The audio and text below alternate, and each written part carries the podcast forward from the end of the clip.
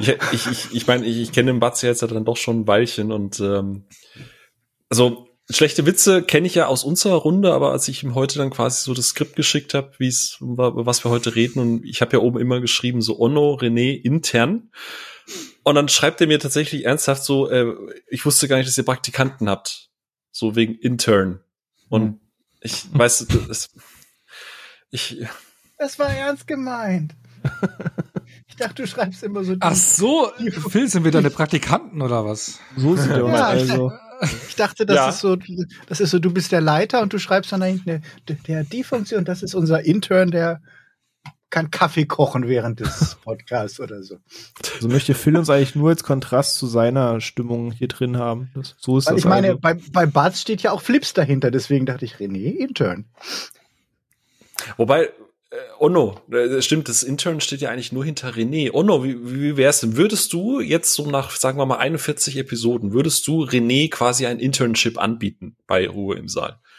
Oder denkst du, er ist einfach, weiß nicht, von der Leistung her, von der Stimmung immer zu negativ? Nö, nö, das geht schon klar.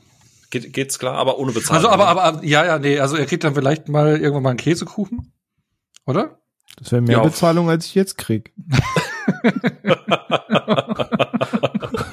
das ist, das ist richtig, ja.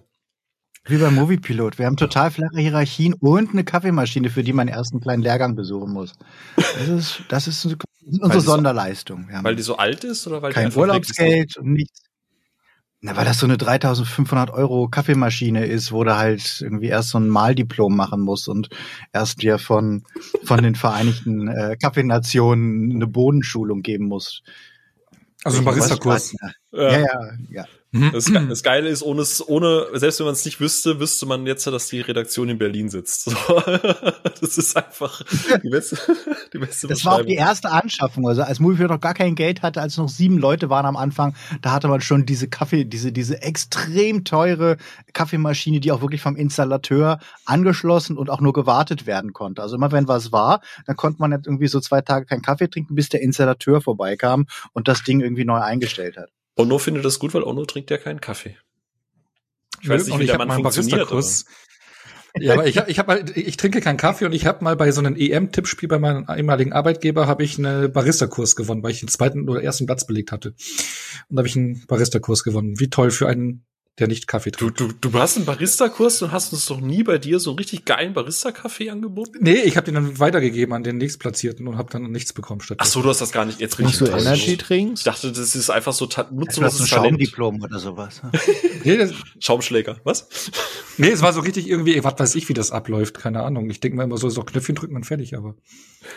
Nee, nee, das, das ist tatsächlich relativ kompliziert. Es gab auch immer eine Einweisung in die Kaffeemaschine, bevor man sich dann da einen machen durfte. Also un, ungelogen. Das war halt wirklich so, ähm, ja, bitte lasst euch das am Anfang erst einmal zeigen, weil die ist ja auch so empfindlich, diese Maschine. Oh ja, und wenn, wenn Rise of the Machines kommt, dann ist die Kaffeemaschine, wenn du nett zu ihr warst, verschont dich dann, ne? Die bespritzt sich dann nicht mit heißem Kochen. Die war, die war glaube ich, die, Lebenssaft. Die, die war nicht Rise of the Machine, die war eher so äh, Cyberpunk-mäßig. Das war halt so Dampf, Dampf, Dampfgetrieben. So Steampunk. Viel Dampf, nichts. Rise of the Machine nennt man auch Reiskocher. Ja, der lag mir auch schon auf den Lippen, aber ich dachte so, nee, lass mal, aber. Ja. Das war, das, die war eher so aus Dishonored, so von der, von der, von der, ja, von der Optik her. So Steampunk, ja. Ja, aber ich sehe schon, äh, heute, heute wird's richtig, richtig äh, qualitativ hochwertig und generell ist es heute auch ja. wieder ein, ein, wilder Mix, äh, Misch, Mischmasch. Ähm, ich habe vorhin schon, schon kurz angedeutet, eigentlich äh, als Onno und, und, und ich ganz, ganz, ganz, ganz am Anfang, irgendwann vor anderthalb Jahren mal über den Podcast gesprochen haben, ähm, so, dass wir auch immer unterschiedliche Meinungen haben wollten und dann hatte ich immer so im Hinterkopf, immer wenn ich eine kontroverse Meinung haben möchte, die sich so gar nicht mit meiner deckt, muss ich den Batz einladen. Und jetzt sind wir heute hier und ich lade zum mittlerweile dritten Mal, aber zum zweiten Mal, dass wir über einen Film reden, einen Batz ein, und ich hole dich als Verstärkung für meine Meinung mit dazu. so, und äh, weil, weil irgendwie ähm, wir beide die kontroverse Meinung wenn haben. na, wenn du mal wieder Clash willst, dann können wir gerne mal über Eternals reden. Ich habe da deine Kritik gelesen. wir, du, wir können auch ganz klassisch über, über irgendwelche Snyder-Filme reden, ne? Aber äh, ach so, du bist auch äh, Kategorie Eternals mistig. Ich, äh, ich hasse Eternals. Das ist wirklich so. Ich, ich, das ist wirklich ein Film, den ich, den ich so auf meine Shitliste ganz weit nach oben gesetzt habe. Also nicht, nicht nur so mäh, sondern ich fand den richtig scheiße mit Anlauf. Okay. Ähm, ja, da hole ich mir dann René an Bord, weil da sonst kappel ich mich immer mit René übers MCU und da ist mal ein Film, wo wir uns beide einig sind, dass er gar nicht so dreckig ist. Ne? Aber ähm. die Wintersonnenwende der Marvel-Filme, ja. Ja. mit ja äh, der Son Marvel der Sonnenuntergang genau ähm, genau aber äh, wir sitzen heute in der Konstellation zusammen um ja, über ein Thema zu sprechen. Ich sag mal, vielleicht ist man auch, so wenn man auf den Terminkalender guckt, ein bisschen late to the party, aber es ist ja jetzt auch viel passiert in den letzten Wochen. Äh, deswegen, man muss ja auch nicht immer tagesaktuell über Filme reden. Man kann ja auch einfach mal über Filme sprechen, weil man Bock drauf hat. Und ihr habt es im Titel schon gesehen und gelesen. Wir sitzen, wir haben uns heute hier zusammengefunden, um über Matrix zu sprechen. Äh, kurz abgerissen, natürlich, wie ihr es bei uns kennt, über äh, Matrix, Matrix Revolutions und Reloaded, beziehungsweise Reloaded und Revolutions und dann über den neuen Teil Matrix Rebooted, äh, Matrix Resurrections. Was, wir sprechen ähm, nicht über Phantomkommando heute? Wurde ich hier unter falschen Vorwänden hergelockt. Ja. Ach so, jetzt John Matrix, ne? Ja. Dann hättest, oh, oh ja, dann gehe ich jetzt. ja, okay, dann äh, ich dachte, über Spaceballs, über Dot Matrix. Ich begleite jetzt René und Batz raus, weil ich habe echt, das ist schlecht. Also das ist heute wirklich unterirdisch. Oh no, wir machen das gleich alleine. Euch beide bringe ich jetzt raus und bis dahin bin ich erstmal kurz in Ruhe im Saal.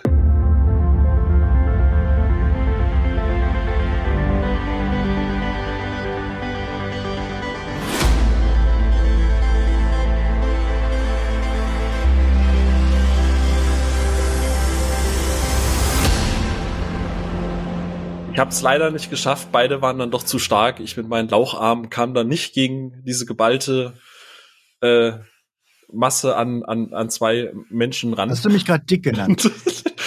mir, mir ist in der Formulierung eingefallen, dass das ja, vielleicht nicht ich, die beste. Mm, nee, ist schon okay. Alles gut.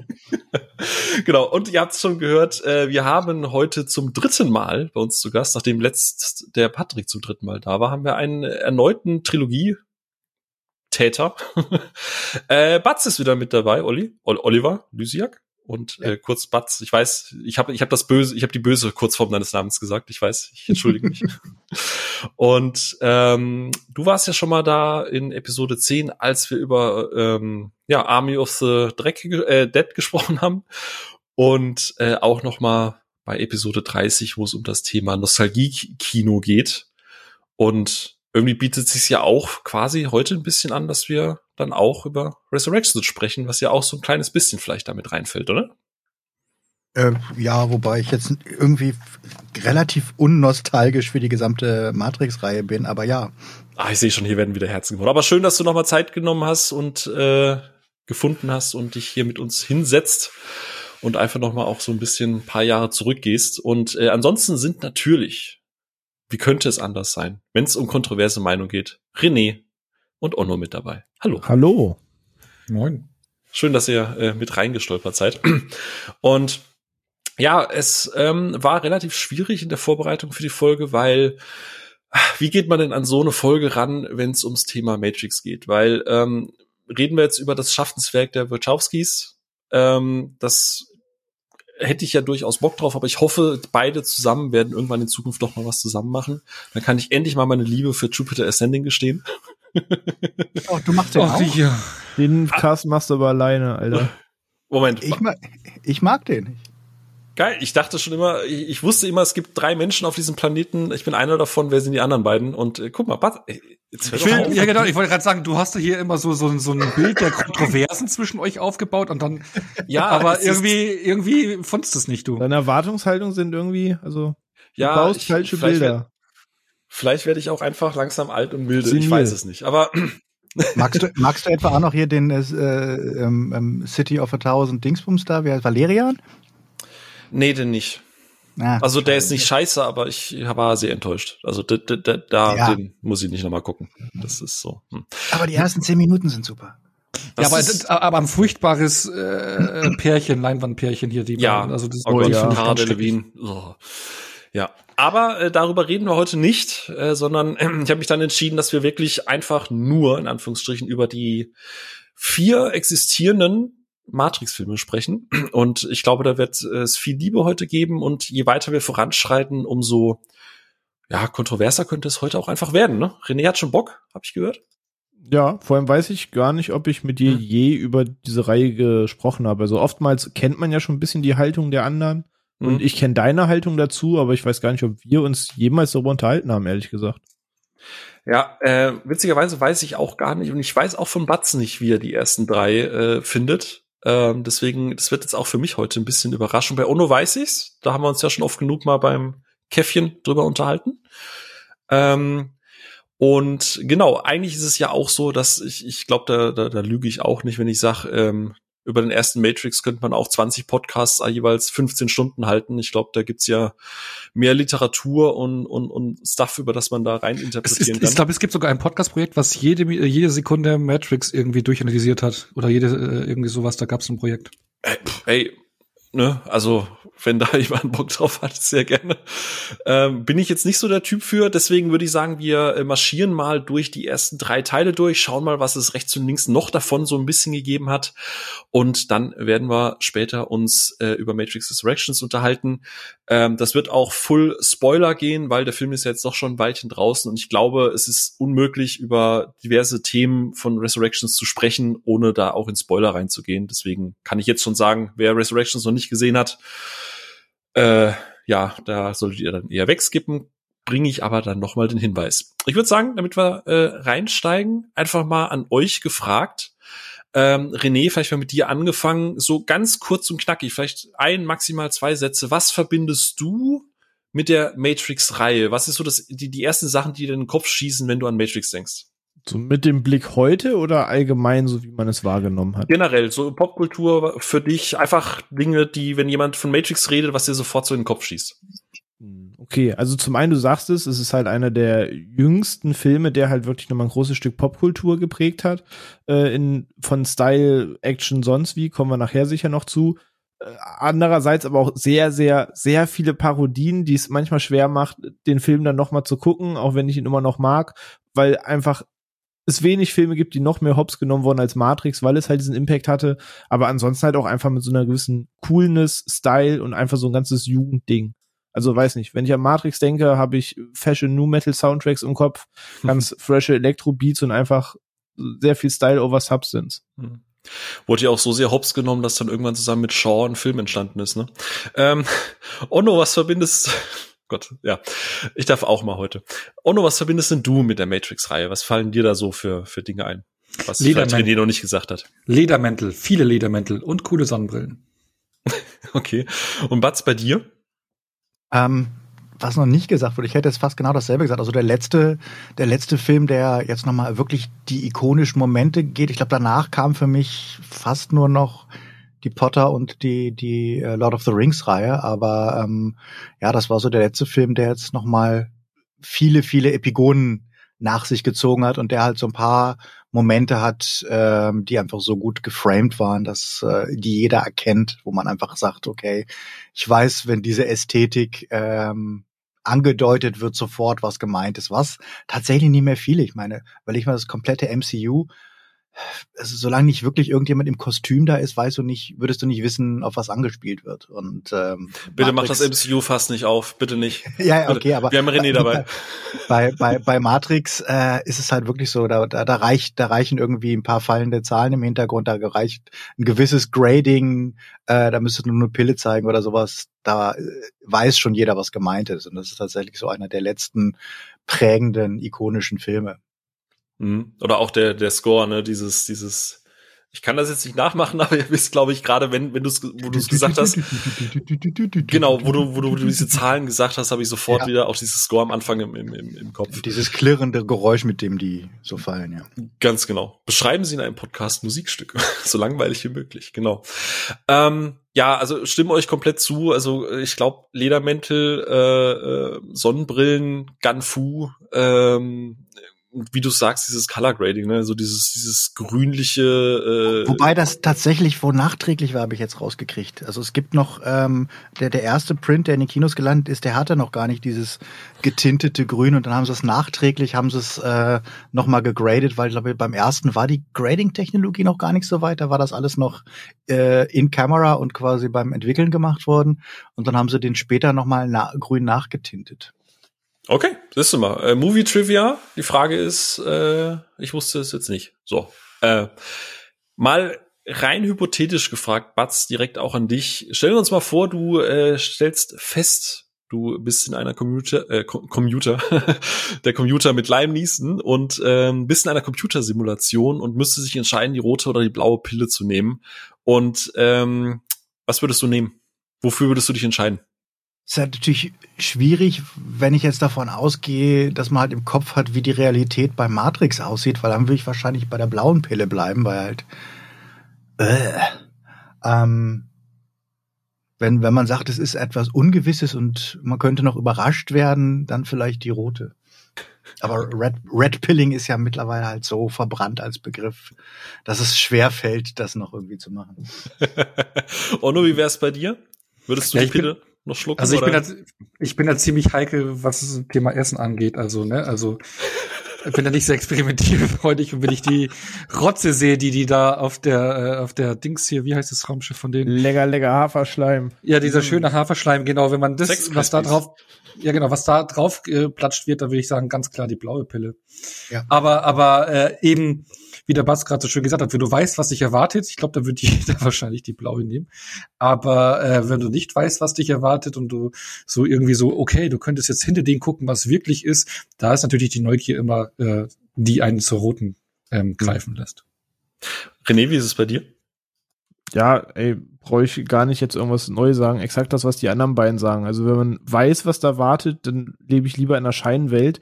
Oder auch wenn mir einer sagt, pass auf, wenn du die nimmst, die echte Welt ist so, gibt seit tausend Jahren Krieg, den wir aber irgendwie immer noch nicht gewonnen haben und sieht auch nicht ganz so geil aus für uns, würde ich halt auch sagen, wisst ihr was? Das Problem, aber nicht meins. Dann wäre ich auch mehr so Team blaue Pille. So. Du bist quasi der Andi ja, Scheuer der Matrix. Genau, macht ihr, macht ihr mal, macht ihr mal. Ich schlafe genau. schön. ich, ich, ich zock hier weiter. Ich komme darauf zurück, ich leg die mal dahin. genau, ich zock hier weiter Halo in meiner Matrix, ja genau. Ich werde das mal kurz Wenn es soweit ist, reden wir nochmal drüber, bis dahin. aber ich, Ach ich, was, wir haben gewonnen, okay, jetzt vielleicht. Ja. Ich, ich schließe mich aber euch, ich schließe mich euch tatsächlich aber auch an und tatsächlich, Onno, so, äh, das ist wahrscheinlich total profaner Grund, aber ich, ich mag ja durchaus Essen und ich liebe ja gutes Essen und ganz im Ernst, da lebe ich halt lieber in einer Scheinwelt und habe keines ja. Essen, ja. als mir diese Plörre da reinzuziehen. Aber ich finde es ja auch, ich finde es ja auch spannend, dass dieses Thema eben auch auf, äh, aufgemacht wird in den Filmen, ja. Also das also, ist das nicht der Grund hier, dass die die ähm, ähm, ähm Switch oder wie die heißt, ähm, sagt, okay, wenn sie es wenn sie es gewusst gewusst hätte, das ist doch im ersten Film, also das ja. Genau, aber ich glaube später, aber ja genau, an, an, wollen wir nicht aufgreifen, aber da geht's auch gerade ums Thema Essen. Da sagt doch eine, ich weiß gar nicht mehr, wie er heißt, dann, ich weiß, dass dieses Steak Der nicht echt ist. Das, ne? Ja, genau, ich weiß auch, dass dieses Steak nicht echt ist und dass ich das, aber es schmeckt so gut und ich möchte lieber das hier genießen als die Pampe. Das ist eigentlich fast das gleiche Thema. Was wir ja, auch gerade angesprochen Gutes Essen ist einfach wichtig und richtig und äh, genau. Aber äh, steigen wir mal ein und da würde ich jetzt einfach erstmal den René äh, ans an an an die Beke titten. Ähm, was? René, was? Du hast was? nie du hast nie RTL Freitag äh, Samstag nachgeguckt? Oh, Bruder, da bin ich mit der Rasse um Baum gelaufen. Ja, genau, Nein, er, er, er, aber er, er, fand ich auch nie so richtig geil. Ja, er hat halt RTL Freitag nachgeguckt, weißt du, das war noch krass. das auch. René, was war denn, was war denn, wo du dich bewusst dran erinnerst, dass du den geguckt hast, was war denn so dein erster Matrix, den du geschaut hast? War das der erste oder bist du mit? Das war direkt der erste, ja. Direkt auch Kino? Nee, als der Film erschienen ist, war ich, kam der 99 oder 2000? Das 99, war 99, ne? 99, ja. ja, da war ich 10. Nee, ich habe den zu Hause auf VHS mit den Eltern geguckt oder DVD, auf jeden Fall irgendwo in dieser Übergangsphase, aber ich habe den dann quasi 2000 mit 11 zu Hause geguckt. Aber hab direkt den ersten geschaut und danach halt die anderen beiden in hm. erschienener Reihenfolge. Die dann wahrscheinlich im Kino, oder? Äh, den dritten, ja, den zweiten auch noch zu Hause und beim ah. dritten war ich dann tatsächlich im Kino. Okay, und wie war es bei dir? Äh, ich habe tatsächlich den im Kino damals gesehen. Also da war ich 17 äh, Anno 1999 und ich hatte kurz zuvor, ich weiß gar nicht, ich glaube, da war damals, damals waren ja diese Releases zwischen US-Release und Deutschland-Release, glaube ich, noch länger, so wie es momentan ist. Mhm. Und ich kann mich erinnern, dass ich in Giga TV den Trailer gesehen hatte. Ähm, war, war doch bei NBC mhm. Deutschland oder wie naja, das ja, hieß. Ja. Mhm. Und dann wurde der schon in den USA mega hochgehypt. Das kam, da habe ich zum ersten Mal davon gehört. Ich so, boah, krass, was ist das für ein geiles Zeug, irgendwie cooler Trailer und hab den dann im Kino gesehen und war halt sofort geflasht. Also der hat mich wirklich umgehauen. Also es war schon ähm, besonderes Erlebnis, ja. Und zwei und drei dann auch im Kino, vermute ich jetzt mal sehr stark. Nee, nee, weil das hatte ich, glaube ich, schon ein paar Mal erwähnt. Anfang der Tausender war ich in dieser Phase, dass ich gedacht hatte, so, nee, ja, wenn ich jetzt ins Kino gehe, ich will mir die Filme eh für die auf DVD holen und dann warte ich lieber das halbe Jahr und schaue es mir direkt auf DVD an und keine Ahnung, warum ich dieses Denken hatte und bin Wirtschaftsonno. Der Wirtschaftsonno. Ach, die Geschichte war das, um noch. Gottes Willen. ja, ja, und dann habe ich lieber gewartet und dachte so, ja, bevor ich jetzt hier irgendwie die 15 Mark äh, fürs Kino irgendwie ausgebe äh, oh. und dann 20 Mark für die DVD, dann ähm, über ja. 20 Mark für DVD und besitzen. Ja, nee, die, die erste DVD, die ich gekauft hatte, war 50 Mark, stimmt. Die, die waren noch teurer. Ich 20 Euro war es. Das sind 100 Ostmark, was? Ja, nee, aber äh, deswegen. drei Schubkarren Reichsmark. Ja, aber da hast du drei Jahre für warten müssen, ne? Oh. Nee, aber ähm, wie gesagt, ich habe aber den Heimrelease damals abgewartet. Bei Herr der Ringe genauso. Ich habe aber noch Herr der Ringe drei nur im Kino gesehen, weil ich ähm, einen Kumpel auf einen äh, Date äh, begleitet hatte, weil der nicht da allein aufs Date wollte. Aber es ist eine andere Geschichte. das ist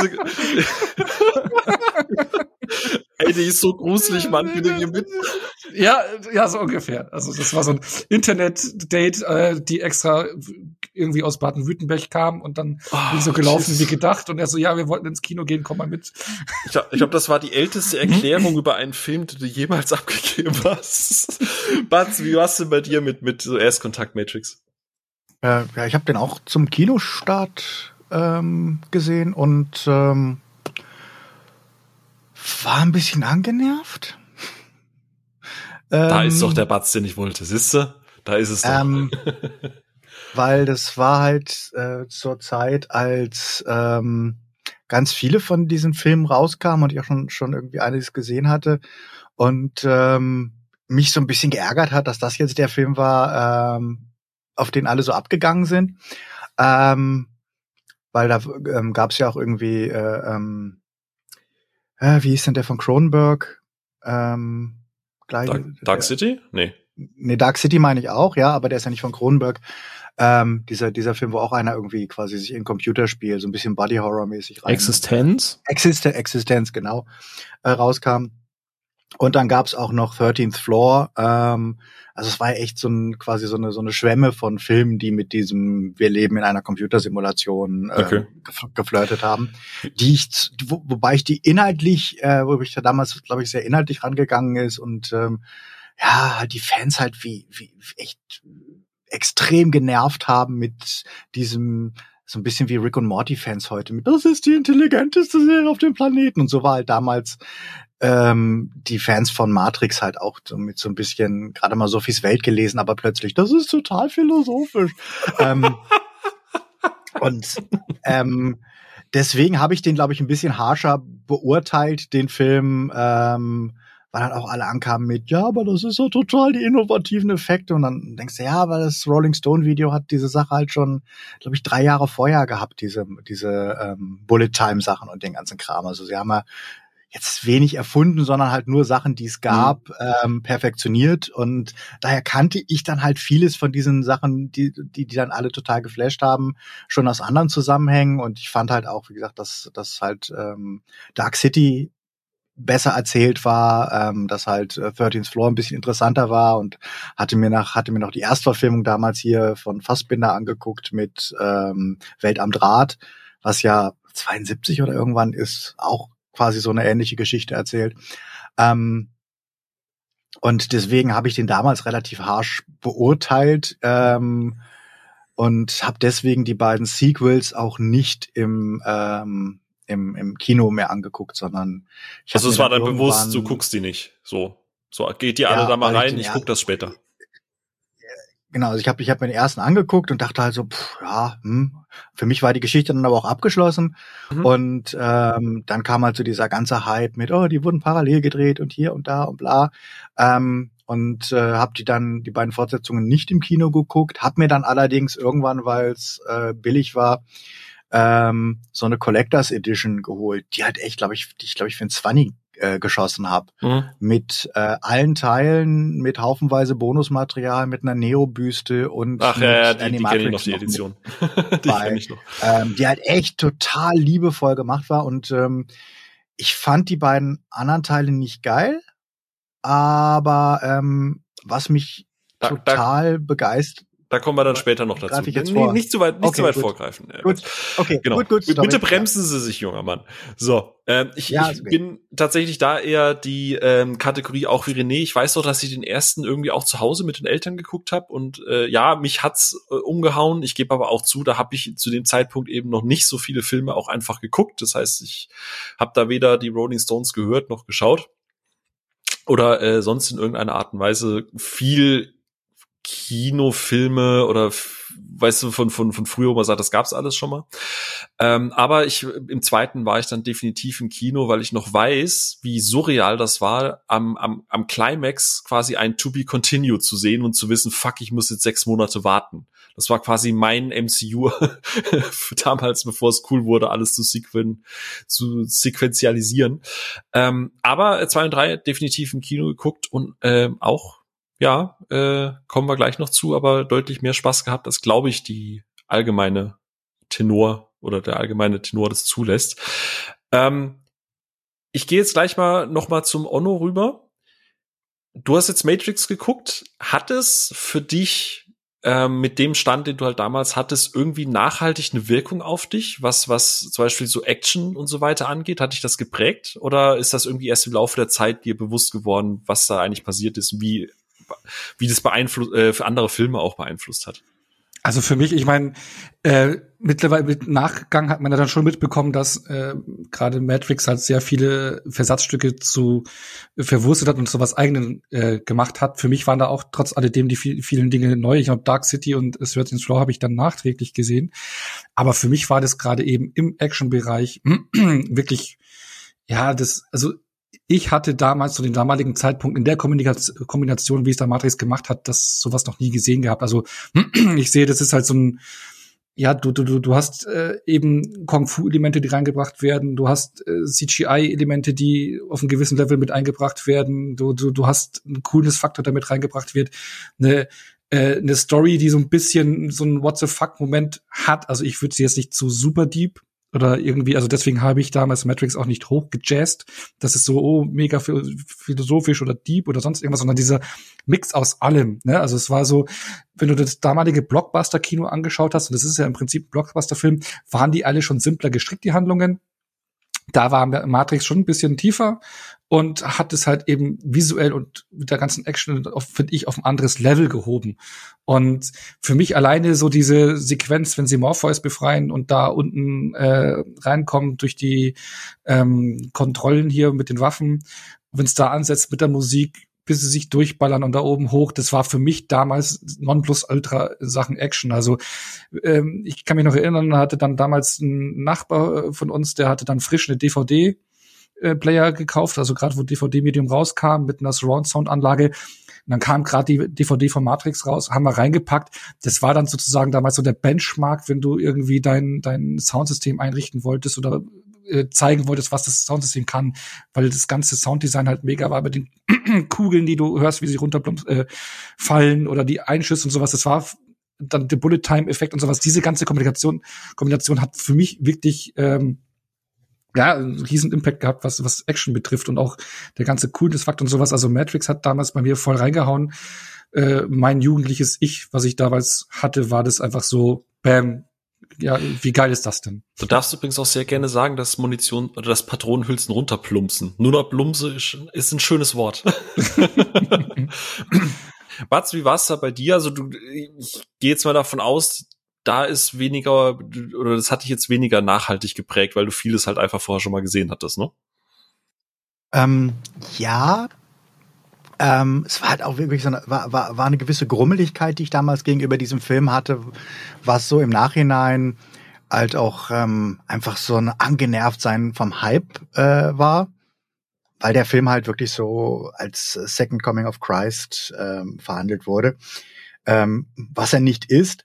Aber ich habe mir den jetzt neulich nochmal angeguckt und ähm, muss tatsächlich halt sagen, dass er einfach schon sehr vieles sehr richtig macht und dass man einfach eine, eine, eine Liebe zum Detail in der Ausstattung, ähm, im, in der Bildgestaltung sieht, die tatsächlich überdurchschnittlich ist. Also gerade beim, beim, beim ersten Teil. Bei den äh, Sequels kann man da noch drüber reden, aber ähm, das, was der erste Film so visuell äh, und jetzt nicht nur bei der Action, weil tatsächlich sind ja diese Szenen, die die meisten Leute so im Kopf haben, halt die Bullet-Time-Momente.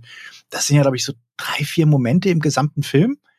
Ähm, aber was tatsächlich, finde ich, eindrucksvoller ist, ist halt oft das, das Framing, also wirklich die Bildgestaltung, wie schön ähm, Sachen sind und wie ikonisch Sachen einfach, ähm, wie, wie mit Silhouetten gearbeitet wird, wie mit Posen gearbeitet wird, wo man halt merkt, dass halt der, der äh, Manga und der, der generell Graphic Novel Einfluss damit drin ist. Und ähm, ich glaube, das macht den Film genauso einflussreich, ähm, weil genau diese Sachen ja oft auch dann in den äh, Parodien vorkamen. Also da hat es ja dann tatsächlich oft gereicht, eine gewisse Pose, eine gewisse Kopfdrehung, ja ein Mr. Anderson oder sowas ähnliches machen. Und das kann man dem Film einfach, trotz äh, berechtigter Kritik und sowas, kann man dem Film einfach nicht äh, absprechen, dass er da einen unglaublichen Stilwillen mitgebracht hat und dass die unglaublich äh, ja, ungl unglaublich einflussreich einfach für die nächsten zehn Jahre waren. Ich will da jetzt nicht zu sehr reingehen, damit wir äh, uns gleich ins sechste Thema stürzen können, dass René auch noch dran kommt, aber mal jetzt dich ein bisschen, bisschen provokant gefragt. Bereust du es im Nachhinein, dass du damals so grummelig warst und vielleicht erst jetzt fest, also jetzt zugestehst, dass das vielleicht doch nicht so schlimm war, wie du es damals irgendwie wahrgenommen hättest? Hättest du es gern früher so appreciated? Trotz aller Kritik? Ich, ich habe ihn ja dann, ich habe es äh, ähm, früher appreciated, ich, ich habe es eigentlich dann mit dem Set angefangen zu appreciaten, äh, mit diesem mit diesem Boxset, weil ich da gemerkt habe, ähm, wie cool die Wachowski äh, Geschwister, nee, Brüder damals noch waren, dann waren sie Geschwister, ja, na, ja, Geschwister kann man nichts falsch machen, glaube ich. Ähm, äh, es waren, ähm, weil sie halt auf die DVDs zwei Audio-Kommentare äh, draufgepackt haben. Und ein Audiokommentar war von, glaube ich, drei Filmkritikern, die die Filme doof fanden. Ähm, die, die alle, die alle drei Filme durchkommentieren und die ganze Zeit sagen, warum sie ganz viel davon für pubertären Quatsch halten. und diese, die Souveränität muss man erstmal haben, zu sagen, ich habe jetzt einen, der, jeder klopft dir auf die Schulter und jeder sagt dir, ey, ihr seid solche Visionäre und ihr habt die geilsten, den geilsten, prägendsten Film sicherlich auch zu Recht rausgebracht. Und das kann natürlich auch schnell zu Kopf steigen. Und das hat man ja so ein bisschen auch bei, bei Leuten wie Peter Jackson gesehen, die danach dann halt, ja, zum Teil ein bisschen, ein bisschen beratungsresistent wurden, nachdem sie halt einmal richtig geil abgeliefert hatten. Und ähm, dass die Wachowskis halt gesagt haben, so, wir bezahlen jetzt Leute dafür, große bekannte Kritiker, die schlechte Kritiken über Matrix geschrieben haben und setzen die dahin und laden sie ein, um halt über unsere Filme abzuätzen und zu, wirklich mal auf, auf komplette Filmlänge dreimal zu erzählen, warum sie das doof finden. Das fand ich einfach, das ist eine Souveränität, die musst du haben. Ich bin jetzt neugierig geworden. Und, und dann und dann haben sie danach noch haben sie äh, Philosophen eingeladen, äh, die halt über den Film geredet haben, die natürlich viel positiver waren, weil sie sich natürlich gefreut haben, dass philosophische Themen mal so in einem äh, absoluten massentauglichen Ding ähm, an die Leute gebracht wurden und ein paar Leute dazu gebracht haben, sich halt mit philosophischen Themen zu beschäftigen. Aber es gibt halt diese, anstatt zu sagen, wir holen jetzt uns oder wir erzählen selber und klopfen uns selber auf die Schultern, das habe ich so gemacht, das habe ich so gemacht, sondern haben gesagt, nee, wir machen einmal Kritiker und einmal Philosophen und die machen die Audiokommentare zu unseren Filmen. Und das hat mich sehr beeindruckt. Und äh, dann habe ich halt ähm, Animatrix gesehen und den fand ich tatsächlich damals fast spannender als die, die, die Hauptfilme. Oha. Okay, kommen wir nachher noch dazu. René, wie war es bei dir? Hat dich äh, das erste Mal Matrix so irgendwie beeinflusst, vielleicht was, was den Fokus oder die, wie, wie Action, wie du Action bisher genossen hast und danach dann genießen wolltest? Oder war, kam das erst irgendwie auch über die Jahre, so wie man auch über die Jahre erst Terminator 2 richtig appreciated hat? Sowohl als auch. Also zum einen hast du natürlich recht, was du auch gesagt hast. Und äh, ich habe es eben schon erwähnt, dass ich irgendwie elf Jahre alt war. Ich habe jetzt vielleicht noch nicht das krasse Kompendium der Filme irgendwie im Alter von elf abgearbeitet gehabt. Das heißt, das, was ich kannte, war natürlich begrenzt. Aber nichtsdestotrotz habe ich natürlich auch schon Actionfilme geguckt. Habe die Pierce Brosnan äh, James Bond Film meinen Eltern geguckt oder so zu der Zeit. Also man hat schon hier und da mal was gesehen, wo es irgendwie Peng Bum gemacht hat. Und Matrix war halt insoweit anders, dass es da nicht der schwitzende Muskelprotz war, der irgendwie drei Häuser einreißt, sondern es war halt alles ganz anderer Stil, als man es bisher gesehen hat. Und natürlich hat einem das als Kind imponiert. Also heutzutage weiß man natürlich, natürlich, dass sich das sau viel am Hongkong-Kino bedient hat und dass ja auch nicht von ungefähr kommt, wenn man schaut, wer das choreografiert hat und so. Aber das ist ja alles Knowledge, das erst Jahre später kam. Aber währenddessen als Kind war das halt so, ja, okay, krass, der ist jetzt nicht der verschwitzte Muskelprotz im Tanktop, sondern der steht ja in seinem Anzug mit seiner Sonnenbrille auf, der bleibt sogar starr stehen und macht einfach nur so ein paar Handbewegungen zum Abwehren, während irgendwie der andere sich da einen abarbeitet. Und äh, das gepaart mit dieser, dieser, der Coolness und diesen ganzen Momenten, die man halt, ja, immer und immer wieder rezitiert hat, war natürlich erstmal ein Bild, das einem imponiert hat. Ne? Da war auch nicht das Master Genius Bösewicht, sondern da stand irgendwie Hugo Weaving als Lackschuh-Dieter da und hat die ganze Zeit gesagt, Mr. Anderson.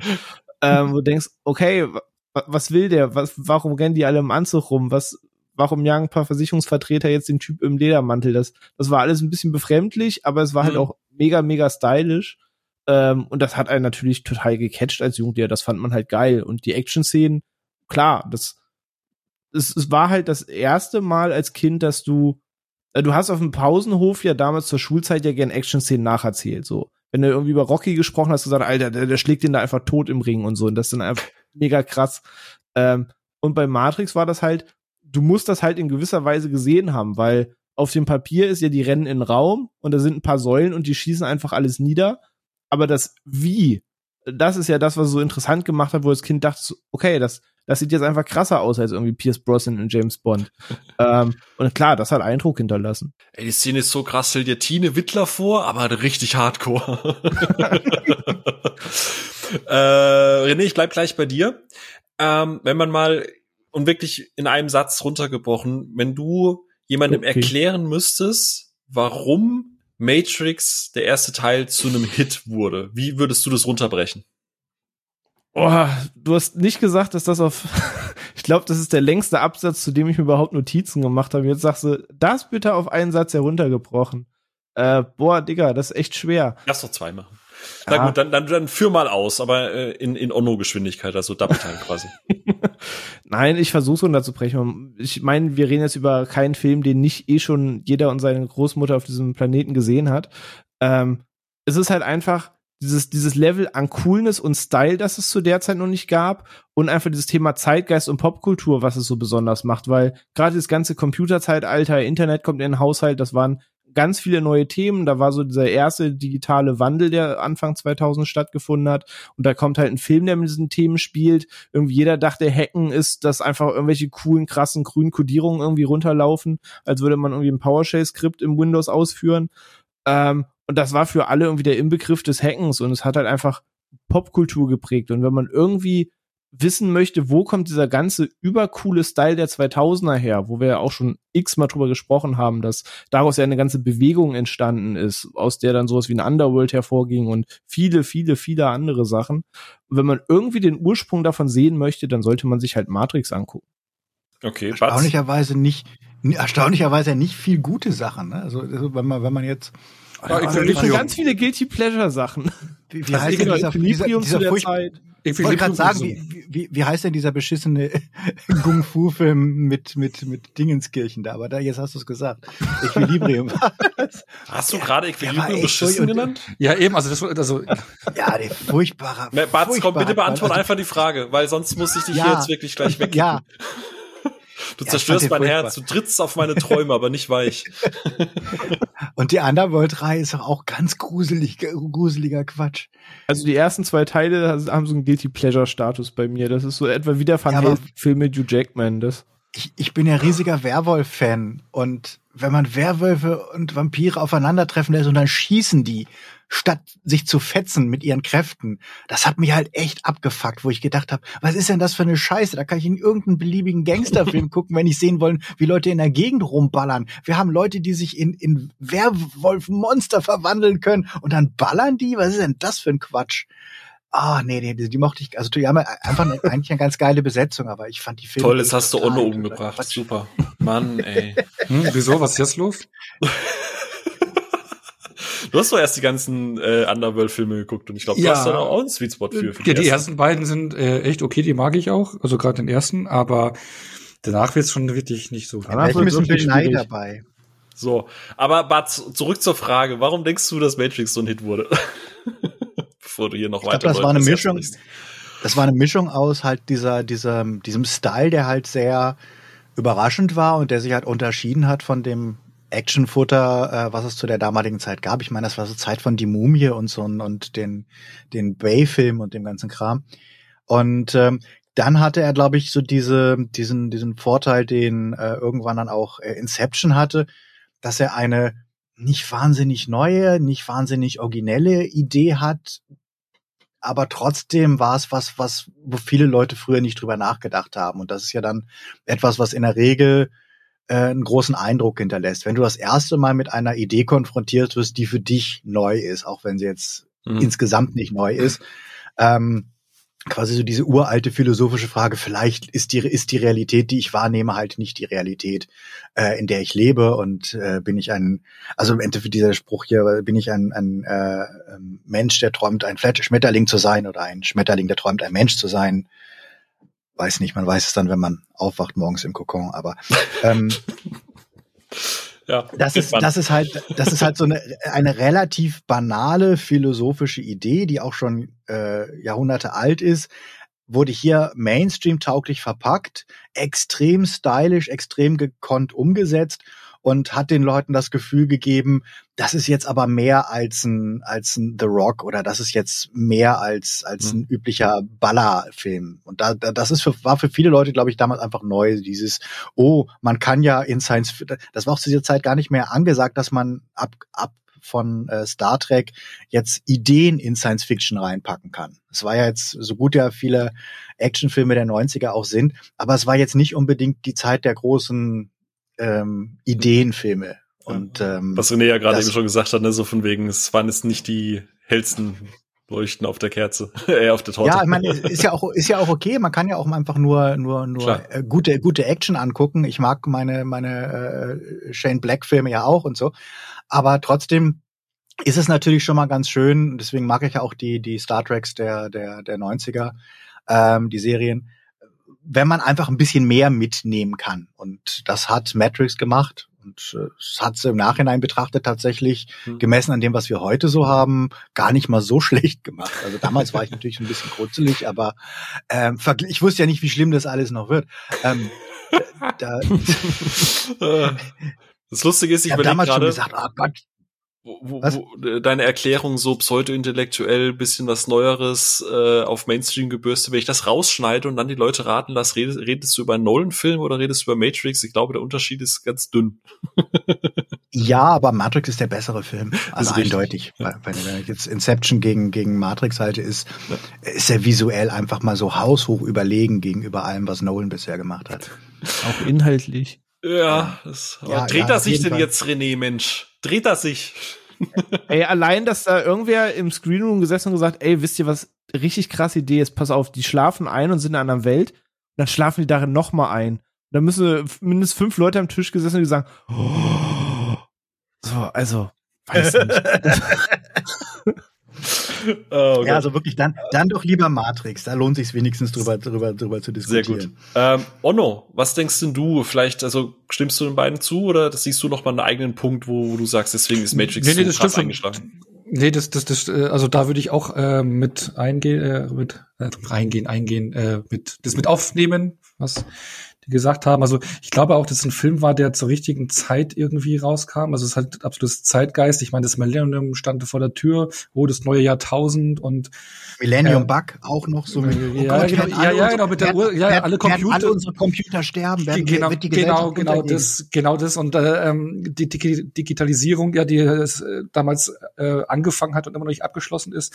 Aber ähm, ja, das ist, äh, äh man hat halt verschiedene Themenelemente genommen und die halt wirklich, finde ich, nahezu perfekt miteinander, also für die Zeit, für den Zeitgeist perfekt miteinander verbunden und ja, dieses Coolness. Ich meine, es gab ja viele Blockbuster damals, die auch schon rauskamen in den Jahren davor, aber welcher Blockbuster war denn bitte, bitte schon so cool? Vielleicht noch Blade äh, ein Jahr zuvor. Mhm. Aber äh, ansonsten so dieses, also wie gesagt, ich war da 17, wo da rauskam, da, da war das halt einfach cool. Das also ist einfach allein so, die Bildsprache, ne? Bildsprache, ja, aber auch das Soundtrack. Ich habe mir die CD damals geholt. Also sowohl das Score als auch, wie gesagt, die Songs aus dem äh, Soundtrack, die eingespielt worden sind. Es war halt äh, für die für die Jugend für, äh, mega cooles Level reinzugehen. So Generationenfilm. Ja, genau, Generation, ja, aber nicht nur für die für die Teenager damals cool, sondern ich habe ja noch meinen Vater gezeigt und war auch begeistert eben ja, aufgrund der Action. Das stimmt, ja. Und das ist äh, und du hast halt ähm, trotz alledem im Vergleich mit anderen Blockbustern, du hast äh, auch wenn wir das jetzt sagen, oh, es ist nicht so philosophisch, wie es gemacht wird, aber es war trotzdem ein deeperer Film als sonst alle anderen äh, Blockbuster. Ja, du konntest da viel mehr Dinge reininterpretieren und du hast einen What the fuck Moment gehabt und dieses, und du hast ein Mysterium gehabt, was im Laufe des Films aufgedeckt wurde und es halt für viele Leute so ein mindblowing Punkt war.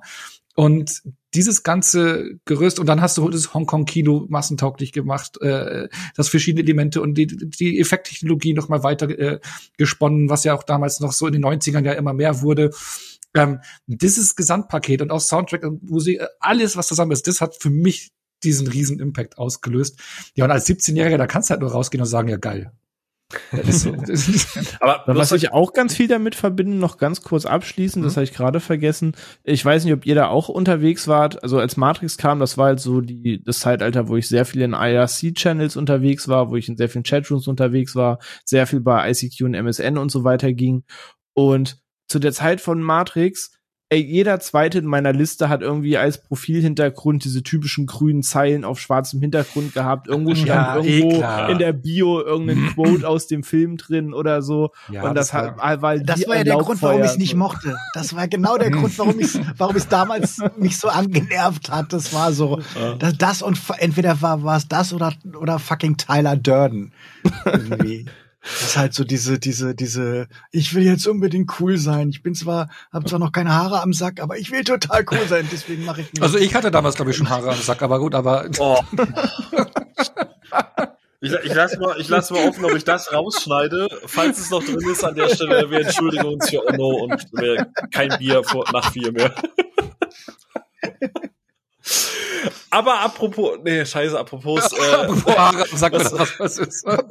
Nein. Kommen wir jetzt zum nächsten Teil. Genau. Das zentrales nee, ein, ein Thema, was jetzt ganz oft, äh, oder was jetzt auch alle gesagt haben, also ich stimme euch halt zu, was, was das Thema Hit angeht und, und was ihr jetzt alle auch schon mehrfach angesagt habt, ist so das Thema äh, Framing, wie das Ganze inszeniert worden ist. Dann hast du hier Hongkong-Kino und so weiter und so fort.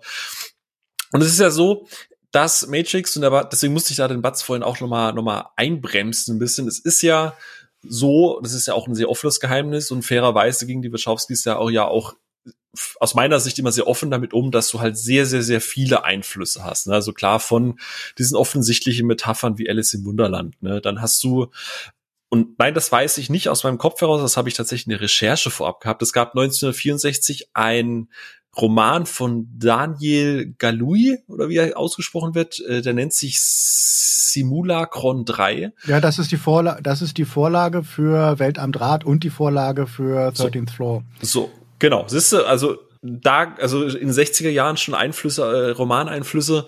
Ähm, der Philip K. Dick hat 1977 auf einer Science-Fiction-Convention ja auch äh, die, die These in den Raum gestellt, dass wir alle in einer computerprogrammierten äh, Wirklichkeit leben. Und äh, der einzige Hinweis, den wir darüber haben, ist, wenn eine Variable verändert wird und eine Änderung in unserer Wirklichkeit geschieht.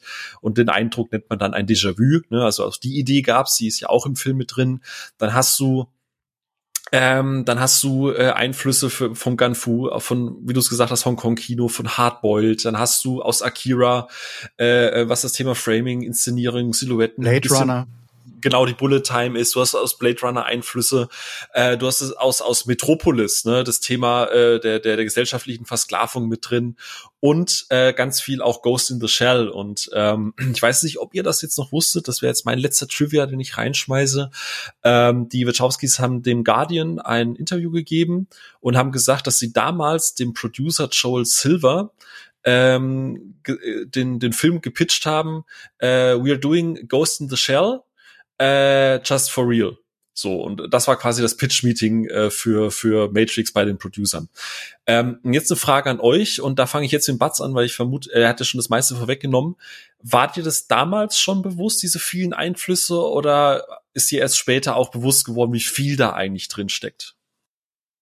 Ähm, Teilweise schon beantwortet im Endeffekt.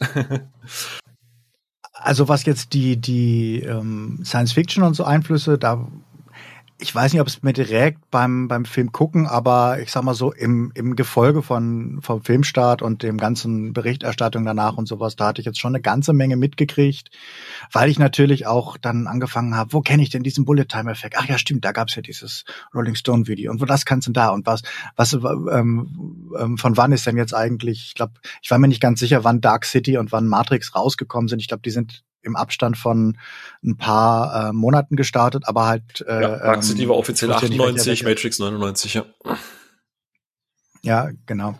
Ähm, und ähm, da hatte ich mich schon ein bisschen mit beschäftigt äh, und dann gab es natürlich auch viele ähm, ähm, Berichte daraus. Das heißt, ich wusste schon eine ganze Menge, aber ich wusste nicht alles. Also das mit der Transallegorie ähm, Allegorie ist äh, mir tatsächlich damals auch nicht aufgefallen aber lag sicherlich auch daran, dass ich mich zu dem damaligen Zeitpunkt nicht wirklich mit dem Thema groß ähm, beschäftigt hatte. Mhm, Und, kommen wir, ähm, genau, da kommen wir gleich noch äh, zu. Ja. Ähm, jetzt bisschen auch rhetorische Frage. René, du so mit elf, ist ja auch alles bewusst gewesen, oder? Klar. Ne? Ja, also natürlich. Also in der Tat kannte ich Quellen, aber auch erst tatsächlich ein, zwei Jahre später. Ne? Also du hast es gerade schon eine der zwei Quellen genannt, ähm, ist halt Ghost in the Shell. So, da mhm. bin ich halt drauf aufmerksam geworden, als damals die erste Staffel bei MTV lief und da hat es nicht lange gedauert, dass man den Film geguckt hat. Und als man dann den Film geguckt hat, hat man wirklich dann beim Gucken gedacht, Moment. So, da sind halt manche Shots ja quasi eins zu eins so in dem Film drin, wie er später in Matrix stattfindet. Und äh, das zweite Beispiel, was ich tatsächlich auch sehr, sehr zeitnah vernommen habe, weil ich halt schon sehr früh sehr viel Anime geguckt habe. Ich weiß nicht, sagt irgendeinem von euch der Anime Serial Experiments Lane etwas?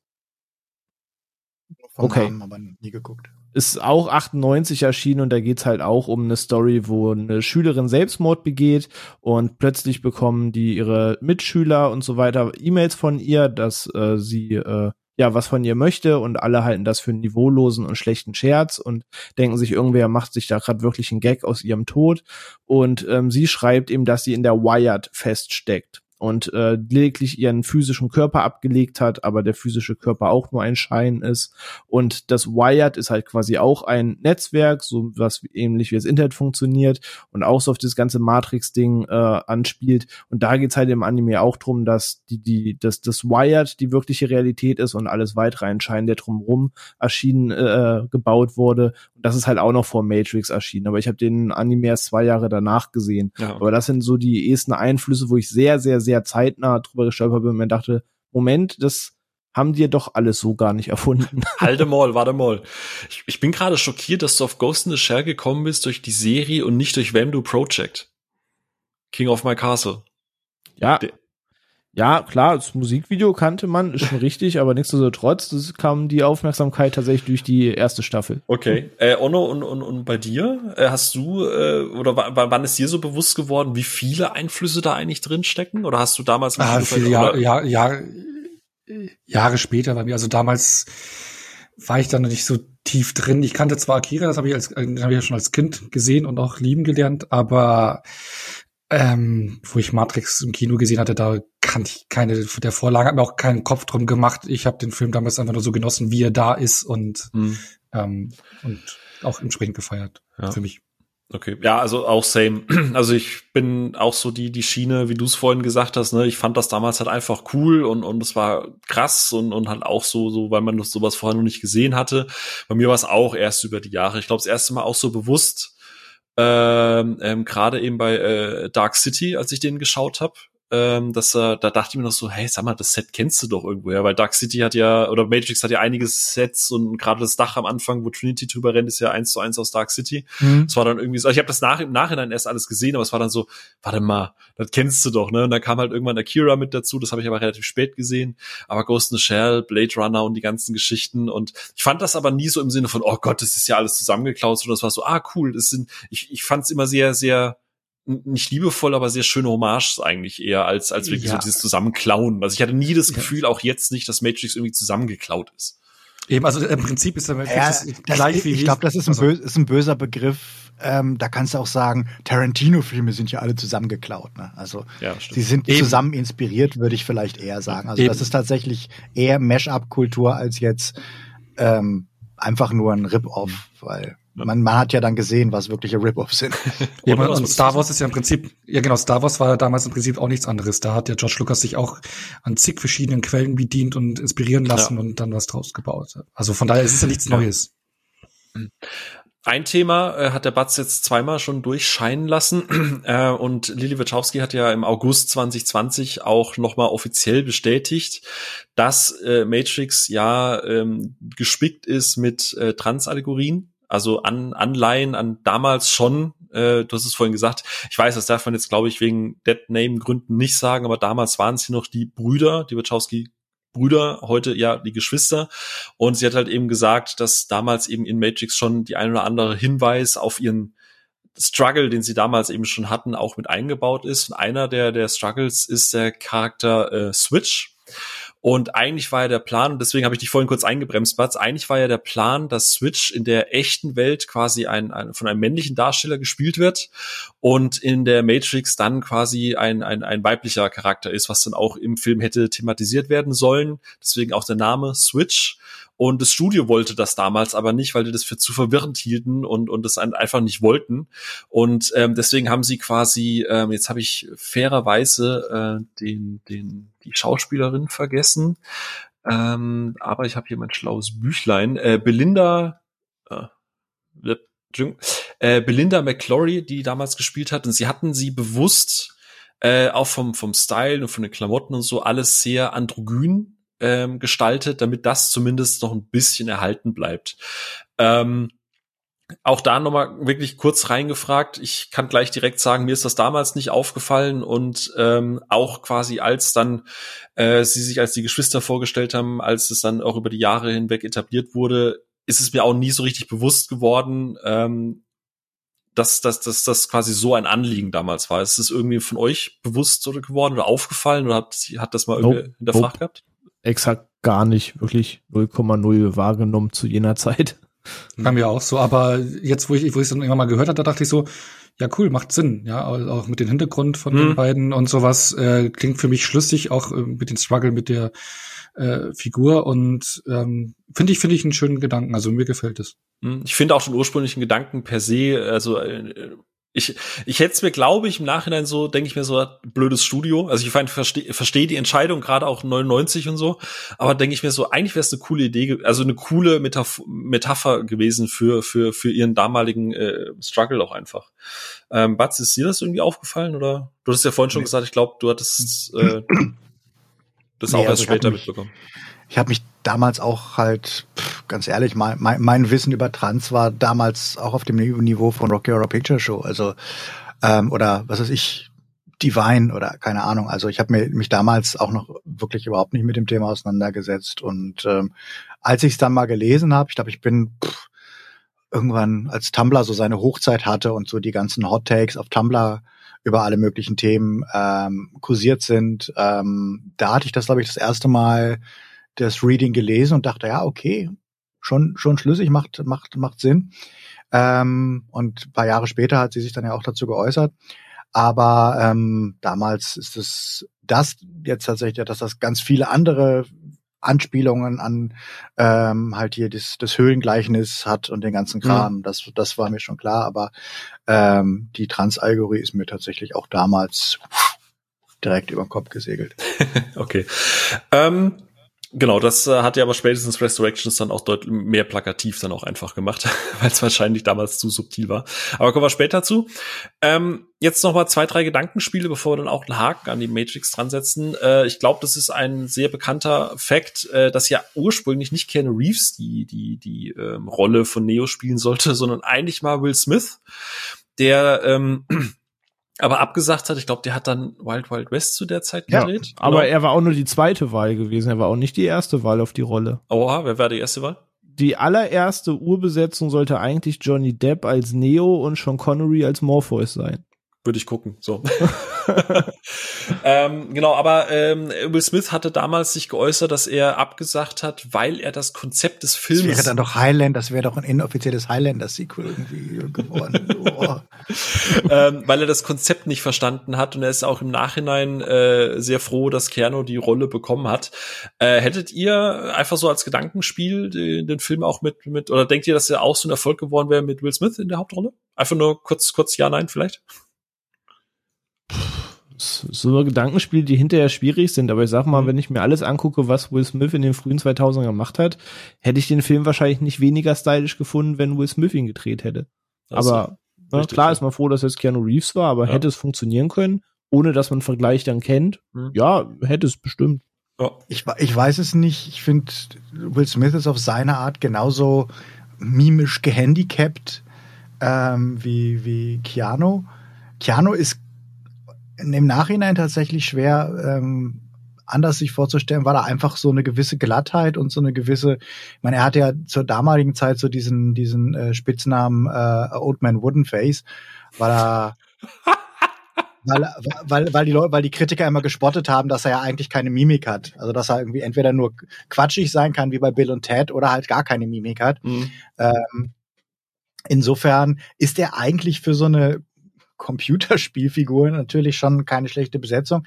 Und Will Smith, da gehe ich jetzt halt so mit diesem Wissen rein, wie er in ernsten Rollen ist. Und in ernsten Rollen guckt er halt immer, als wenn er Nierenstein auspinkelt. Und also, wie, wie heißt denn der, dieser schlechte I'm a Legend oder sowas? Boah.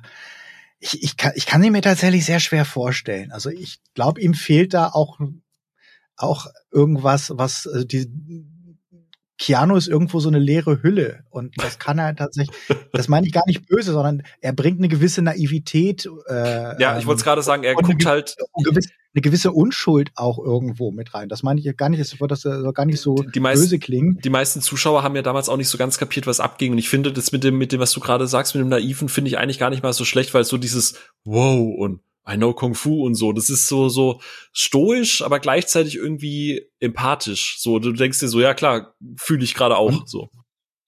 Und er war ja auch gar nicht mal so als der mega coole unbedingt nur bekannt. Also ja, er hatte Speed gedreht und so, aber ähm, dann hat er halt einmal schon so diesen Flop hingelegt mit Johnny Mike.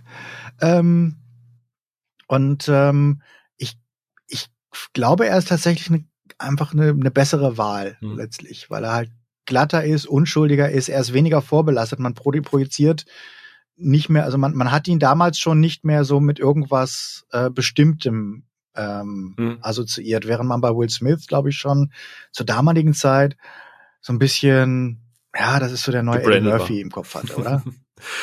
Onno, Onno, wie sieht's da bei dir aus? Hättest du dir das vorstellen? Ja, ich habe da so ähnlich, ich habe auch so ähnliche Gedanken bezüglich Keanu Reeves gehabt. Also für mich ist er so ein bisschen wie so ein angeschossenes Reh, was jetzt in diese Welt reinfällt und also vom Blick her die ganze Zeit so, oh, was geht hier ab? Das, das kann er eben ganz gut und ich kann mir halt eben gerade Will Smith auch nicht vorstellen, weil da hätte ich dann so einen Film wie I, Robot im, im Kopf, äh, der für mich ja irgendwie schon fast wie so ein Sequel äh, äh Sequel sage ich schon, Prequel von Matrix ist, weil der ähnliche Anleihen hat wie der Animatrix-Film hier The Second Renaissance. Aber ähm, nachträglich kann ich es mir nicht vorstellen, weil er ja auch gerade in den 90ern äh, bis Ende der 90er auch so immer so einen humorvollen Unterton hatte in seinen Rollen. Mhm. Äh, wenn das damit reingekommen wäre, puh, dieses stoische und und und und äh, ja, oh, wo bin ich denn jetzt hier Ding von Giano hat halt da schon gut reingepasst und er hat trotz alledem eine gewisse Coolness rübergebracht und also für mich passt er jetzt perfekt in die Rolle, aber weil es eben die Rolle ist, wie man sie kennengelernt hat. Ne? Wenn man Will, mhm, Will Smith gewesen wäre, hätte man diesen Vergleich eben nicht. Ja? Und, Was René vorhin nicht, meinte, das ist immer schwer im Nachhinein ja, dann, ne? Aber ich glaube, dass er trotzdem Erfolg gewesen wäre, weil da eigentlich damals bis auf Wild Wild West nahezu jeder Film von ihm Erfolg war. Ne? Also ja. Was ich aber sehr schwer vorstellen. Was ich gar nicht wusste, auch jetzt hier in der Vorbereitung, ich weiß es nicht äh, von euch, also ich, ich rechne mal damit, dass Batz und René vielleicht äh, den Fakt äh, kannten. Aber äh, in, in Matrix äh, Reloaded Revolutions gibt es ja die Figur des ähm, äh, äh, Seraph und ähm, der ist ja gespielt von Colin Shu. Und der sollte eigentlich ursprünglich von Chet Lee gespielt werden. Der war quasi auch erste Wahl und wurde, war eigentlich auch schon im Casting-Prozess. Ähm, aber, also wusstet ihr das? Oder äh, ist das jetzt? Das ich hab's neulich, ich hatte es neulich, äh, ich hatte es neulich, gerade das hatte ich neulich gehört in irgendeinem ich weiß gar nicht was, ich hatte irgendeinen Podcast oder irgendwas auch übrigens, da hatte ich das ja, genau, ich genau diesen Fact gehört. Vor ein paar Wochen auch erst irgendwo ja, gehört. Ich habe es ja. auch erst in irgendeiner Berichterstattung, die eigentlich zu Re mhm. Resurrections galt, habe ich genau, das auch mal nur in einem Nebensatz aufgeschnappt. Davor habe ich das auch noch nie gehört. Was halt ganz spannend ist, weil ähm, er war eigentlich auch schon im, im gefühlt am Unterschreiben. Er hat allerdings auch gesagt, das Problem für ihn war und warum er dann letztendlich abgesagt hat. Eigentlich hätten ihn für neun Monate gebucht, drei Monate für die Dreharbeiten und äh, sechs Monaten wollten die quasi ihn in so ein ja, in so einen, so einen, so einen, Digit in so einen Raum sperren mit Motion Capturing und alle seine Moves und so weiter eindigitalisieren in eine Digitalbibliothek für, falls man ihn digital in Zukunft benutzen möchte. Und er hätte am Ende quasi die, sein, die Rechte daran äh, verloren, wenn diese Moves und so weiter, auch seine, seine, seine, seine eigenen persönlichen Moves, wenn die dann in irgendeinem Film von Warner Brothers weiterverwendet werden würden. Und deswegen hat er gesagt, das macht er nicht. Ah, hat er lieber bei, bei, ja, The One. Äh, Nee, nicht bei The One. Er hat, er hat, doch, hat er bei, bei Lethal Weapon 4 mitgemacht. Ja. Mhm wo, wo, wo er damals gesagt hat, er musste noch nie so langsam kämpfen, damit, damit Mel Gibson mitgekommen ist, weil er die Choreografien nicht so schnell konnte. Weil er meint, das war wie in Zeitlupe kämpfen, ähm, weil er das normalerweise alles mit der dreifachen Geschwindigkeit gemacht hat, aber ähm, selbst mit viel Training äh, hätte Gibson das nicht, nicht hinbekommen und auch die anderen im Film nicht mit hinbekommen und deswegen hat er da quasi so ein, eine Zeitlupenversion seiner üblichen äh, Fights abgeliefert, was ich sehr toll fand. Aber, aber also war schon ein Lethal Weapon 4 Bullet Time, oder? War, genau. Äh, ähm, ja, im Ende, quasi, genau. Im Endeffekt hat er aber, glaube ich, nach Matrix, nachdem er es abgelehnt hat, dann tatsächlich in The One mitgemacht, wo er ja quasi dann durch, durch die Paralleluniversen reist und seine eigenen Ichs tötet. Äh, egal. Geiler Film. Äh, ja, ich musste, ich habe Angst, den noch mal zu gucken. Ich weiß, dass ich ihn früher sau cool fand, aber es ist ja. wie viele Chat Lee Filme zu der Zeit. Man weiß nicht, ob die immer noch so cool sind, außer halt Hero, weil der ist immer gut. Aber äh, zurück zur Matrix und jetzt noch eine persönliche Frage, bevor ich dann wirklich den Haken an, an Matrix dran setze. Ähm, René, gibt's so, und jetzt wirklich explizit auf Matrix gesprochen und, und auch so ein bisschen das Aufgreifen, was der Batz vorhin gesagt hat mit dem Thema Framing und ikonische Szenen und so weiter und so fort. Gibt es so ein Moment in dem ersten Matrix-Film, den du dir immer und immer und immer wieder anschauen kannst, weil der einfach dich so umhaut. Jetzt mal ne, ob es jetzt Bullet Time ist oder ob es irgendwie ein, eine Szene ist oder irgendein, irgendwas, das sich eingebrannt hat, wo du denkst, du freust dich immer, wenn das kommt. Äh, ja, ich halte mich auch kurz, weil ich glaube, wir reden heute noch lang genug. Ähm, ja, die ganze Subway Station Kampfgeschichte, das ist einfach so eine Sequenz, die ich mir immer und immer wieder anschauen kann und jedes Mal wieder Freude damit habe, weil ich da sehr viel, sehr cool dran finde. Mhm. Wäre auch in meiner Auswahl, ja. Onno, wie ist es bei dir? Ja, die äh, Morphos-Befreiungsszene, was ich ja vorhin schon Stimmt. gesagt hatte. Wenn sie da erstmal, was brauchst du ja Waffen? Viele Waffen, dann zack und dann schnappen sie sich, kriegen da rein und äh, für mich so, ja, actiontechnisch hat mich damals voll umgehauen und immer wieder gut anzusehen. Also wenn es auf die Action bezogen ist. Und Batz, bei dir? Irgend so ein ähm, Moment was, oder? Was, was Visuals angeht, tatsächlich das ganze Opening ist, ist wahnsinnig gut gefilmt, einfach. Also das komplette und auch. Du meinst das mit Trinity? Nicht, ja, mhm. ähm, nicht, also vor allen Dingen, also angefangen von den ganzen Kamera, wenn sie das Hotel von außen zeigen, es ist einfach wahnsinnig gut geframed, alles sieht total toll aus. Ähm, ähm, und auch einfach zu sagen, man fang, fängt nicht mit der Hauptfigur an. Das, ich finde es ein bisschen schade, dass sie so ein bisschen sidelined wird später, mhm. aber ähm, das ist toll. Und auch die Subway-Szene, die ist halt, ähm, ja. da, da, da können sich die ganzen verfickten Jet Li, äh, Shang-Chi's heute hinter verstecken, wenn ich halt wirklich sehe, was Marvel einem heutzutage als Marvel Macht das Marvel fast äh, nicht auf. Barts. ja, das war aber wirklich so ein Film, ja. wo ich gedacht habe, eigentlich hat er so viel Potenzial, weil er, zei weil er zeigen könnte, ähm, was Menschen können, weil diese Martial Arts Künstler ja. sind einfach fantastisch und du kannst ja heute noch die ganzen Sachen aus Police Story und die ganzen äh, Jackie Chan Sachen, aber auch ich habe neulich erst ein Doku auf Netflix gesehen, die ähm, sich mit diesen ganzen ähm, der ganzen Karatewelle äh, oder mit der Martial Arts Welle beschäftigt ja. und da sind so viele äh, Kinnlade auf dem Boden klappen Szenen drin und ähm, halt die die die ähm, Wachowskis haben es verstanden, wie man das macht und auch, dass man einfach dem Team ähm, Zeit lassen muss, um das zu inszenieren, um das, äh, um die Kameraposition festzulegen und vor allen Dingen so ganz viel in Camera ohne Cuts äh, in, in White Shots zu machen. Und das ist auch bei dieser Subway-Szene so toll, dass die halt so in White Shots irgendwie gemacht ist. Mhm. Und hast du halt Shang-Chi mit Schnitt, Schnitt, Schnitt, Schnitt, Schnitt und hier ein künstlicher Background und da nochmal was und hier nochmal was. Und eigentlich haben die sich fast kaum bewegt, sondern die Kamera ist immer nur ständig äh, um sie. Oh. Äh. So, okay. Ich, ja. ich glaube, wir stellen jetzt eine Kasse auf. Und normalerweise ist die für mich, weil ich immer anfange, über das MCU zu meckern. Äh, ich glaube, ich mache das heute für einen Batz. Und was am Ende an Geld zusammenkommt, das investieren wir in Käsekuchen für René, damit er auch mal eine Bezahlung bekommt als kleiner Praktikant. Ja, geil. ja, aber die Szene, die er genannt hat, würde ich auch so unterschreiben. Wenn es nur um ein, ein Visual geht, würde ich tatsächlich noch die Szene, äh, als Neo quasi von Trinity abgeholt wird, als er ins Auto steigt, wie dieses ganze Framing von dieser Brücke ist, wie das Wasser überall runterläuft. Das finde ich eine ja, sehr, sehr eindrucksvolle ja. Szene. Und, und ich glaube, da werde ich jetzt gleich äh, hören, aber eine Szene nämlich auch immer, ich weiß nicht mal genau warum, aber der Moment, wenn der Helikopter in dieses, in dieses Hochhaus rein brischt und dann quasi erstmal diese, diese Wellen sich hinten dran schlagen, bevor es dann nach und nach explodiert und platzt. Ich weiß nicht, was es daran ist, aber ich finde das einfach wahnsinnig geil, wenn dann Trinity auf die Kamera quasi so zuschwingt. All das finde ich jedes Mal einfach so so geil. Ich möchte, ich möchte die Couch einfach in die Luft schmeißen.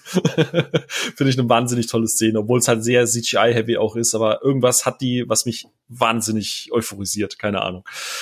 Ähm, bei der, bei der, bei der ähm, Lobby-Szene, da muss ich tatsächlich sagen, ich finde sie ist in HD nicht so wahnsinnig oder in 4K nicht so gut gealtert, weil leider sieht man in 4K, ähm, dass das halt alles Plaster ist und ähm, hm das sieht halt nicht sehr nach Stein aus. Also wenn du, wenn du es wirklich so total hochauflösend dir anguckst und du kennst die Szene, das heißt, man hat auch mehr Zeit, sich auf Details zu machen. Du siehst bei diesen ganzen Explosionen, wenn die ganzen Bullets einschlagen, dass das alles Gips ist und dass das kein Stein und kein Beton ist.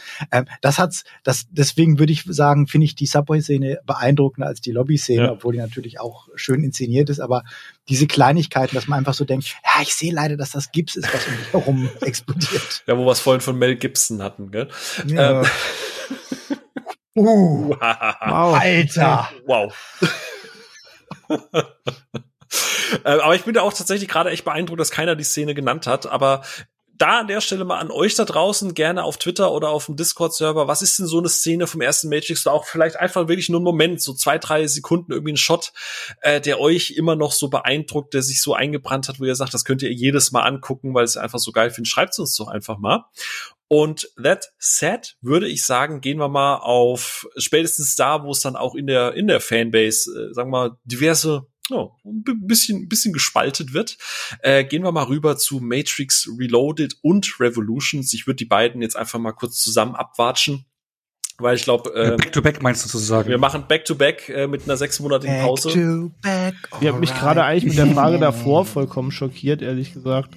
Ich habe extra eine Szene nicht genannt, weil ich dachte, ja, safe wird irgendeiner die halt einfach in den Raum werfen und jetzt hat sie halt niemand erwähnt. Was denn? Ich etwas enttäuscht von euch. Das mit der Sonnenbrille und den beiden, äh, mit den beiden Pillen oder was? Ja, einfach die ganze Szene, wo äh, Morpheus mit Neo durch die Matrix läuft und ihm ne, anhand der roten Frau und so weiter zeigt, dass das eben eine ah. Illusion ist und eben ah, der legendäre Track läuft, was einfach der Matrix-Track ist, der dann auch auf jeder IBM-Party e lief. Also ich dachte, dass einer halt diese Szenen, deswegen habe ich sie mit Absicht nicht genannt. Aber ja, auch ist immer. Ikonisch sein Urgroßvater. ja, oder der ganze Kampf gegen Morpheus und Neo, ne? Auch da wieder, was Batz vorhin gesagt hat, äh, dass du das. Es, es ist aber tatsächlich erstaunlich, wie viele Single Frames es gibt, die man, die man auskoppeln könnte. Ja. Ähm, Every frame a painting, das, das, und da hast du wirklich viel Auswahl. Ja, ja, eben. Und das, das, das war ja mal jahrelang so mein Argument, ähm, was ich gesagt habe, wie ikonisch die, die erste, also die Original Star Wars Trilogie ist, wo du halt wirklich so ganz viele Einzelbilder hast und du sagst halt, wow, jeder weiß sofort, was das ist, jeder kennt die Szene, weil es eine Million Mal parodiert wurde und wie wenig ähm, Sachen es da aus den aus den äh, Prequels gegeben hat, mhm. dass die halt viel langweiliger einfach geframed ist, halt immer Leute, die nebeneinander laufen und quatschen. ähm, äh, weil es halt alles auch vor, vor Greenscreen irgendwie passiert ist. Und bei Matrix ist es mir jetzt, als ich den nochmal geguckt habe, wirklich aufgefallen, wie viele Einzelbilder äh, es gibt, wo du einfach sofort sagst, ja klar, das Bild, das habe ich noch so, das hat sich so in meinen Kopf eingebrannt, das habe ich tausendmal zitiert irgendwo gesehen. Ähm, und das, das ist halt auch einfach eine Leistung, die muss man anerkennen, das dass die das geschafft haben. Es ist ein Ritterschlag von Batz. Das ist quasi, ne, also das ist jede, every, every word äh, Ritterschlag so. Ähm, Matrix Reloaded und Revolutions haben ja durchaus einen zweifelhaften Ruf. Da gibt's ja äh, verschiedene Kritiken. Äh, die einen sagen, das ist alles so Überexposition, weil der Architekt und jada jada und es ist alles so wahnsinnig äh, noch pseudo-intelligenter und viel zu kompliziert und man versteht ja gar nicht, um was es da geht. Er hat schlechte Effekte, er vernachlässigt das Gunfu, es ist nur ein Cash Grab und die Geschichte war eigentlich auserzählt. Jada jada jada. Ich möchte die Kritik nicht komplett runter äh, jetzt auseinander auseinandernehmen. Ich möchte jetzt einfach nur mal äh, René fragen, stimmst du dieser Kritik an sich zu? Sagst du, mag vielleicht sein, hat trotzdem Spaß damit? Oder hat sich vielleicht auch bei dir so im Laufe der Jahre, ne, also gerade wenn man dann guckt, was danach dann noch kam, wo man dann auch mal ein bisschen emotionalen Abstand zu dem Ganzen bekommen hat, hat sich da vielleicht auch deine Meinung irgendwie geändert, wo du gesagt hast, früher fand ich's scheiße, heute vielleicht eher nicht? Oder wie stehst du dazu? Scheiße wäre zu hart gegriffen. Ich mir waren die Fortsetzungen, als ich sie dann gesehen habe, eben zu jener Zeit, als sie erschienen sind, verhältnismäßig egal, weil ähm, du sagst es, es hat plötzlich eben diese nach dem ersten irgendwie auf dem Schulhof über den philosophischen Ansatz zu diskutieren über Dinge, von denen du als Elfjähriger keine Ahnung hast, das war noch lustig. So, aber danach hat man dann eben Fässer aufgemacht, wo man eben zu stark für mich einen Stempel draufdrücken wollte. Und ich konnte das damals, das heißt nicht so greifen, es war mir einfach schlichtweg egal. Ich ich habe den Brei ja nicht gemocht wegen diesen Ansätzen, die es fährt ähm, und dieser Überexposition, dass ich in einem weißen Raum stehe und mich mit einem alten weißen Mann unterhalte, ähm, sondern ich wollte eben diese stylische Action quasi. Genau.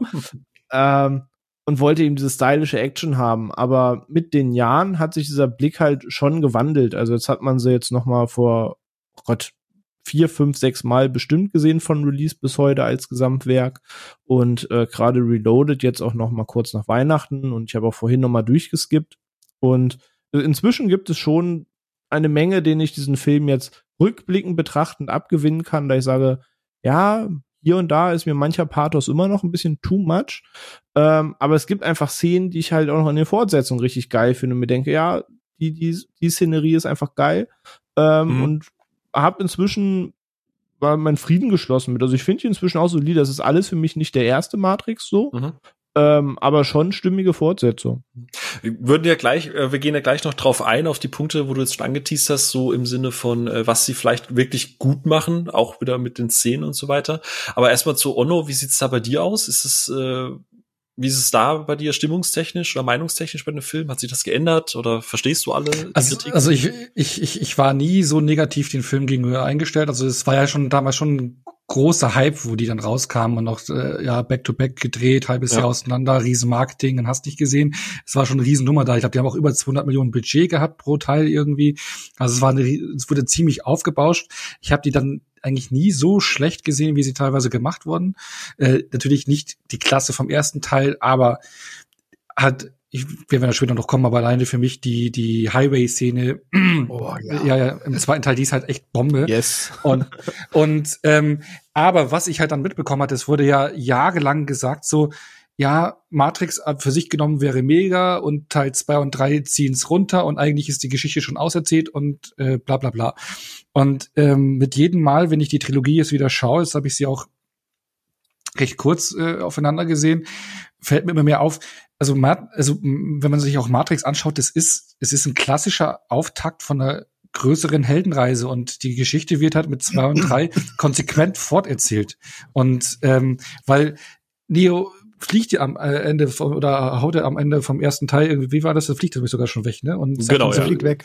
Ja, genau. Und dann, dann merkst du so, ja, okay, er hat jetzt zu seiner Bestimmung gefunden oder im Prinzip äh, ist er, hat er die Richtung äh, gezeigt bekommen, wo er hin will. Und jetzt geht's los. Das ist eigentlich schon so ein Auftakt zu mehr. Also, dass der Film für sich alleine auserzählt ist, finde ich eben nicht. Und jetzt erzählen sie es halt weiter. Ähm, sie sie ähm, schneiden, finde ich, interessante Themen an, beziehungsweise bringen interessante Ansätze ran. Also ich mag da auch Architekt, der Architekt oder oder der Schlüsselmacher oder also da, da sind tolle Ideen drin, aber man übertreibt hier und da schon mit Exposition und auch gerade Zion wird mir zu viel äh, irgendwie gezeigt. Das nimmt da schon ein bisschen so. Ich glaube, das hat auch also mich anfangs so ein bisschen rausgerissen, weil wenn du den ersten Teil anschaust, du bist schon mehr in der Matrix unterwegs und jetzt bist du, ich glaube, der erste war ja Reloaded, ne, und dann kam Evolution. Genau, ähm, ja. Mhm. Du bist ja, glaube ich, die Hälfte irgendwie in Zion, unter, äh, Zion unterwegs und hier da und in den Höhlen und du denkst da auch so, ja, was ist denn hier los? Und dann kommt noch irgendwie ein Rave mit äh, einer Sexszene, die, also das ist alles so, aber dann, wenn es wieder in die Matrix geht, dann, ich glaube, die letzte, letzte Stunde gefühlt ist ja nur Action. Ne? Und da lässt lassen sie wieder die Muskeln spielen und für mich gewinnt die Trilogie mit jeder Sichtung irgendwie, wird es irgendwie runder und, und ich verstehe die Reise, die sie zeigen wollten. Und für mich funktioniert es auch als Trilogie gut und ich sehe nicht nur Matrix als für sich genommenen Punkt. Und wir machen sie, und die beiden machen für mich auch Matrix nicht schlechter, sondern erzählen ja. an und für sich die Geschichte konsequent weiter. Ich bin da auch, also da, da muss ich kurz einhaken, bevor wir gleich zum Batz rübergehen. Ich habe das den Kritikpunkt auch nie verstanden, dass zwei und drei den ersten irgendwie schlechter machen sollen. Also äh, du kannst sie halt nicht mögen, fein, aber dann guckst du halt einfach nicht, weil der erste ist halt, also was macht es denn schlechter? Es Redcon ja gefühlt einfach auch so gut wie nix. Ähm, mhm. Oh, mhm. Ah, okay, da, da, da dann gleich, okay, okay, darfst du gleich rein. Ähm, aber prinzipiell finde ich es schön, ohne dass du gesagt hast, ich, also ich hatte es zumindest jetzt so, so gehört, dass du die, die, die Architektenszene gar nicht so scheiße findest, oder? Weil ich muss ja gestehen, ich habe hab für die echt so ein bisschen Sweet Spot. Ich mag die echt super. Ja, ich finde ja, die auch, also ich finde die auch nicht so super kompliziert oder so irgendwas. Es ist doch einfach nur, was der Merowinger vorher gesagt hat, äh, Kausalität und Effekt nur halt eben auf, auf Programmlogik runtergebrochen. Also ich finde das jetzt ja, nicht. Alles, ich finde, das, das sind alles äh, interessante Punkte, finde ich. Und äh, ich mag das auch. Den Merowinger mag ich zum Beispiel. Und, und hey, danke. Ja, nee, es ist, ja, es, also ich, also damals wusste, wusste ich nicht so wirklich äh, so viel damit anzufangen, äh, beim ersten Mal schauen irgendwie. Ja. Aber es gewinnt bei mir bei jedem Mal. Ich habe Wein getrunken, deswegen muss ich jetzt bissen. Das ist der Effekt. Deswegen tschüss. okay, ähm, genau, aber prinzipiell äh, bin ich bin ich auch bei bei dem, was der Ono sagt. Ähm, ich habe die ja damals im, beide im Kino gesehen und ich fand die damals gut, wie ihr sagt, es ist nicht Matrix, aber ganz im Ernst, es ist so, das ist wie, blöd gesagt, das erste iPhone vorstellen, dann erwarten, dass jede, jede Vorstellung wieder das gleiche ist. Dieser, dieser Effekt, der alles verändert. Ähm, das gibt's halt nicht. Das ist eine Erwartungshaltung. Ich glaube, die wurde gefühlt noch nie irgendwie groß, äh, vielleicht ja, Terminator 2 könnte man jetzt wieder anführen und wieder Alien, Pate, jada, jada. Mhm. Aber ich glaube, äh, die Erwartungshaltung ist ja auch so ein bisschen utopisch. Und ich bin halt bei, bei Onno, ich finde, ich mag auch den Part mit Zion, da können wir gleich noch drüber reden. Ähm, aber ich finde, die sind in sich rund. Es gibt vieles, was ich nicht mag, absolut nicht. Äh, du hast den Rave schon angesprochen, äh, Meme, Meme Generator 1000. Großartige Szene. Äh, ja. War, was? Freitag nachts. Äh, in, in, das ist halt die Szene mit Bums, ne? oh, Ey, ich mag die total gerne. Okay, da können wir gerne dann gleich nochmal drüber reden. Ähm, aber ansonsten, ich, ich habe den Hate nie verstanden und für mich ist, also es sagt ja auch ganz oft, es gibt ja keine Matrix-Trilogie, es gibt nur Matrix. Für mich ist Matrix eine Trilogie und wenn ich Matrix gucke, gucke ich immer alle drei, ich gucke nicht nur irgendwie einen. Außer es läuft halt mal irgendwie klassisch im Free TV, man seppt mal rein. So, Batz, du hast, äh, du scharst mit den Hufen, ich sehe das. Ich sehe das durch das Mikrofon durch. ähm, ja, ich ähm, das gibt's wieder so die zwei Haltungen. Einmal, äh, wie es halt damals war, und da war es halt, hatte ich ja gesagt, ich habe die gar nicht im Kino gesehen, sondern ich habe die dann tatsächlich. Wollte gerade sagen, lass erst mal sagen, wie du quasi zu den Vorsetzungen per se stehst, bevor du dann quasi, wo du vorhin mit Redconning und so weiter, also ob dir das was kaputt genau, macht. Also lass erst mal anfangen ich, mit. Äh, ich habe ich hab die halt wirklich erst dann geguckt, als ich dieses, dieses Boxset hatte. Ähm, und da war ich natürlich dann auch schon beeinflusst davon, dass, dass der allgemeine Trend halt war, uch, auweia. Ähm, und ja, äh, ich, ich fand sie schwierig. Ähm, und aus, aus, aus nachträglicher heutiger Sicht würde ich sagen, einerseits machen sie etwas, was ich heutzutage auch noch hasse, dass sie halt ähm, Fantasie ähm, ersetzen und Zeugs erklären, was nicht erklärt werden muss. Also dass man halt so die, heutzutage diese Scheiße hat mit ja jedes jedes dumme Plothole aus Star Wars kriegt einen eigenen Film, um zu erklären, warum das doch total bewusst war. Also hier Rogue One und, und Solo und da, ah, guck mal, deswegen heißt der Solo, da hat er seine Jacke her und da hat er also, also dieses, dieses Over-Explaining, wo man so sagt, man könnte ja eigentlich den Film stehen lassen. Also eigentlich ist ja die, die Grundbotschaft des Films ist durcherzählt, ähm, dieses, dieses, ähm, ähm, Keanu hat zu sich selbst gefunden und fliegt am Ende weg und wird jetzt etwas äh, verändern. Und man muss, man, man könnte ja eigentlich sagen, wir überlassen das der Fantasie jedes einzelnen Zuschauers, sich äh, auszumalen, was er jetzt mit dieser Freiheit machen würde. Man, es besteht keine zwingende Notwendigkeit, das jetzt noch durchzuerzählen und weiterzuerzählen. Ähm, das denke ich in weiten Teilen immer noch, weil es halt auf vieles zutrifft, was ich, was ich heute so sehe, so dieses mit, wir müssen jeden Kack weitererzählen und alles muss ein Prequel haben und alles muss noch eine kleine Webserie dazu haben und noch ein, noch ein, noch ein äh, irgendwie Roman dazu haben und dann muss hier das noch eine eigene Serie kriegen und bla. Also dieser, dieser ähm, Logorö, also dieses, man muss halt alles durcherzählen und alles zu Ende erzählen und man kann den Zuschauern gar nichts mehr selber überlassen, sondern man muss halt wirklich alles bis ins Kleinste ausformulieren. Auf der anderen Seite sehe ich natürlich das Problem, das die Wachowskis hatten. Sie hatten halt den Film äh, schlechthin abgeliefert, der halt ähm, ein bisschen das war, was Star Wars, äh, der erste Star Wars zu seiner Zeit war und hatten jetzt so ein bisschen den ähm, ähm, Second Album Druck, so nach dem Motto, wenn du einmal einen Chart-Hit abgeliefert hast, was kommt danach? Also alle erwarten, dass du halt das zweite Album genau derselbe Knaller wird und the next big thing quasi.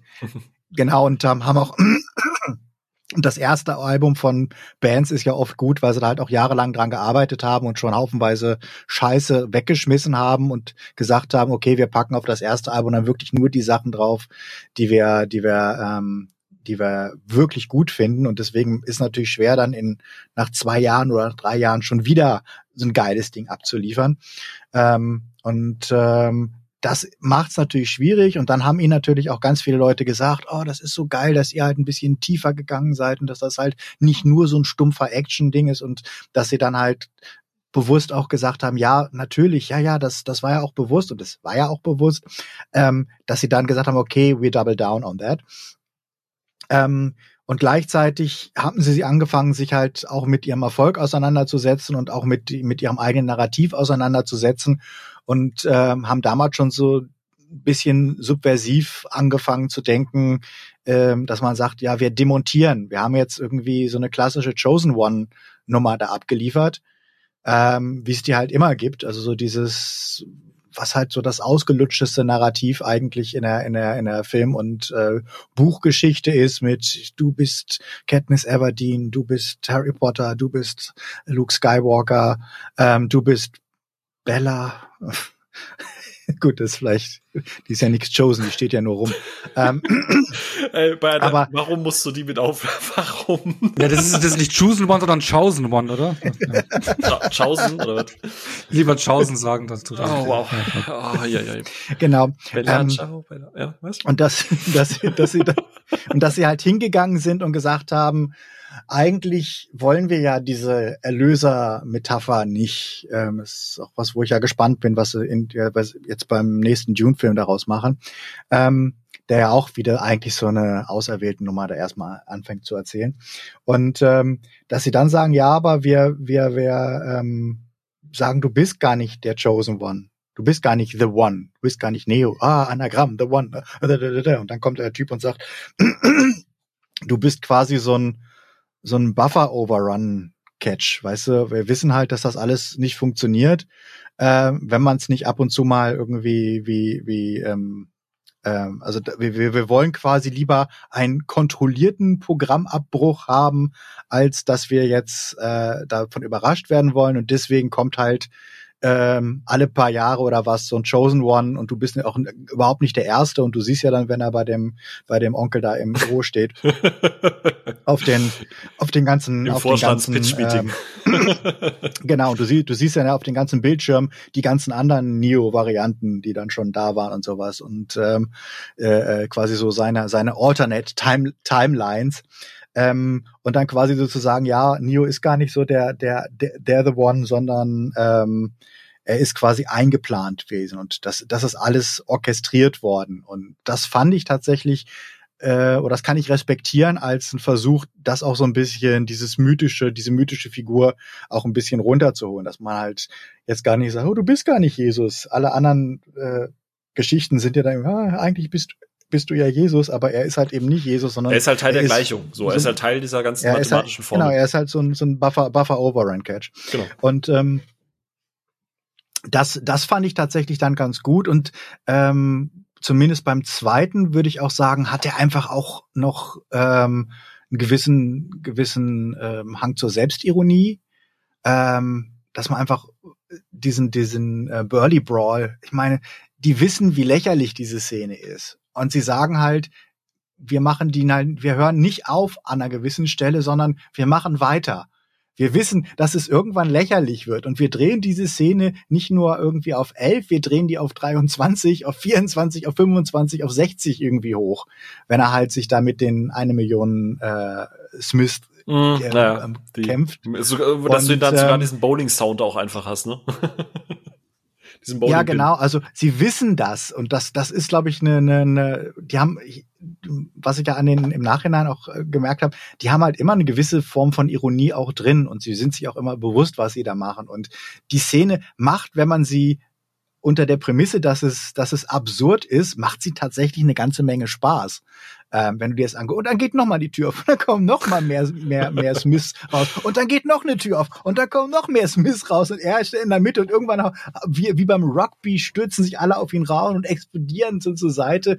Ähm, das ist was. So stelle ich mir Renés Montage einfach, vor, wenn die Kollegen quasi, wenn er im Urlaub war und die Kollegen mit ihren ganzen Problemen kommen in der IT und, und sagen, René, kannst du mal kurz, kannst du mal kurz. Fühlt sich eh an, das stimmt. ja, und äh, da, da, da, das, das ist aber auch so ein Moment, wo du, glaube ich, ihre Liebe zu zu, Animationssachen und gerade auch zu Anime merkst, weil das ist so ein Moment, der könnte halt eins zu eins auch aus dem Anime kommen. Also auch gerade dieses, alle stürzen drauf und dann explodieren sie so nach außen raus. Das sind ähm, Bilder, die kennt man halt ähm, sonst aus animierten Filmen und hier machen sie es halt for real. Und natürlich, ähm, sie haben halt, äh, ja klar, die, die Szenen da, die, der, der, der, der äh, Massenorgie, da, was halt ich die sehe und also die die die die die In Berlin ist das normale Rave, oder? Ja, weiß ich nicht. Heutzutage mittlerweile nicht mehr. Dafür ist die Love Parade Underground Love Parade, oder? ja, ist ein bisschen zu sauber. Einfach Zion ist viel, viel zu sauber. Also Berlin wäre das alles ein bisschen versiffter alles und wenn mehr, die, mehr, wenn die apokalyptische mehr, mehr tätowierte, mehr tätowierte Assis, mehr Bärte und sowas. Das ist alles, die sind alle ein bisschen zu clean dabei bei, bei, bei, in, in, eine, eine apokalyptische diese, Stadt, die seit tausenden von Jahren im Krieg ist, irgendwie immer noch sauberer ist als Berlin. So, da weißt du halt auch einfach, wie das Level ist, auf dem du diskutierst. ja, es, es, es, es ist tatsächlich so. Und, und äh, die, die Fixszene ist halt auch, pff, oh, Alter. Ähm, zieht sich halt auch wahnsinnig lange und trägt jetzt nicht so richtig viel bei. Ich verstehe, warum sie es wollen. Sie wollen halt ähm, das Menschliche. Sie haben halt diese, sie sind halt bekannt geworden durch Overcoolness und sie wollen halt was Intimes, Organisches, Menschliches ähm, da reinbringen. In einer Welt, die halt durch, durch Posen und durch, durch äh, fliegende Maschinen und alles definiert wird, da wollen sie halt einen Gegenpool setzen und sie wollen halt was Organisches, was, die, ich meine, das ist so das Nächste, was du einem Menschen kommen kannst, dass du dich halt mit ihm vereinigst. Also ich verstehe mhm. den Gedanken dahinter. Ich find's trotzdem, ey, Alter, spul vor. Ich find's, also, ich bin auch einfach tatsächlich nicht emotional so involviert an der Stelle mit den beiden, dass ich da jetzt so mitfiebern würde. Und das ist so ein bisschen das mhm. Problem. Und das ist generell das Problem, dass mich die Szenen außerhalb der Matrix nie gecatcht haben, weil ich fand immer, die sahen faker aus als die sehen. Weißt du, die Prämisse ist ja eigentlich, das ist die reale Welt und ich fand halt immer, die reale Welt sieht halt aus wie aus einem schlechten Computerspiel und die Matrix sieht echt aus und das war halt auch so ein bisschen Limit seiner Zeit damals. Aber ja, ist, ist ein Problem. Auf der anderen Seite gibt's halt die tolle ähm, Highway Chase, die einfach Kinetik pur ist und die echt großartig ist. Also ich habe mir die jetzt auch nochmal noch mal angeguckt und war halt wirklich ziemlich ziemlich weggeflext davon. ähm, ja, es ist schon ist schon ein interessantes Sequel.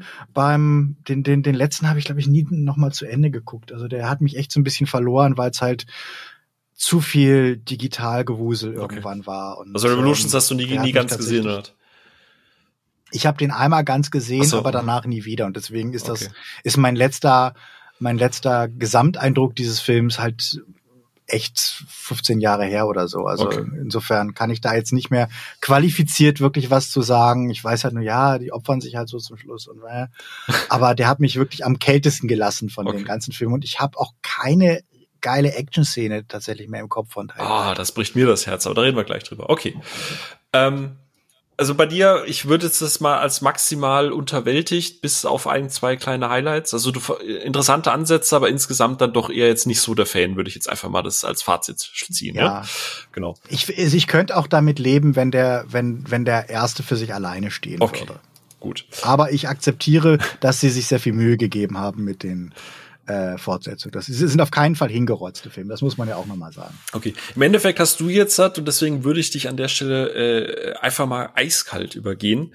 Äh, weil als nächstes hätte ich euch jetzt gerne einfach mal gefragt, was die Fortsetzung eurer Meinung nach, also vielleicht auf ein, zwei Punkte runtergebrochen, gut oder schlecht machen. Und du hast ja schon gesagt, so was sie gut machen, eben die Ansätze des Erweitern, dieses teilweise so ein bisschen Augenzwinkern und die, die Highway-Szene und schlecht eher so der ganze Rest rum.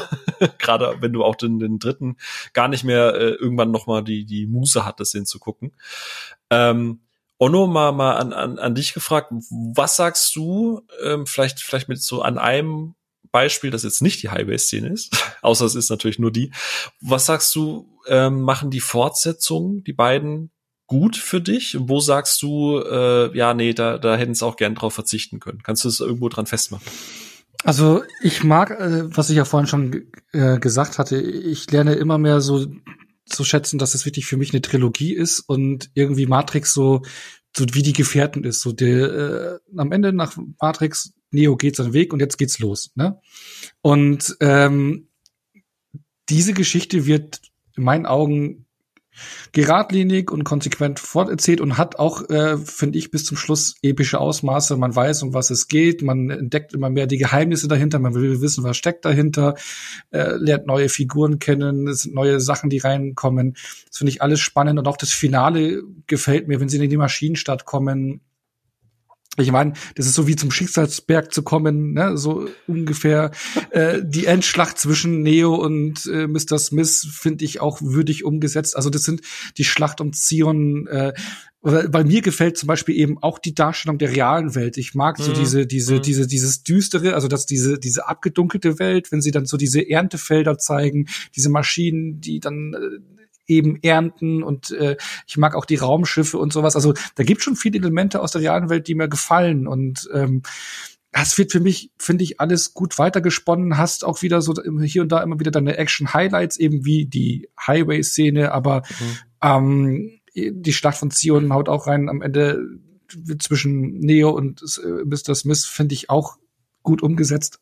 Wenn und hier da aber du halt sehr viel schlechtes CGI hast. Also da kommt man halt eben ans Limit, was die Zeit damals hergegeben hat, gerade wenn es darum geht, eben digital komplette Menschen darzustellen. Also ja. wenn Neo seinen Superman-Move macht oder äh, ja auch gerade eben diese Kampfszene, die angesprochene, wo die ganzen Mr. Smiths kommen und sich draufwerfen Burn, und Neo dann nur, ja, ja, genau, wo dann, wo er dann sich da umdreht mit seiner Stange hier, das ist halt auch, da siehst du halt, dass es digital ist, ist nicht gut gealtert, aber man ist halt da. Wobei mehr an der, die, an der Szene ist mehr real, ähm als man denkt. Als man denkt. Okay, also aber es sieht so gummihaft aus, ja. Ja, also es ist natürlich viel digital, aber ähm, sie haben doch eine ganze Menge Echtgeräte. Es gibt ein ganz interessantes Video von okay. Corridor Crew dazu. Ja, dazu, stimmt, stimmt, stimmt, ja. Ähm, wo sie auch zeigen, dass vieles, wo ich gedacht ah, das war bestimmt äh, digital, also im Modelwork war, also zum Beispiel wie die äh, Osiris da äh, durch, durch, durch irgendwie so eine Röhre fliegt und hinterher explodiert alles und ähm, mhm. Das war zum Teil alles echt Modelwork. Mhm. Respekt okay. dafür. Oh, das ist, im, ja, das ist, ist cool. im dritten Teil, wo quasi die, die, die äh, Osiris durch dieses Tor durchbricht. Äh, das ist alles praktisch gemacht und das ist halt total mhm. insane eigentlich. Deswegen auch das Budget. Eben. Ja, nee, aber das, das gefällt mir alles so die Welt. Ich meine, er lässt sich hier, die, die, die Filme lassen sich hier und da mal ein bisschen Zeit. Also, was ich, also gerade Reloaded zum Anfang mit dem Aufbau mit Zion und sowas, das finde ich so ein bisschen schleppend, eben die angesprochene Rave-Sex-Szene. Ähm, aber ansonsten gehen die, erzählen sie die Geschichte schön weiter und gehen für mich mittlerweile wirklich gut weg. Also äh, äh wachsen in meiner Kunst immer. Und ja. das, das mag ich. Und, und, und ah, René, hast du da irgendwie noch was hinzuzufügen oder äh, fein? Passt das für dich? Oder äh, ähm. ist, äh, fällt irgendwie ein, irgendwas auch bei dir massiv irgendwie drunter? Nö, so im Großen und Ganzen gehe ich da mit dem Tenor mit. Also ich mache den zweiten halt immer noch lieber als den dritten, weil der zweite mhm. mir schon so ein paar Ideen gebracht hat, die ich äh, ganz gerne mag und ganz cool fand, während der dritte anfängt oftmals irgendwann sich selbst zu zitieren, aber das irgendwie in schlechterer Version und äh, teilweise Kampfszenen eins zu eins übernimmt und mir dachte, okay, hm, dafür, dass ihr jetzt so ein krass kreatives Level vorgegeben habt, fangt jetzt an, irgendwie mit dem Finger auf euch selbst zu zeigen. Ähm, dann gibt's aber auch wieder sowas wie dieser Kampf auf Zion, wo du den einen richtigen Kampf hast, der quasi in der realen Welt stattfindet, der dann aber wiederum geil ist. Also ist halt auch nicht alles Kacke dran dann beim letzten Teil. Mhm. Ähm, aber so in Summe, weiß nicht, mag ich die Reloaded, gehe ich halt mit dem mit, was ihr sagt und ich mag Reloaded halt auch ein bisschen mehr als Revolutions. Ich verstehe diesen Hate dieser ganzen Rave-Szene nicht, ehrlich gesagt. ähm, also, dass die beiden da irgendwie Tamtam -Tam miteinander machen, ist mir halt ehrlich gesagt scheißegal, weil darum geht's mir in der Szene halt nicht, ob da jetzt die beiden miteinander schlafen oder, keine Ahnung, Gorbatschow mit Helmut Kohl, das ist mir alles ziemlich hupe. Ähm, was ist das denn jetzt für ein Bild? Keine Ahnung, kam mir gerade irgendwie in den Kopf, frag mich nicht.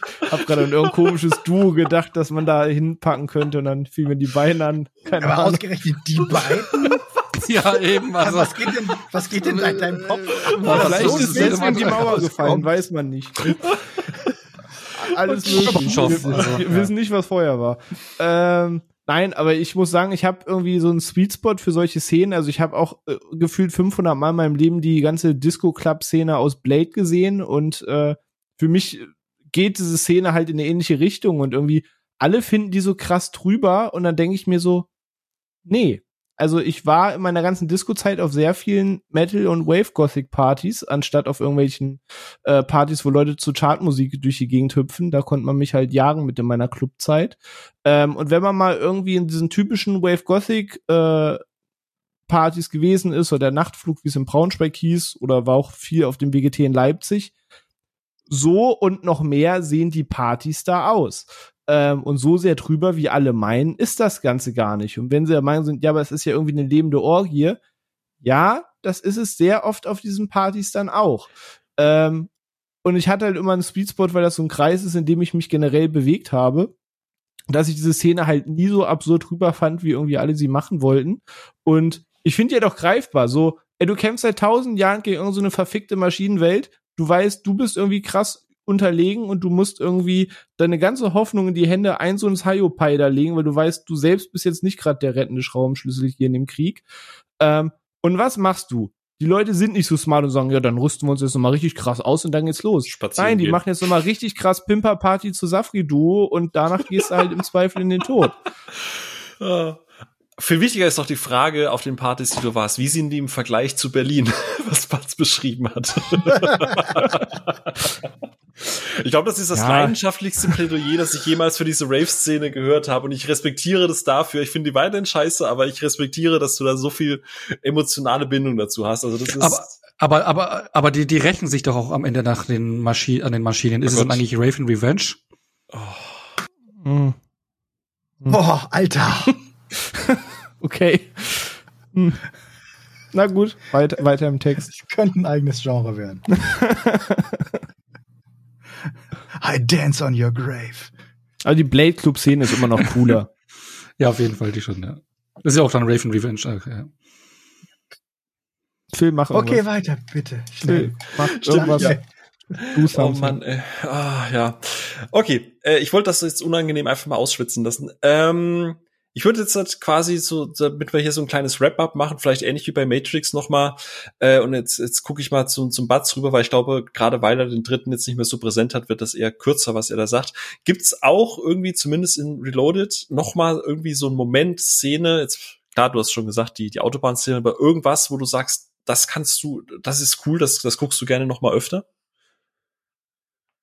Ähm, ja, ich hatte ja schon gesagt, also das waren jetzt die, die Szenen, die ich immer noch im Kopf habe, seit mhm. der Burly Brawl, okay. inklusive der Einleitung mit dem Oracle. Ähm, mhm. Dass es halt so eine, der, der, der Wechsel ist von so einer ganz ruhigen äh, Exposition-Dump-Szene, die aber auch so ein bisschen ähm, ironisch ist, weil, naja, sie offenbart ja sich auch in einer gewissen Art und Weise sie ist eh großartig, in der also Szene und dann, ja, und dann, dann, und sie ist, also es wird davon getragen, dass sie halt sehr charismatisch ist, ähm, mit ihrem komischen Bodyguard und dann geht einfach so mit die, die, die Tür im, in der Szenerie auf und dann fängt quasi das, das, das Videospiel-Level an, was sich ja auch so ein bisschen anfühlt wie so ein, wie so ein, wie so ein, äh, Videospiel-Moment.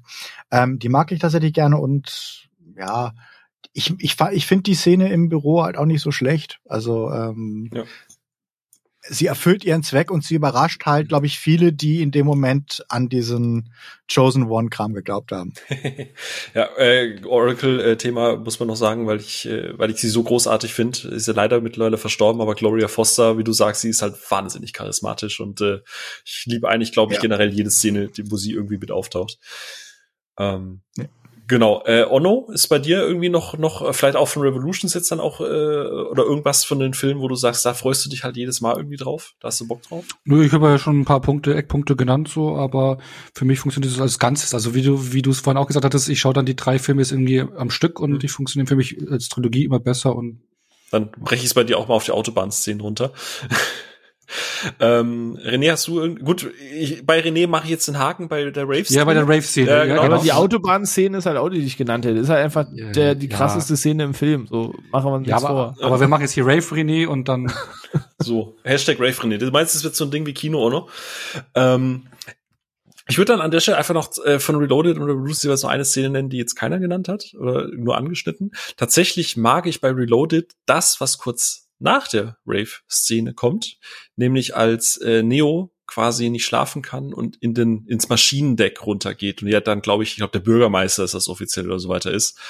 Ähm, und sie dann halt drüber in Anführungsstrichen philosophieren, wie abhängig man eigentlich gleichzeitig von Technologie ist, obwohl man sie verteufelt. Und ich finde diesen ganzen Dialog, der gerade in Kontrast, du hast gerade gesagt, Batz, so diese, diese harten Kontraste zwischen dieser Action oder zwischen The Brave in dem Fall ähm, und, und dieser ganzen Unterhaltung. Ich mag den Gedanken, den diese Unterhaltung einfach eingepflanzt hat, so dieses Hinterfragen, so wie abhängig ist man von Technologie. Und ich meine, das war 2003 ne, und damals war die Frage schon interessant, heute mehr denn je.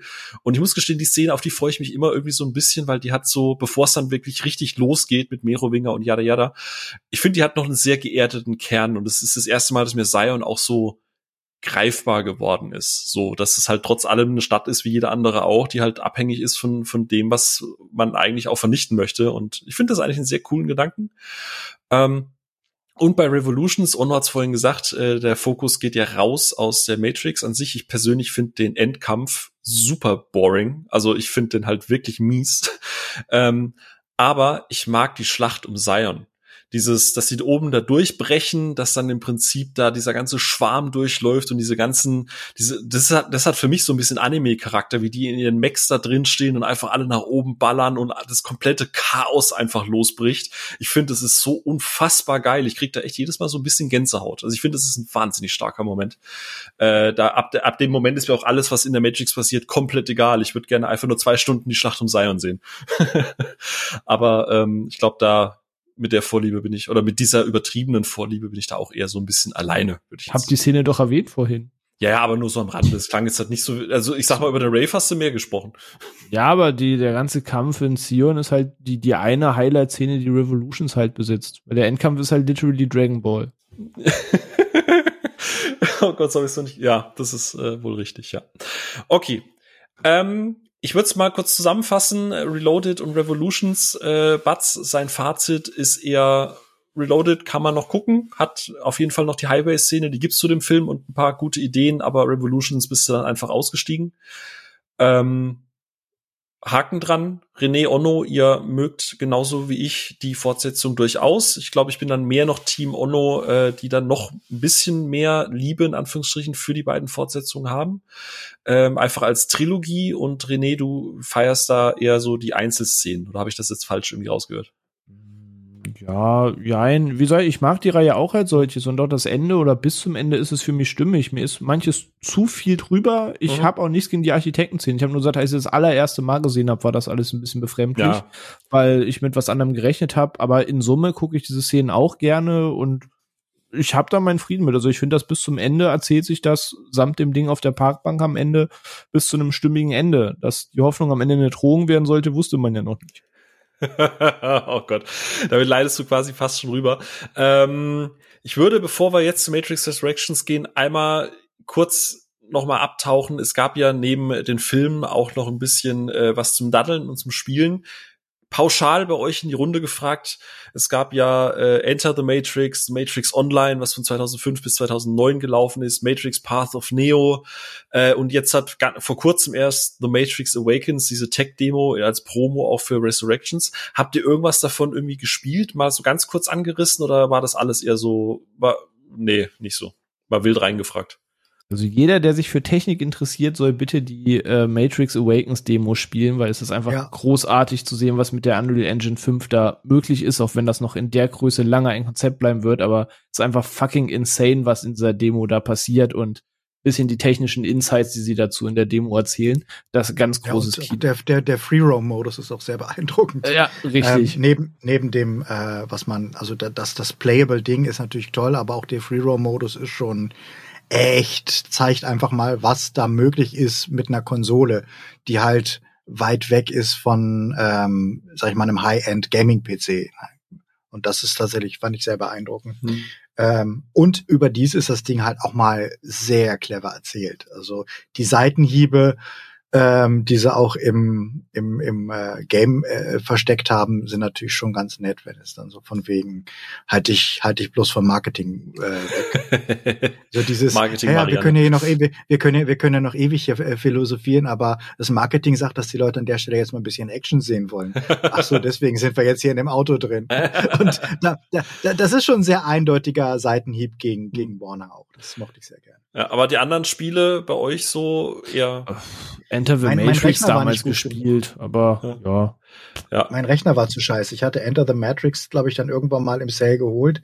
Aber ähm, das war relativ demanding, was Hardware angeht. Und ich hatte nie den krassesten ähm, Gaming-PC. Hm. Deswegen ähm, habe ich äh, Enter the Matrix nur sehr ruckelnd in Erinnerung, was das angeht. Und äh, habe mir irgendwann dann nur mal die ganzen extra gefilmt. Oder ich glaube, war, war nicht in diesem Megaset die ganzen gefilmten Szenen noch mit drauf als, als Kurzfilm oder sowas? Ja, Irgendwas war da, glaube ich. irgendwie sowas. Und es gab auch noch ein alternatives Ende, was sie bei Path of Neo dann geschrieben haben, wo du dann quasi, wo das Ende von Matrix Evolutions nochmal geändert wurde und so. Aber gut, ich würde da tatsächlich auch einen Haken dran setzen. Ono, du bist so ruhig. Ich glaube, du bist da auch äh, draußen wie ein Freibad, wieder, nee, wieder sagen würde. Nee, nee, oh. also die Tech-Demo habe nee, also die Tech-Demo habe ich auch gespielt, aber ansonsten auch nichts, nee. Okay.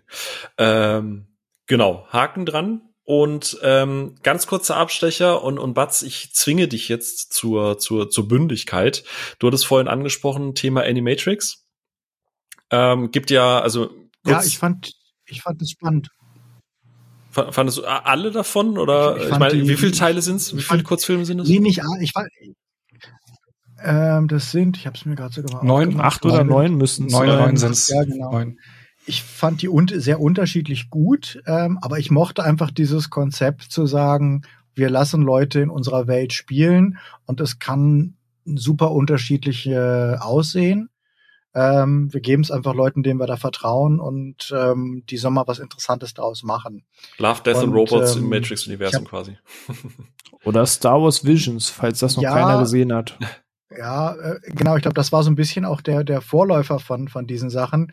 Ähm, es ist ähnlich gelungen oder misslungen wie halt ähm, Love, Death and Robots. Das ist, glaube ich, ein bisschen weniger pubertär als Love, Death and Robots, was ja so, wir können jetzt Titten und Blut zeigen, deswegen ist die Hälfte der Filme, äh, Filme halt Titten und Blut.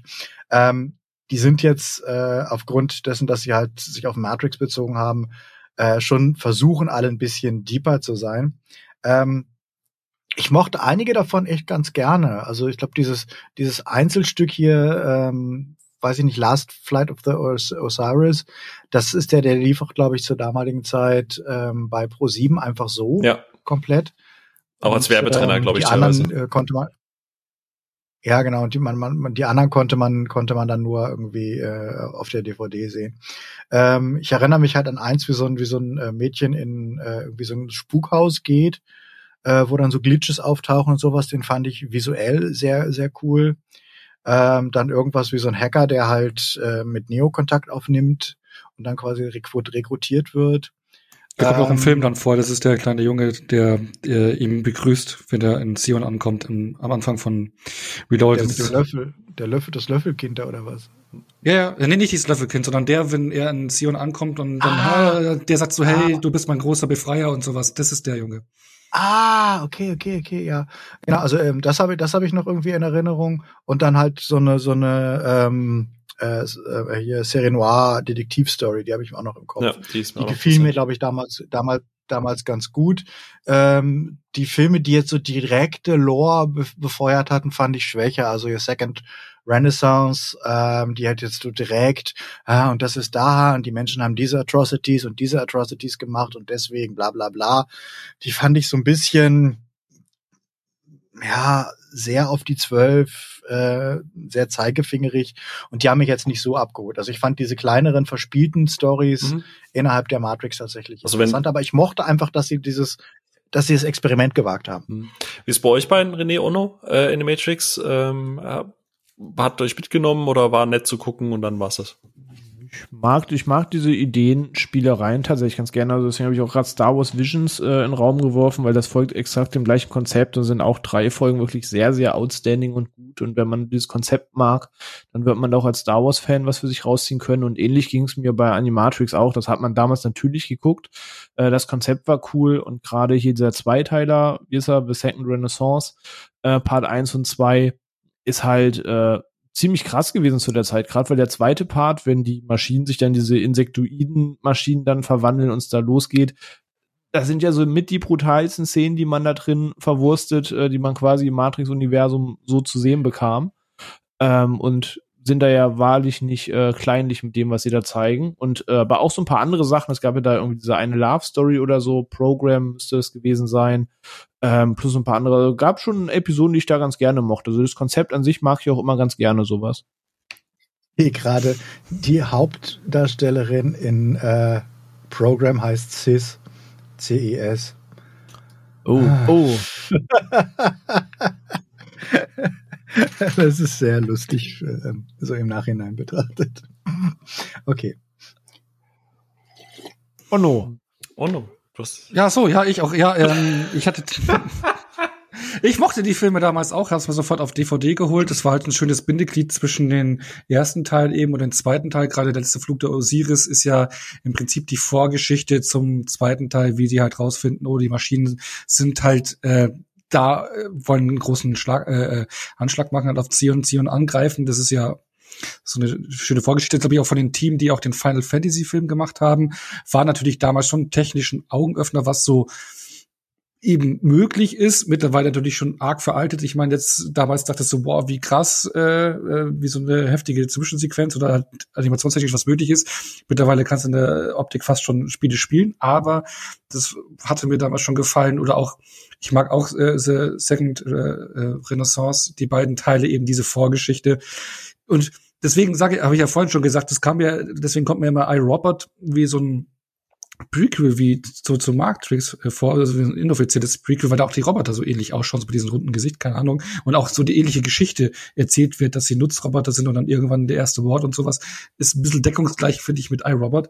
Aber ja, ich, ich mochte die Idee auch dahinter und die Umsetzung. Wir, wir haben nicht alle äh, Teile gefallen, äh, was halt auch, weil es halt auch visuell in unterschiedlichste Richtungen geht, äh, auch sehr experimentierfreudig, aber ähm, ich mag auch die Idee und ich habe die letztens wieder geguckt und die, die machen schon noch Spaß. Ja. Ich merke gerade, ich muss die mal wieder gucken, weil ich habe die einmal geguckt und fand die damals nur so okay aber äh, es ist auch einfach super lange her und ich habe halt in der Zwischenzeit fast immer noch die Filme geguckt.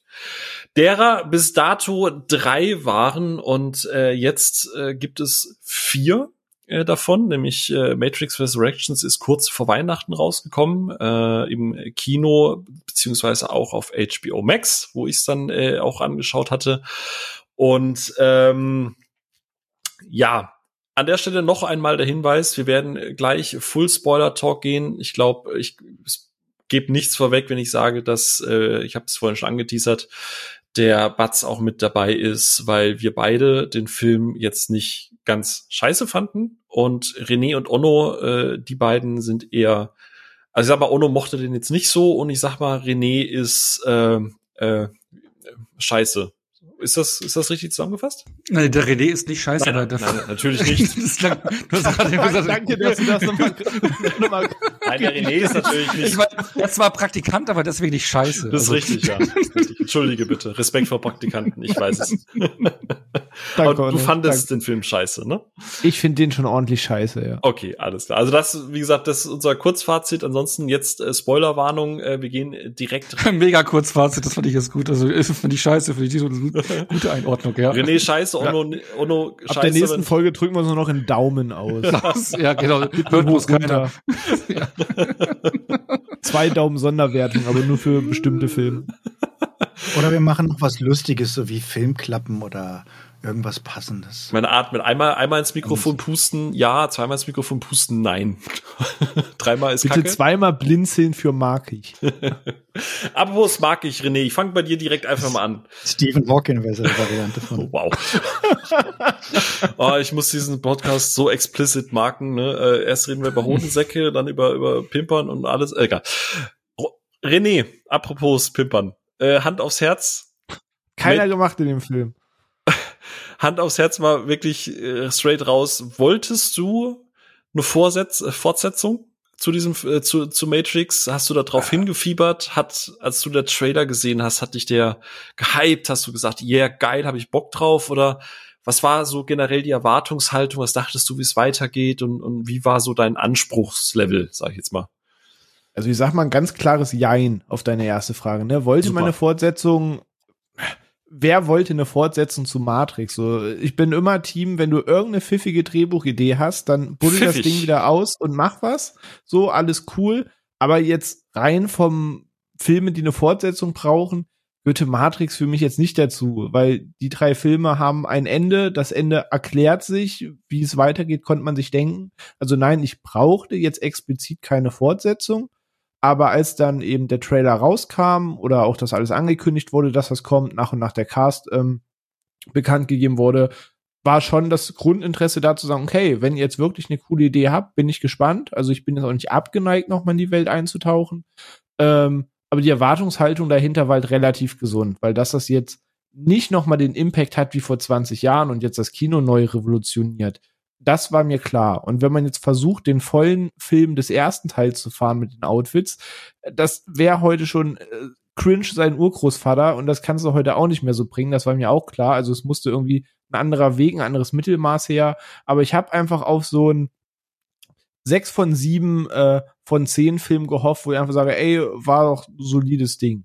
So, das, das war so meine Erwartungshaltung. Ah, also schon ich, gehobenes war jetzt nieder, ich dachte, das wird jetzt der Film des Jahres. Das, ich hatte einfach Lust und war gespannt. Okay, und, und, und Onno, wie, wie, wie da bei dir? Hattest du Bock, Fortsetzung, Trailer, Bock? Wie, wie René. Exakt, okay, alles klar. Gut. Äh, Batz, bei dir?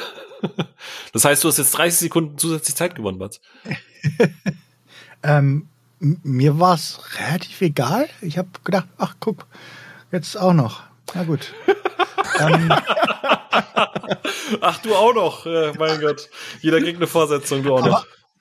Aber, auf der anderen Seite habe ich halt gedacht, ähm, ich schätze die Wachowskis sehr. Ich äh, finde sie halt meistens sehr unterhaltsam. Ich mag halt auch viel von dem, was sie seitdem gemacht haben. Ich mag ja, ich habe ja sogar einen Softspot für ähm, Speed Racer. Speed Racer wo ich so denke, das ist eine tolle Umsetzung des, des, der, der Vorlage. Man merkt einfach, ähm, dass sie mit voller, mit vollem Herzen ähm, die Essenz einfangen wollten von dem, von dem Ding. Ich mag äh, ähm, äh, Sense 8, ich mag äh, ähm, wie heißt der andere, Cloud Atlas. Mhm. Ähm, Den einzig guten habt ihr nicht genannt. Immer V wie Vendetta gemacht, oder nicht? Ja, naja, gut, das ist halt nicht von ihnen, er ist halt nur produziert. Ach so, ah, okay. Ähm, aber ja, den, den, den. Äh, Jupiter äh, Ascending haben wir vorhin schon genannt, der ist ja auch gut. Jupiter, Jupiter Ascending habe ich, habe ich, habe ich auch eine, eine große Schwäche für und ja, V for Vendetta mag ich natürlich auch sehr gerne. Also ich mag eine ganze Menge von dem, was sie machen. Ich finde halt ihre Experimentierfreude gut. Ich freue mich natürlich auch darüber, dass äh, sie halt immer ziemlich ähm, weit vorne waren, was LGBT äh, Repräsentation in Filmen anging, also auch schon in Zeiten von V for Vendetta. Ähm, und ja, also ich finde das tatsächlich äh, ähm, sehr spannend. Ich gucke auf jeden Fall immer hin, wenn sie irgendetwas machen. Und ich finde, wenn sie scheitern, scheitern sie halt äh, oft auf eine sehr interessante Art und Weise im Gegensatz zu äh, halt so ein Blah. Also ich, ich, ich, ich finde, man kann immer eine Meinung haben, wenn sie einen Film gedreht haben. Mhm. Es ist nie so, dass ich so rausgehe und so, ah, also ja, wenn vielleicht ist, vielleicht finde ich einen Film auch dann richtig scheiße, aber dann dann habe ich wenigstens eine Haltung dazu, weil er irgendetwas mit mir gemacht hat, das ähm, mich getriggert hat, um diese Meinung mhm. zu haben. Und ähm, ich finde, man geht nie raus aus einem Wachowski-Film und sagt so, ah, oh, ist vergessenswürdig. Und das das ist auch ja genau. Und ich glaub, insofern war ich schon äh, gespannt, was, ob sie es denn jetzt schaffen, dieses für mich tote Franchise nochmal irgendwie ähm, ins Kino zu bringen. Ja. Gerade, äh, ich glaube, das beste Zugeständnis gerade bei Jupiter Ascending war ja, dass selbst die, die es halt massiv scheiße fanden, alle danach gefragt haben, ja, gibt es ein Buch dazu? Weil die Lore oder die Welt, die sie aufgestoßen haben, ja scheinbar doch Interesse geweckt hat.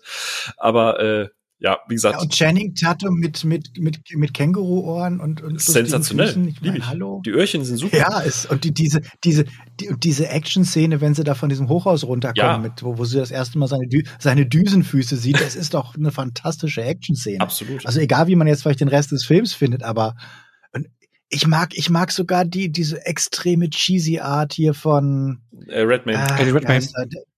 Ja, genau. Wäre es Nicolas Cage gewesen, hätte sie da gefeiert. Weil, ja, ganz genau. Es ist halt eine, die, die, die Performance ist drüber, aber ich glaube nicht, dass das keiner gemerkt hat. Also die Leute, die es kritisieren, sind ja oft so wie, ah, wie konnte ihnen das durchrutschen oder wie kann man, ja, aber Leute, die wissen das, die sind nicht dumm. Also die wissen, wie ja. das wirken und sie wollten, dass man es nicht mögen kann, ist eine Sache, aber das ist, als wenn du dir Hook anguckst und sagst, aber der Dustin Hoffmann trägt aber ganz schön dick auf in der Rolle. Ja. Ich glaube, René blutet halt gerade alles an den Ohren, oder? ja, ich finde das echt eine sehr, sehr muffige Geschichte. Aber ey, jeder wie er mag, alles cool. Eben, da gehst du lieber auf. Aber sie, sie bluten aufsteigend, ne? ja. Der, Film, der, der, der, der, Film hat ein, hat ein äh, Cameo von Terry Gilliam in einer Szene, die ja. explizit Brazil referenziert. Wie kann ich das nicht lieben? Ja, aber deswegen habe ich ganz am Anfang auch gesagt, ich hatte ja erst überlegt, ob wir hier die heutige Folge über das Schaffen der Wachowskis so ein bisschen aufrollt, aber ich hoffe einfach, dass sie nochmal zusammen äh, Regie führen und man dann nochmal über ihr, ihr, ihr ganzes Schaffen reden kann, weil filmtechnisch bin ich bei dir. Ich glaube, ich habe noch keinen einzigen Ausfall von denen gehabt. Fairerweise habe ich Speed Racer bis heute nicht gesehen. Der steht Ewigkeiten hier rum, aber alles andere mindestens schon mehrfach geguckt, selbst Cloud Atlas. Also wie du sagst, äh, äh ich verstehe jeden, der den Film nicht mag, ja, aber man, man, merkt die Leidenschaft, die da in dem mhm. Ding drin steckt. Also ich kann es verstehen, wenn jemand sagt, boah, das ist absolut nicht meins. Ja. Aber ja, dann ist es vielleicht einfach nicht der richtige Film für einen. Aber ja. es ist trotzdem ein sehr, sehr liebevoller Film. Genau. Ähm, ansonsten bin ich äh, bei dem auch, was René und Onno gesagt haben, auch was du gesagt hast. Also äh, ich habe nie danach gefragt nach dem vierten Teil. Für mich war die Geschichte einfach komplett auserzählt.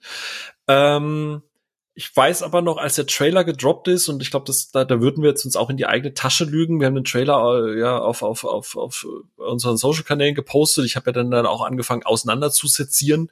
Äh, und wir waren da schon recht in Anführungsstrichen euphorisiert und hatten Bock drauf. Und ich habe mir halt auch so einfach so ein, so ein also ich weiß nicht, was ich erwartet habe, aber halt auch so ein Film, wo du am Ende rausgehst und sagst, ah ja, war doch mal wieder ganz nett da abzutauchen, so. Ne? Also das, was, was René vorhin gesagt hat, so, so ein 6 von 7, 6, 7 von 10 Film. Ähm, jetzt ist es ja aber so, und das ist dann noch eine Frage, auch direkt hier Onno und René, weil wir waren ja im Austausch. Ähm, relativ schnell ist ja, ist ja klar geworden, äh, es ist in Anführungsstrichen bei allem Respekt und so, ne, nur Lana auf dem Regies, äh, Regiestuhl. Äh, Bill Pope, der die ersten drei Teile als Kameramann begleitet hat, ist weg.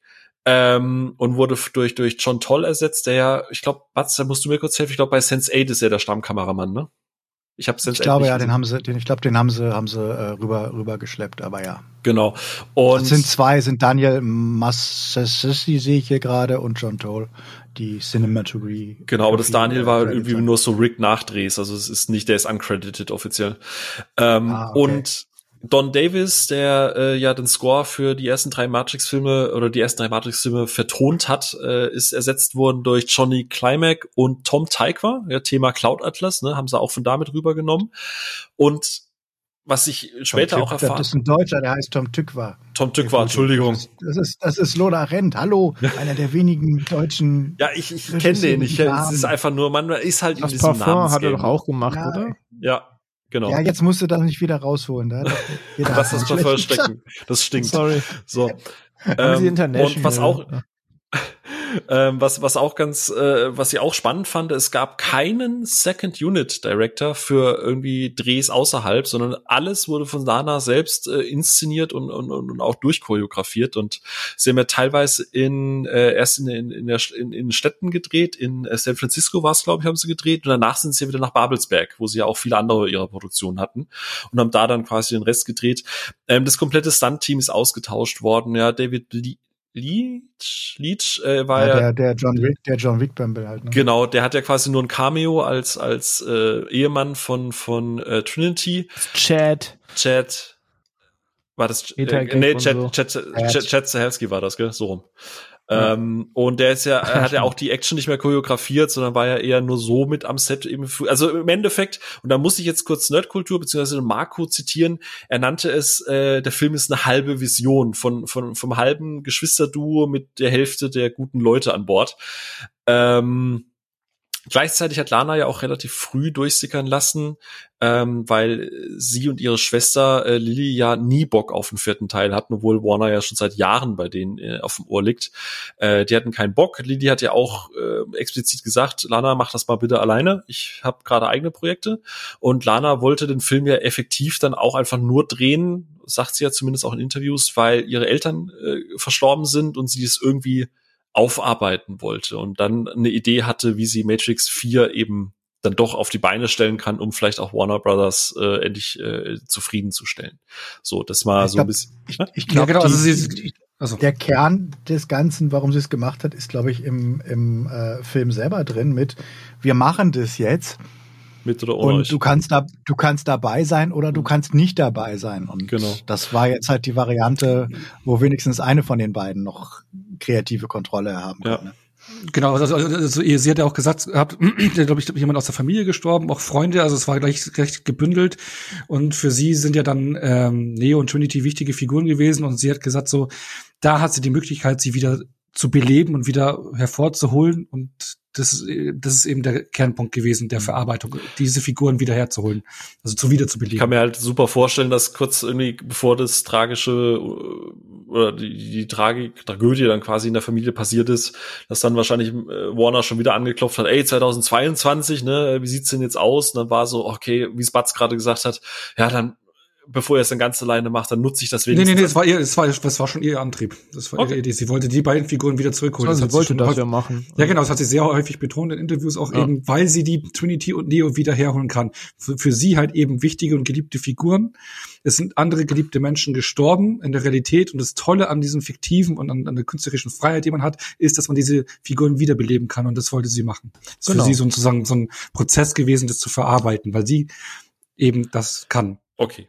Und das war die Motivation. Das kam nicht vor Warner, sondern sie hat dann eigenen Antrieb. Aber dass Warner quasi Pläne hatte, ohne die was weiterzumachen, ist jetzt auch seit Jahren relativ bekannt. Also ja klar, ja aber dann, ja, genau. aber dann hat es halt so. Ich glaube, es hat einfach gepasst. Es war einfach so dieses, genau. wenn ich jetzt was machen kann, dann nehme ich das und äh, es bietet sich mhm. gerade an.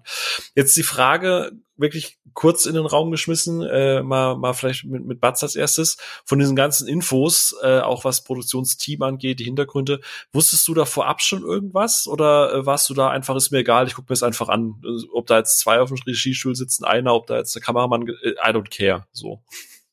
Ähm, ich hatte am Anfang mal, als die erste Verlautbarung kam und als halt klar wurde, dass, dass sie alleine Regie führt, hatte ich, glaube ich, mal gegoogelt, so von wegen, warum, warum äh, ist die andere nicht dabei, hat die keinen Bock, ähm, haben die sich zerstritten, ist ja auch immer so bei, oder haben die sich getrennt, äh, dass sie jetzt nur noch einzelne Sachen machen müssen, so wie Neville Dine Taylor, die irgendwann gesagt haben, wir machen jetzt Einzelfilme und dann in der Bedeutungslosigkeit verschwunden sind. Ähm, und äh, da, da hatte ich mich mal informiert, aber jetzt ähm, danach hatte ich jetzt nicht mehr so wahnsinnig tief recherchiert und habe mich jetzt erst nach dem Film tatsächlich so ein bisschen ähm, damit beschäftigt, weil ich okay. versuche versuche doch immer relativ unbefangen in den Film reinzugehen. Mhm. René Ono, wie war es bei euch beiden? Ich meine, ein paar Sachen hatten wir ja besprochen gehabt, aber ansonsten. Genau, also ich wusste halt nur, dass Lana Wachowski jetzt alleine ist und dass halt Gianna Reese und äh, Carrie Ann Moss zurück sind, aber mehr wusste ich dann eigentlich auch nicht. Und ich habe mich einfach so drauf eingelassen, den ersten Trailer gesehen und dann gedacht, so ja, okay, bin mal gespannt, wie sie es weiterspinnen wollen. Das war so meine Erwartungshaltung. Also war da jetzt auch nicht so involviert. Also manche Sachen eben erst danach auch gelesen. Hm. René? Ja, das, was Onno sagt, also dass die beiden Hauptdarsteller mit bei sind, dass äh, Lawrence Fishburne nicht mehr dabei ist und äh, Lana es halt jetzt allein macht, das waren auch so die Key Facts, die ich vorher wusste und den Rest habe ich auch einfach auf mich zukommen lassen. Okay. Ich würde dann jetzt an der Stelle einfach mal sagen, Open Mic. Ähm, ich habe ich hab mir überlegt, dass wir für die, wenn wir jetzt mal wirklich über den Film an sich reden, äh, ich habe noch überlegt, der Film hat ja, ich glaube, da sind wir uns einig, eine relative Zweiteilung. Es gibt ja so diesen ersten Part, der, der in der, in der in der Matrix an sich so per se stattfindet. Und dann gibt's ja noch diesen zweiten Part, der gefühlt einfach Matrix 1 bis 3 nochmal im Schnelldurchlauf macht. Ähm, ich würde das jetzt allerdings nicht so explizit in der Unterhaltung auch einfach ähm, Unterhaltung einfach ähm, ähm, aufbrechen, sondern ich würde jetzt einfach mal so fragen, Onno, mal so einfach per se an dich, wie fandest du den Film? Gab es Sachen, die dir gut gefallen haben? Wahrscheinlich nicht, aber vielleicht gibt es ja so ein, zwei Punkte, wo du sagst, es fand Oh ja, an, an, also Ansätze geh, geh schon mal rein. Sag ja. mal, sag mal kurz. Ja, puh, sag mal kurz. Es ist ja schon wieder ein Monat her, wo ich den gesehen habe. Ich habe schon wieder viel vergessen, muss ich sagen. Weil äh, irgendwie ich nicht so vollends begeistert war. Ich meine, das spielt mit seinen äh, mit Metaebenen. Das, was ich sagen kann, ist, dass ich das in den ersten Minuten fand ich das interessant, spannend, wurde mir dann aber zu exzessiv äh, ausformuliert, diese ganze Meta-Ebene, dass es mich dann irgendwann ge genervt hat, dass es für mich zu viel war, für mich so ein bisschen, ja, aufgesetzt gewirkt hat, ähm, da da dachte ich so, ja, okay, wann geht's denn jetzt richtig los? Weil ich lag vielleicht auch an der Erwartungshaltung. Äh, es ist einfach in welche Richtung gewesen, die ich nicht erwartet hatte, vor allem auch nicht in dieser Intensität, wenn es um Meta-Gedönse geht.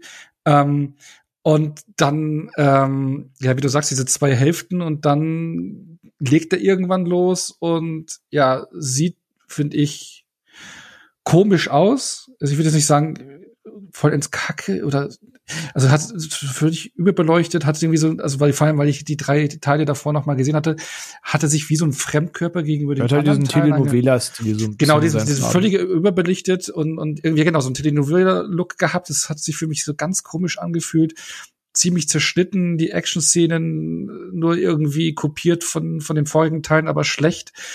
Und war dann am Ende für mich, also ich versuche jetzt noch einigermaßen kurz zu fassen, für mich dann wirklich ein, ein enttäuschendes Erlebnis am Ende dann. Ich wollte ihn eigentlich gerne noch mal ein zweites Mal gucken, hatte es aber leider nicht geschafft. Äh, Gerade eben auch den Anfang, weil da hat mich der Film vielleicht auf dem falschen Fuß ähm, erwischt, weil ich jetzt auch viele Orts gehört habe, dass gerade diese Metaebene von, von vielen geschätzt wird. Mich hat sie da irgendwie irgendwann, irgendwann noch genervt, ähm, weil es mir dann too much war. Aber im Großen und Ganzen war das für mich dann, wie dann auch manche Figuren von den alten Filmen reingepackt werden, gerade Merowinger und sowas, fand ich fürchterlich. Und äh, erzählt im Prinzip die Geschichte dann vom ersten Teil nochmal im Schnelldurchlauf am Ende, dass Trinity befreit wird, im Prinzip. Und war für mich dann am Ende eine Enttäuschung. Ich, ja. Ja. ja. Wird direkt mal zu René ja. rübergeben. Ja. Also auf die einzelnen aber, Punkte aber, was? Trigger? Also, aber was ich äh, äh, eigentlich nur, weißt du, was das Positivste an den Film, an den Kinoerlebnis war? Dass du nicht eingeschlafen ähm, bist? Dass ich nicht dabei war? Nein, ich, ich saß im Kino und auf einmal, Entschuldigung, die Geschichte möchte ich noch vorab erzählen, bevor es zu weit reingeht, was eine persönliche schöne Geschichte ist. Oh. Und auf einmal, weil ich war hier bei mir im, im, im Kino, wo ich groß geworden bin in der Ecke äh, äh meiner alten Hut und dann auf einmal sehe ich, wie vor mir äh, ein alter Freund von früher vorbeigeht, den ich seit locker zehn Jahren nicht mehr gesehen hatte dann sage ich so, hey, Andi, bist du das? Oh, hey, cool. Er hat mich Michi genannt, weil der kennt mich nicht als Onno, weil der Name danach erst kam. Und äh, das ist ein Freund gewesen von früher aus der Schulzeit, mit dem ich damals 1999 im Kino war für Matrix 1. Und dann sitzt er äh, 23 Jahre später direkt, äh, 22 Jahre später direkt neben mir im Kino für Matrix 4. Und da haben wir uns das erste Mal seit über zehn Jahren wieder gesehen. Und äh, das fand ich schön. Das war für mich auch ein positiver Punkt bei diesem Kino. Ja, äh, ja, okay, ich, ich, kannst du Lana mal erzählen. Das, was war das Beste an meinem Film, ja, dass ich einen Kollegen wieder gesehen habe. Aber sonst super guter, guter Film. Aber das ist eine schöne, schöne, schöne Geschichte, stimmt. Ähm, dann würde ich jetzt aber un, unelegant zu René rübergehen. Und äh, ich, ich nehme mir schon mal ein Kaukissen oder so irgendwas, weil ich glaube, jetzt wird's böse. Ich versuche so sachlich wie möglich darzustellen. Ey, wir sind eh schon, wir sind eh schon R-rated, also bitte. Ach so, kackbeschissene Kackscheiße. Nein, ähm, ich fand den Film im Großen und Ganzen Enttäuschung. Ich versuche jetzt aber ein bisschen klar zu machen, warum, ohne jetzt einfach nur zu sagen, ich fand's halt scheiße, was da passiert ist. Ähm, der erste Punkt, man kann diesen Film aus mehreren, von mehreren Blickwinkeln betrachten und auf mehreren Ebenen und auf keiner davon funktioniert dieser Film für mich. Das ist ein Punkt, der mich zum Beispiel sehr, sehr sauer macht, weil was nicht sein kann, ist, dass Leute den Film gucken und das habe ich live so bei mir Arbeit gehabt und die danach irgendwie im Büro sitzen und sagen, hier René, du kennst dich ja mit Filmen aus und dies und das und hast ja auch geguckt. Was war da eigentlich mit Matrix? Und ich erstmal den Leuten erklären muss, dass da eine gesamte Persönlichkeitsgeschichte der Regisseurin drin steht, plus so ein paar Meta-Kommentare zu Studio-Querelen, die es zehn Jahre lang gegeben hat. Und ich denen das erstmal erklären muss, damit sie überhaupt die Seitenhiebe verstehen, weil der Film darauf irgendwie basiert, dass du irgendwie Reddit-Leser bist und auch alle Seitenhiebe verstehst und wirklich so deep into it sein muss, dass meine Mutter zum Beispiel diesen Film gar nicht sehen müsste, weil sie würde einfach kein Wort in diesem Film verstehen, ob sie Matrix 1 bis 3 gesehen hat oder Peng. Das ist halt der erste Punkt, der für mich absolut nicht funktioniert und nicht sein kann. Ähm, der zweite Punkt ist die metaphorische Ebene, was Lana eigentlich mit diesem Film sagen will und welche Metapher für was steht. Das ist wunderschön, aber das interessiert mich in Summe auf den Film betrachtet leider nicht und rettet mir auch den Film nicht. Und die eigentliche Ebene, der Film als solches, ähm, ist halt für mich sehr nah an einer Vollkatastrophe, weil wir gehen heute bei so einem Reboots oder der 18. Franchise-Weiterführung oder wir holen das Ding nach 20 Jahren wieder, gehen wir alle schon mit so einer Erwartungshaltung ins Kino, naja, hoffentlich wird's nicht ganz scheiße. Und wenn das schon die Erwartungshaltung ist, womit man an diese Reboot-Filme geht oder generell an diesen Wahn, dann sind wir in unserer Erwartungshaltung sehr, sehr, sehr tief gesunken. Wenn das das Level der Erwartung ist, dann läuft etwas sehr Grundsätzliches falsch. Weil, puh, ja, war nicht so Fakt. scheiße wie gedacht kann nicht die Erwartung sein, mit der ich mir diesen Film angucke. Ähm, naja, aber daran, daran misst man halt Ghostbusters Afterlife und dem neuen Scream. Das ist, ja. ist, ist, ist, leider so. Also ich meine, da sind wir heute. Wir sind halt nicht in einer, in einem, in einem goldenen Zeitalter der Kinokunst, sondern wir sind halt in einem hochgewirktes Zeug von gestern und dann dann dann und freust dich halt, wenn es halt wenn es halt nur einmal hochgewirkt ist und nicht du, schon zweimal ist richtig und äh, wir hatten das Thema. Ich mag ja prinzipiell Fanservice auch gerne, aber dann ist halt immer es gibt dieses Beispiel äh, vom Positivfilm, wo du sagst so ja, das ist charmant und dann gibt's Indiana Jones 4 und die neue Star Wars Trilogie, wo du denkst, ist halt scheiße. Ähm, und bei Matrix war das für mich halt das, das das war ein neues Level an Scheißigkeit quasi.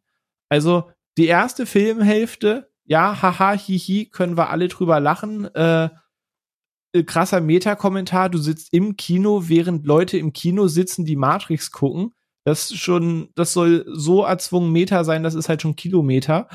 Und äh, oh. dann, dann andauernd dieses, ja, haha, was hat Matrix ausgemacht? Und dann sitzen irgendwie Lakshu, Dieter und seine Kumpels am Bürotisch, haha, das mit der Bullet Time und so, ne? Und ja, ja, ich verstehe diese ganze selbstreferenzielle Ebene zu sagen, wir brechen es auf dieses Style und Coolness runter, weil das ja das ist, was für Leute Matrix ausgemacht hat und nicht die Geschichte, die dahinter steht und machen uns jetzt darüber lustig. Aber das, funktio das funktioniert für mich insoweit, wenn das ein James Corden Sketch gewesen wäre für seine Night-Sendung. So hätte ich gesagt, okay, ist ein cooler Gag, so den gebe ich euch.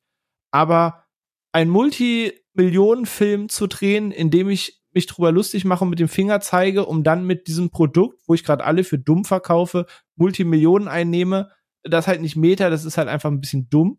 Ähm, meinst Spider-Man No Way Home? Der hat's halt, der hat's halt schöner sich, gelöst. Ich mag den Film, aber die Szenen, wenn sie oben auf dem Gerüst stehen und miteinander äh, quatschen, das ist ein SNL-Sketch.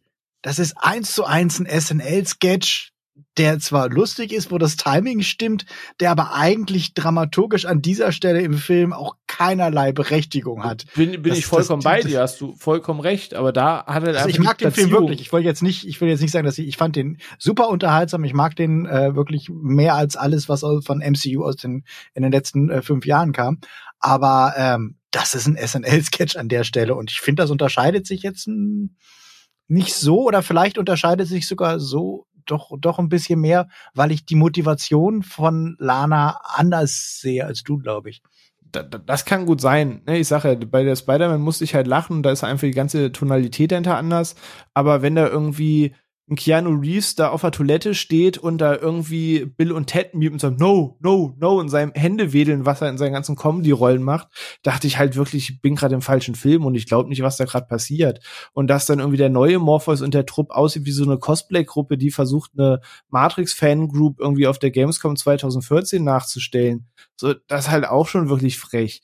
Aber selbst wenn wir das alles ausklammern, weil ich bin ja bei euch, ich weiß, dass ihr beiden diesen Meta-Kommentar mehr, mehr mochtet als On und ich. Was? Und ist auch einfach cool. Das ist ein Münzwurf, ob man es mag oder nicht. Aber breche es auf den zweiten Film runter. Da funktioniert ja auch nichts. Also, Neo ist jetzt halt einfach eine Witzfigur, weil ja, wir haben verstanden, er ist nicht der eine und es geht um was ganz anderes und er ist nicht so wichtig, wie er denkt. Und deswegen ist er jetzt einfach ein Volllappen.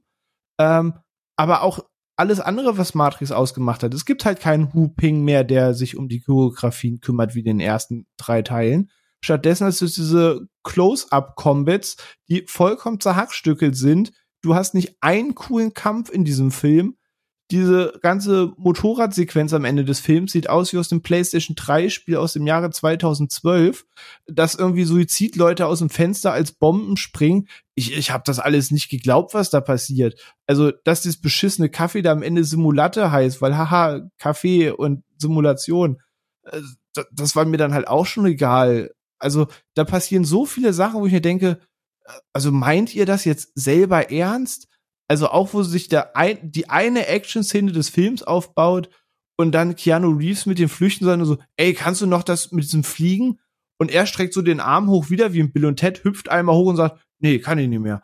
Und äh, wirklich, ich habe mir mit der Hand ins Gesicht gehauen. Ich, ich war kurz davor, den Kinosaal verlassen. Ich habe nicht geglaubt, was da gerade passiert. Also, ich bin der Letzte, der nicht irgendwie über selbstironische Gags lacht, aber mich hat einfach alles an diesem Film aggressiv und wütend gemacht. Und wie Ono schon sagt, auch, warum ist da Mirrorwinger in diesem Film? Damit da einmal diese Figuren Und wie? Ja, also, keine Ahnung, über Barney Stinson als Bösewicht will ich erst gar nicht anfangen zu sprechen, der ist geschenkt. Ähm, und wir können uns gern gleich noch über die metaphorische Ebene unterhalten, anhand dessen vielleicht die eine oder andere Szene in Sinn kriegen soll, aber nee, sorry, ich, ich fand das alles von den Action-Szenen, vom Schauspiel, von der Belichtung, den Farben, vom Setting, von dem Plot an sich. Ich fand das alles ganz, ganz, ganz schlimm. Also ich, ich fass mal zusammen, du mochtest den jetzt nicht so, habe ich rausgehört, ne? Nee. also, es war jetzt eher subtil, du bist ja sehr, sehr, sehr gewitzt da auch einfach, dass man dir nicht ja, in die Karten ich, gucken kann. Ja, aber ich spreche da gerne einmal zwischen den Zeilen. Ja, das ist, also zwischen den mhm. Zeilen habe ich jetzt rausgelesen. Das ist so mein Ding. Es war jetzt eher nur so ein dreieinhalb von fünf Film bei dir, ne? Also aber Wahnsinn viel, dass du es rauslesen kannst. Ja, also das ist halt echt so, das ja. ist halt deine Moderationskunst. Hab, ne? Das ist halt so wirklich Aufmerksamkeit, aufmerksam dabei also sein. Ne? Also philosophisch ist er durch die ersten drei Matrix halt schon richtig High Level. Ja, ne? Deswegen erkennt er das, was ich sage. Ich habe ja äh, ne, auch nicht umsonst äh, nicht studiert. So. Batz. Ja. So mal vielleicht auch als, als Konterentwurf, ähm, bevor ich dann auch noch meinen Senf dazugebe. ähm, weil ich sitze da eh so zwischen zwei Stühlen, aber du hast Matrix 4 drei von fünf gegeben, ähnlich wie mhm. Matrix 1 drei von fünf. Und während ich René gerade quasi nicht durch den Bildschirm kotzen sehe, oder verneint es nicht mal, das heißt, er tut das wirklich, äh, einfach mal vielleicht so wie René so ein bisschen äh, Ey, ganz kurz, ganz kurz bevor Batz loslegt zu deinem Satz von eben, es ist noch viel schlimmer. Ich kotze nicht mal, weil ich zitiere meine Mutter und ich habe diesen Satz sehr häufig gehört und er trifft auch hier bei diesem Film zu. Ich bin nicht sauer auf dich, ich bin enttäuscht. Das ist bei Matrix gerade so ähnlich. Ich bin so enttäuscht, dass mir das so egal ist, ob das für jemand der Film des Jahrzehnts ist. So schlimm ist das. So ein Ding ist das. Krass, du meinst, du bist so emotional aufgeladen, dass du gar keine Emotionen mehr hast. Du bist quasi wie der Witcher. Du spürst ja, nichts mehr. Ja, genau. So, okay. Batz, wie sieht's denn da bei dir aus? Du hast jetzt äh, von Onno und René viel, viel gehört in dem Punkt. Wie kommt's, dass der Film bei dir die gleiche Wertung wie der Erstling bekommt? Wo hat's bei dir ähm, im Gegensatz zu René geklickt?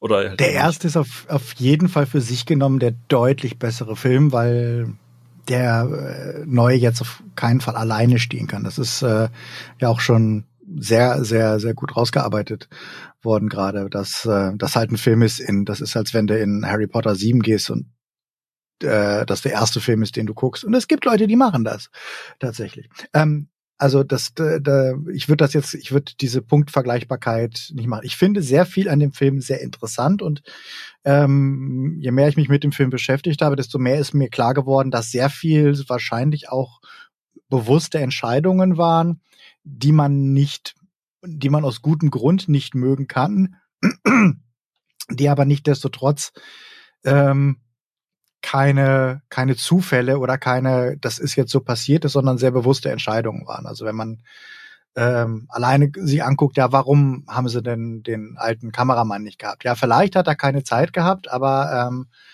warum hat man dann John Toll genommen, mit dem sie ja ähm, schon häufiger jetzt auch zusammengearbeitet haben, der auch Cloud Atlas gedreht hat, wo man sich mal, wenn man sich die, die Filmografie angeht, äh, anguckt, dass er so das krasse Gegenteil von einer coolen Ästhetik ist. Das ist jemand, der hat äh, äh Almost Famous gedreht, das ist jemand, der hat Vanilla Sky gedreht, ähm, der hat Tropic Thunder gedreht.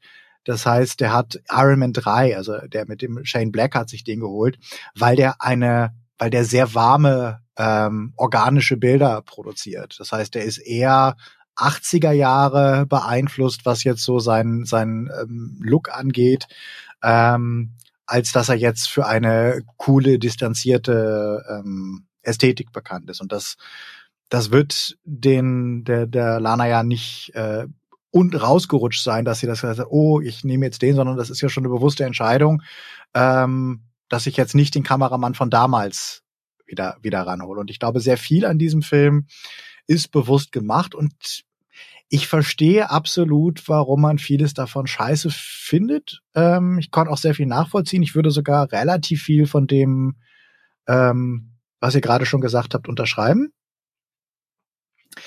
Ich finde aber vieles einfach trotzdem sehr interessant. Aber das ist eine Sichtweise, die ich auf den Film habe, die, glaube ich, eine eines Kino- äh, oder Filmmach interessierten Menschen ist. Äh, und ich kann sehr gut verstehen, wenn normale Zuschauer das nicht teilen, die einfach vielleicht nur einen interessanten Film sehen wollen. Weil ähm, für mich ist das so ein Film, der eher so in der Tradition von von ähm, achteinhalb oder von Woody Allen's Selig ähm, ähm, ähm, steht, so Regisseure, die mit sich und dem System hadern und versuchen so ein bisschen ihren eigenen Schaffensprozess zu hinterfragen. Also ich weiß nicht, ob ihr, ihr ähm, ähm, oder Broadway Danny Rose und so Sachen, also von von Woody Allen, wo er auch so aufgearbeitet hat und sich mit dem Medium an sich beschäftigt hat und mit der Erwartungshaltung ähm, ähm, äh, der Leute an ihn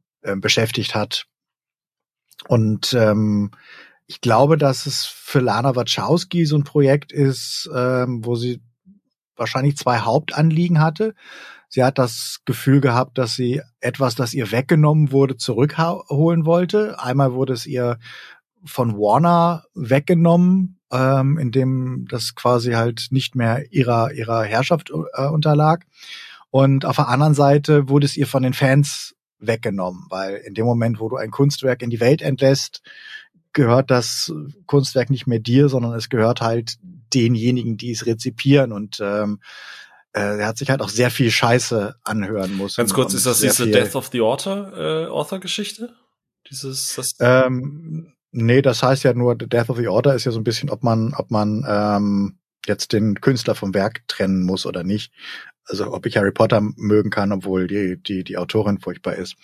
Ähm, Nee, ich glaube, es geht tatsächlich mehr so darum, George Lucas hat halt Star Wars schon schon lange verloren. Also es gehört halt schon lange nicht mehr ihm, weil das halt derart integraler Bestandteil einer Fankultur geworden ist und ähm, vieles davon wird ihm auch nicht immer gefallen haben und ich glaube gerade vieles, was mit Matrix passiert ist, gerade wenn man sich halt angeguckt hat, dass halt die Alt-Right den, den, den äh, Film für sich lange Zeit okkupiert hatte und äh, Red Pilling quasi zu einem verbrannten Begriff äh, geworden oder Red Pill halt zu einem äh, verbrannten Begriff geworden ist, weil es halt so in die ganze äh, Neonazi, Alt-Right, äh, Gamergate, sonst was Szene ähm, ähm, reingegangen ist.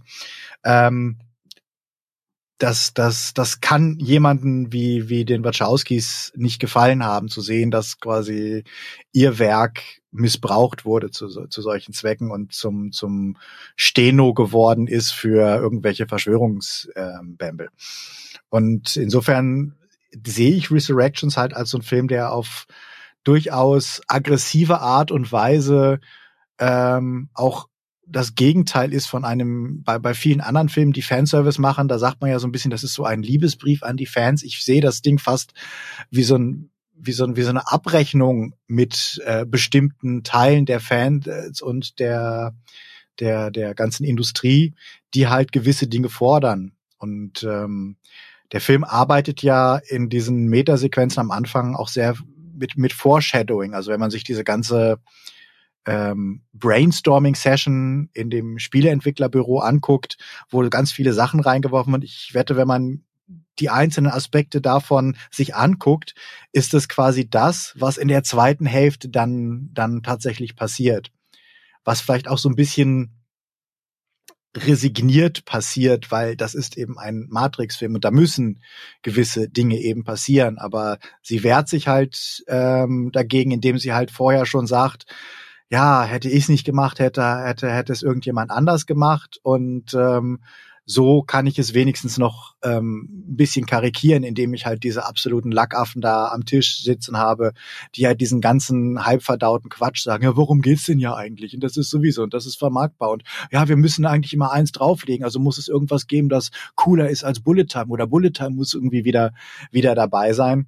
Und ähm, ich, ich, ich finde die Ebene tatsächlich sehr, sehr interessant, dass es so ein Reclaiming ist ähm, und gleichzeitig auch eine bockige Verweigerung, den Fans das zu geben, ähm, was sie eigentlich haben wollen. Nämlich so diese ganze, keine, keine neue auserwählten Geschichte, sondern äh, und keine, keine mega Coolness. Der Film verweigert sich ähm, sehr aggressiv ähm, einer stilisierten Coolness, die er quasi selber erschaffen hat damals.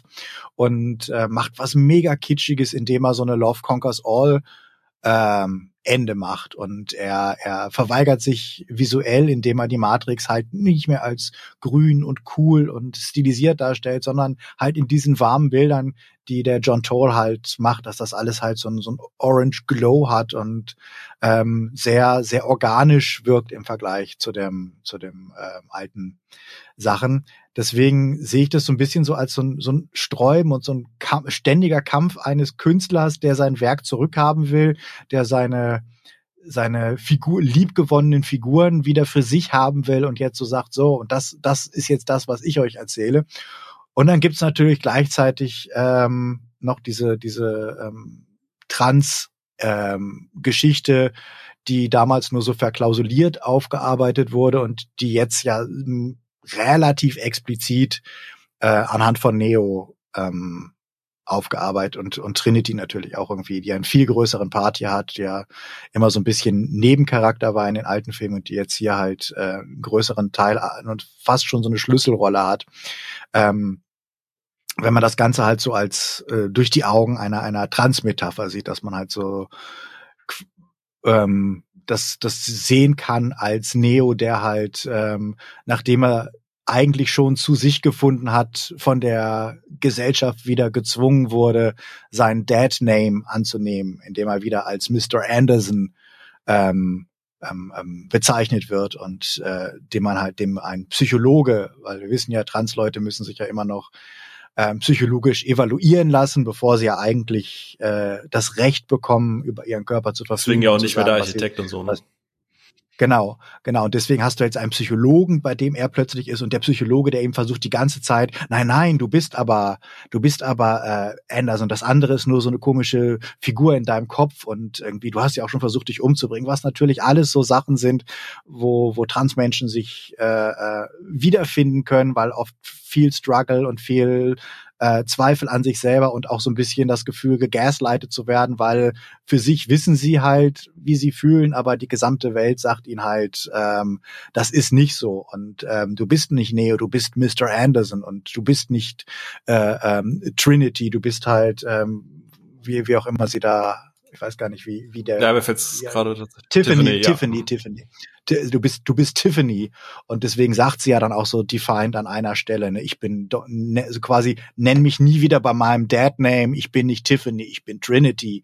Und ähm, quasi so dieses, auch diese Entscheidung, vor die sie gestellt wird, dass sie halt ähm, ja äh, riskiert, ihre heteronormative Familie zu, zu ähm, verlieren in dem Moment, wo sie sich äh, quasi dazu bekennt, Trinity zu sein und die Realität für sich anzuerkennen und die Welt auch dazu zu zwingen, dass sie diese Realität aus, äh, ähm, anerkennt. Weil es geht ja gar nicht mal mehr so sehr um den Ausbruch aus der Matrix, sondern es geht ja dazu, die Welt dazu zu, also die Matrix-Welt dazu zu zwingen, ähm, die Realität anzuerkennen und ähm, quasi die, die, die Leute, die sie dazu zwingen wollen, ähm, das das Falsche zu glauben, eben zu besiegen. Deswegen wird er ja auch nicht getötet, wird ja Neil Patrick Harris am Ende auch nicht mehr nicht getötet, sondern sie hören einfach nicht mehr auf ihn. Sie, sie ignorieren quasi was er, was er ihnen versucht vorzuschreiben.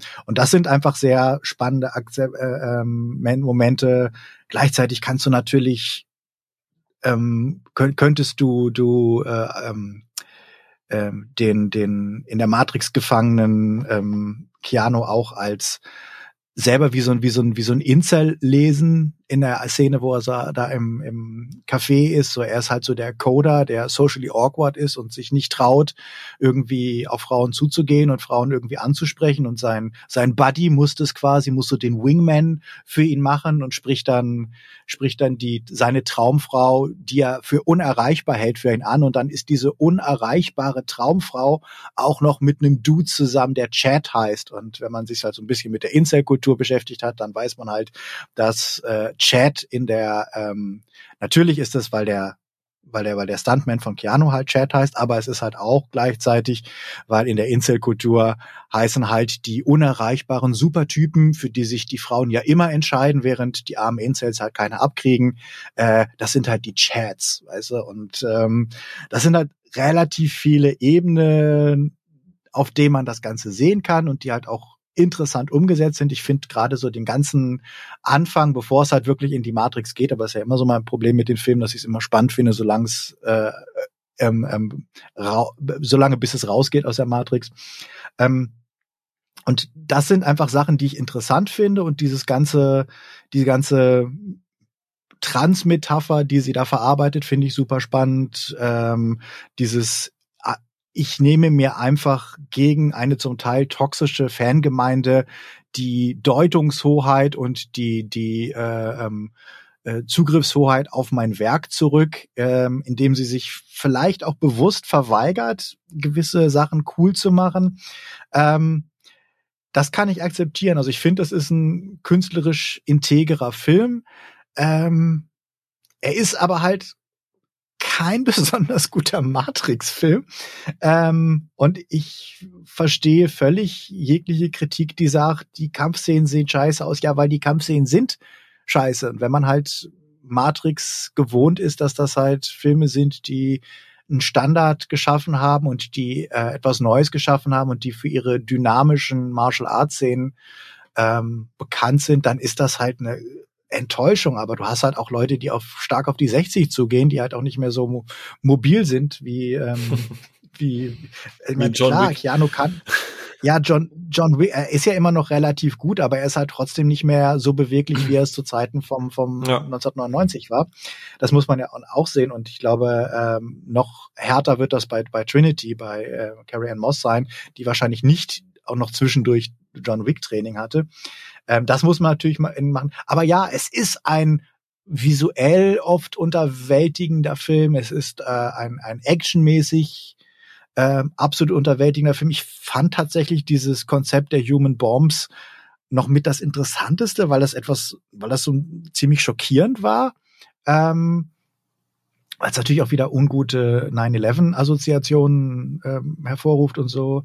Aber ähm, ich verstehe absolut, warum der Film für jemand, der Matrix als Film mögen möchte oder mochte, ein sehr unbequemer und unguter Film ist, weil er ja auch ganz viel sagt, vieles, was du mochtest, ist auch scheiße und vieles, was du vielleicht gedacht hast, ist Zeit scheiße. Eigentlich, eigentlich, eigentlich finde ich dich auch ein bisschen scheiße. Also der Film hat dieses, hat dieses Unterschwellige, dass er schon ähm, sagt, dass dieser ätzende Kollege von, von Keanu das ist schon so ein bisschen auch Stand-in für viele Fans und diese anderen ätzenden Leute, die in dem Meeting sitzen, das ist auch schon mhm. ein Stand-in für viele Fans und der Film haut den das nicht sehr subtil um die Ohren. Insofern schwierig, ganz schwieriges Ding, aber gleichzeitig deswegen ein auf künstlerischer Ebene sehr interessanter Film, weil es einfach so ein, du siehst, wie jemand in einem Big-Budget-Film seine künstlerische Vision aggressiv verteidigt, gleichzeitig aber gefangen ist in diesem in der zweiten Hälfte, ja, ich muss jetzt Action-Szenen machen, weil es ist halt ein Actionfilm. Was mochtet ihr denn? Sagt mir, ah, ihr mochtet diese Szene, die Trainingssequenz mit Morpheus. Dann gebe ich euch halt die verfickte Trainingssequenz mit Morpheus. Ihr mochtet halt eine Schlägerei in der Halle. Ja, dann gebe ich heute die verfickte Schlägerei in der Halle. ähm, und es wirkt halt so ein bisschen, ihr mochtet so ein bisschen den Rave. Ich gebe euch einen Rave. Ah, nee, doch nicht. ja. Und, ähm, und dann gleichzeitig dieses, ich verweigere mich der Coolness, sondern ich mache so ein ganz kitschiges Love conquers all und wir sind selbstbestimmt und wir definieren uns selbst und ihr müsst uns so nehmen, wie wir sind. Und das ist halt hab, so ein sehr aggressives Statement. Ich habe jetzt mal eine Frage so mit dem Ganzen, also vieles davon ähm, äh, unter, unterstreiche ich so, vieles äh, ist jetzt teilweise auch neu, also deswegen äh, habe ich jetzt auch gar nicht versucht, dich einzubremsen, weil ich vieles auch super interessant fand. Jetzt einfach mal wild kurz an René und Ono gefragt, äh, gebt ihr dem Film den Credit oder sagt ihr halt auch einfach, selbst das ist mir irgendwie egal? Also ähm, den also Credit prinzipiell schon. Ich habe die ganze Metapher auch verstanden. Auch dass das Spiel, das er entwickelt, was ja Matrix ist, das Spiel heißt Binary. Haha, aber Binary, das binäre System ist nur Schein und so. Also die ganze Metapher dahinter habe ich schon verstanden, bis zu der Regenbogenfrage am Ende von Neil Patrick Harris. Und ich verstehe, was sie damit machen möchte. Und davor hat sie einen gewissen Credit vor mir zu sagen, ich, ich erkenne die Vision darin, aber am Ende des Films oder am Ende des Tages hätte ich das als Doku spannend gefunden, aber ich will immer noch unterm Strich am Ende einen Matrix-Film sehen und mhm. kein metaphorisches Seelenwert meiner Therapiesitzung. Mhm. Ähm, und dementsprechend finde ich den Film halt leider trotzdem scheiße, auch wenn mhm. ich diese Ebene sehe, erkannt habe und sagen kann, Respekt dafür. Aber macht ja. den Film nicht weniger ich, ich scheiße. ich finde ich finde es auch völlig legit, den Film Absolut, halt auf ja. der Ebene auch scheiße, scheiße zu finden. Also es ist jetzt nicht, dass ich jetzt sage, oh, ja, du, du, ist nicht so, du verstehst das einfach nicht, sondern ja, ich denke, man kann das verstehen und trotzdem nicht mögen. Also no. ich finde es völlig nachvollziehbar, weil ja, manchmal, man, gerade von einem, von einem, von, von einem Sequel möchte man auch gewisse Sachen haben. Und dann äh, denke ich immer so an äh, hier Episode 8. Äh, ja, ich unterlaufe die Erwartungshaltung. Ja, aber manchmal ist das auch scheiße. manchmal ist das auch scheiße, wenn man die Erwartungshaltung, so tolle Bilder der auch hat und so viele gute Momente der Film auch hat. Aber als, als Fortsetzung einer Trilogie ist es halt trotzdem jetzt. Ich sehe René ganz gelungen. heftig im Kopf nicken. ja, das stimmt. Ono, Ono war da jetzt bei dir neuer Input ja, dabei? Oder? Also, also für mich war schon auch neuer Input dabei. Ich finde es auch wirklich sehr spannend, was der Bass jetzt alles gesagt hat. Habe ich es alles so, muss ich zugeben, nicht so gesehen oder erkannt. Ja, deswegen mhm. spannend. Die Credits gebe ich auf jeden Fall auch. Aber eben, das ist ja das, was ich auch vorhin sagte, auch mit der Meta-Ebene oder den ganzen, also ich habe eine gewisse Erwartungshaltung an den Film gehabt. Und da bin ich halt jetzt auch so eher, was das René auch mhm, gesagt hatte. Ja. Ich habe halt einen Matrix-Film erwartet und äh, als Matrix-Film war das für mich dann halt nicht gut und für mich halt enttäuschend. Äh, manche eben Ausarbeitungen haben mich dann irgendwann genervt und klar, wenn man dann auch noch den Fans im Prinzip vom Bug stößt, ist halt auch nicht so cool. Ich sehe mich da halt auch irgendwo als Fan. Wahrscheinlich wurde mir da auch vom Bug gestoßen. Ich hat mir deswegen nicht so gefallen. Aber die Credits für diese Ebenen gebe ich auf jeden Fall. Das ist wirklich auch sehr, sehr, sehr spannend. Aber letztlich, ja, will man dann auch als Fan, also auch ich, eben einen Matrix-Film sehen. Und da mhm. war ich letztlich dann auch enttäuscht. Ja. Und das ist der Punkt, in, äh, ich würde, ähm aber mit Blick ein bisschen auf die Uhr. Äh, ich hatte das ja auch in meiner Letterbox Review schon geschrieben und ähm, ich fand das halt wahnsinnig spannend und deswegen, also erstmal, Batz, ich habe jetzt auch relativ viel noch mitgenommen, was ich auch gar nicht beim ersten Mal gucken äh, jetzt, jetzt erkannt habe und ich muss gestehen, ich hab mir juckt, mich juckt so ein bisschen in den Fingern, nochmal zu gucken, einfach auch um, um, um äh, nochmal, wie gesagt, beim zweiten Mal vielleicht einfach ein bisschen, bisschen Blick auf mehr Sachen zu bekommen. Ähm, aber ich, ich, ich habe die Diskussion um Matrix Resurrections, weil die ja doch schon sehr gespalten ist, ähm, immer so ein bisschen mit, mit äh, und ich weiß, Batz wird jetzt gleich wieder kotzen, aber äh, wie, wie damals bei Sucker Punch, so ein bisschen. Die einen sehen da halt so ein wahnsinnig komplexes, vielschichtiges Werk, eine meisterhafte Offenbarung und ein Niederringen der bösen äh, patriarchischen Hollywood-Struktur und die anderen sehen halt den größten Kackscheißfilm, den es jemals gegeben hat und größter Dreck und alles Billo. Und ich glaube, und ich, das ist der Punkt, wo ich, wo wir überraschenderweise uns alle einig sind. Ich glaube, die Wahrheit liegt halt wirklich irgendwo in der Mitte, weil und da gehe ich halt auch mit ähm, als Film, als Actionfilm, als Sci-Fi-Film und als Matrix-Fortsetzung ist der Film ganz große Kackscheiße, um René mal zu zitieren. Die Action ist wirklich mies. Ähm, ja. Das am Ende mit auch, ich fand auch die Bilder mit den fallenden Menschen und so. Bin ich bei Batz eher, sage ich auch, ich, ich fand einige Dinge wirklich gut von der Idee, mh, aber die Umsetzung, diese, diese ständigen Close-ups, dieses, dieses fehlende Gang, äh, Gun Fu, Kung Fu, äh, Gun Fu, ähm, dieser neue Agent Smith, ähm, dieses ständige Overlappen und so und ich persönlich. Zu dem Agent Smith ganz, ganz kurz als Einschub. Ich meine, da, das ist ja aber auch nicht mal wirklich ähm, das war einfach so, ja, der hat keine Zeit gehabt, der Hugo ja. Weaving. Der hätte sogar mitgemacht, mhm. aber hat halt Scheduling. Ja, dann hätte man ihn noch umbenennen können. Ja. Also, ja. das verstehe ich halt überhaupt nicht. Genau. ähm, ich muss gestehen, die, der Optik kann ich partiell was abgewinnen, gerade so die Figur von der Jessica Henwick, die ja auch sehr blaue Haare hat und, und ich finde, dass der ganze Film ein bisschen bunter ist und nicht mehr so einzig memorable neue Figur, oder? Ja, also ich, ich finde die Jessica Henwick. Hast du, hast du die irgendeinen von den irgendeinen von den anderen Figuren gemerkt? Also ja, den neuen ähm, Morpheus. Mor ja. Morpheus, aber aber, aber halt sie mochte ich auch, sie mochte ich auch, die hat gut reingepasst. Genau. Ja. Ich würde, ja. ich könnte auch super damit leben, wenn man jetzt halt sagt, okay, Lana hat jetzt halt ihren Statement gesetzt, man nimmt jetzt Matrix in Anführungsstrichen in andere Hände, von mir aus in Serien gefilmt, aber da kommen wir gleich noch dazu. Aber ihrer Figur würde ich tatsächlich gerne folgen, weil ich finde sie tatsächlich wirklich mit eines der absoluten, auch darstellerisch einfach der Highlights und dass sie am Anfang mit dabei ist und wie sie die Sachen analysiert, quasi so die Position des Zuschauers einnimmt, dann aber eher die Protagonistin wird und, und, und alle anderen abholt. Und dass sie aber auch, dass sie, dass sie diesen Satz hat, der ja eigentlich so fantypisch ist, dieses, das ist falsch. Ja, ja. Das, so, so, so darf das aber nicht sein, was ja eigentlich so ein typischer genau. Fan, Fansatz ist. Ja. Das fand ich schon sehr clever am Anfang, also gerade in diesem nachgestellten Intro. Genau. Ähm, und sie, wie gesagt, mochte ich sehr gerne. Ich mochte, wie gesagt, auch diese, dass das alles ein bisschen bunter ist. Du, René, was glaube ich, du hast es so Telenovela genannt. Ich weiß nicht mhm. warum und ich, du kannst das voll kritisieren, bin ich vollkommen fein. Aber aus irgendeinem, ich konnte dem was abgewinnen. Dass du halt wirklich sagst, okay, ich möchte visuell eine neue Richtung einschlagen, weil es ist eine neue Matrix, es sind neue Regeln, es ist eine neue Ebene. Ich finde das vollkommen okay, weil das löst den Film auch emotional, finde ich, von der Urtrilogie für mich so ein bisschen ab. durch diesen neuen Look habe ich nicht mehr das Gefühl, wie äh, Ono, wir haben das ja vorhin auch schon gesagt, ne? Die, die Urtrilogie hat ja schon so das Gefühl, doch zusammenzugehören, weil sie in sich rund ist und sich gleich mhm. anfühlt, in Anführungsstrichen. Und ich finde, der Film ist, ist optisch so dermaßen ähm, ähm, davon, davon losgelöst, dass ich mich einfacher sagen, oder dass ich für mich von Anfang an sagen konnte, okay, ich, das sieht weird aus, aber ich gehe diese Reise mit, weil, weil ich wurde sofort losgelöst von der ursprünglichen Trilogie. Äh, deswegen fand ich das tatsächlich gut. Ähm, ich habe auch gar kein Problem mit dem Color Grading und so, aber wirklich dieses, ich, ich finde auch diesen Zeiteffekt okay. So, ne? Es ist alles on your nose, es ist alles so, ganz im Ernst, du musst heute in einem Matrix-Film, das ist ein bisschen das, was der Batz vorhin auch aus meiner Sicht gemeint hat, ähm, du musst in einem Matrix-Film heutzutage nicht mehr irgendwie subtil irgendwie mit Farben und so weiter spielen. Es gibt irgendwie eine Million Internetblogs, die auf 30.000 Seiten blau und rot durchdekliniert haben und, und wie du sagst, Podcasts, die das Frame für Frame auseinandernehmen. Subtilität in einem Matrix-Film ist 2022 halt einfach, das musst du nicht mehr machen. Das ist es ist alles zu Tode erzählt und analysiert, teilweise auch Dinge analysiert worden, die ja nie so von den Wachowskis geplant oder gedacht waren.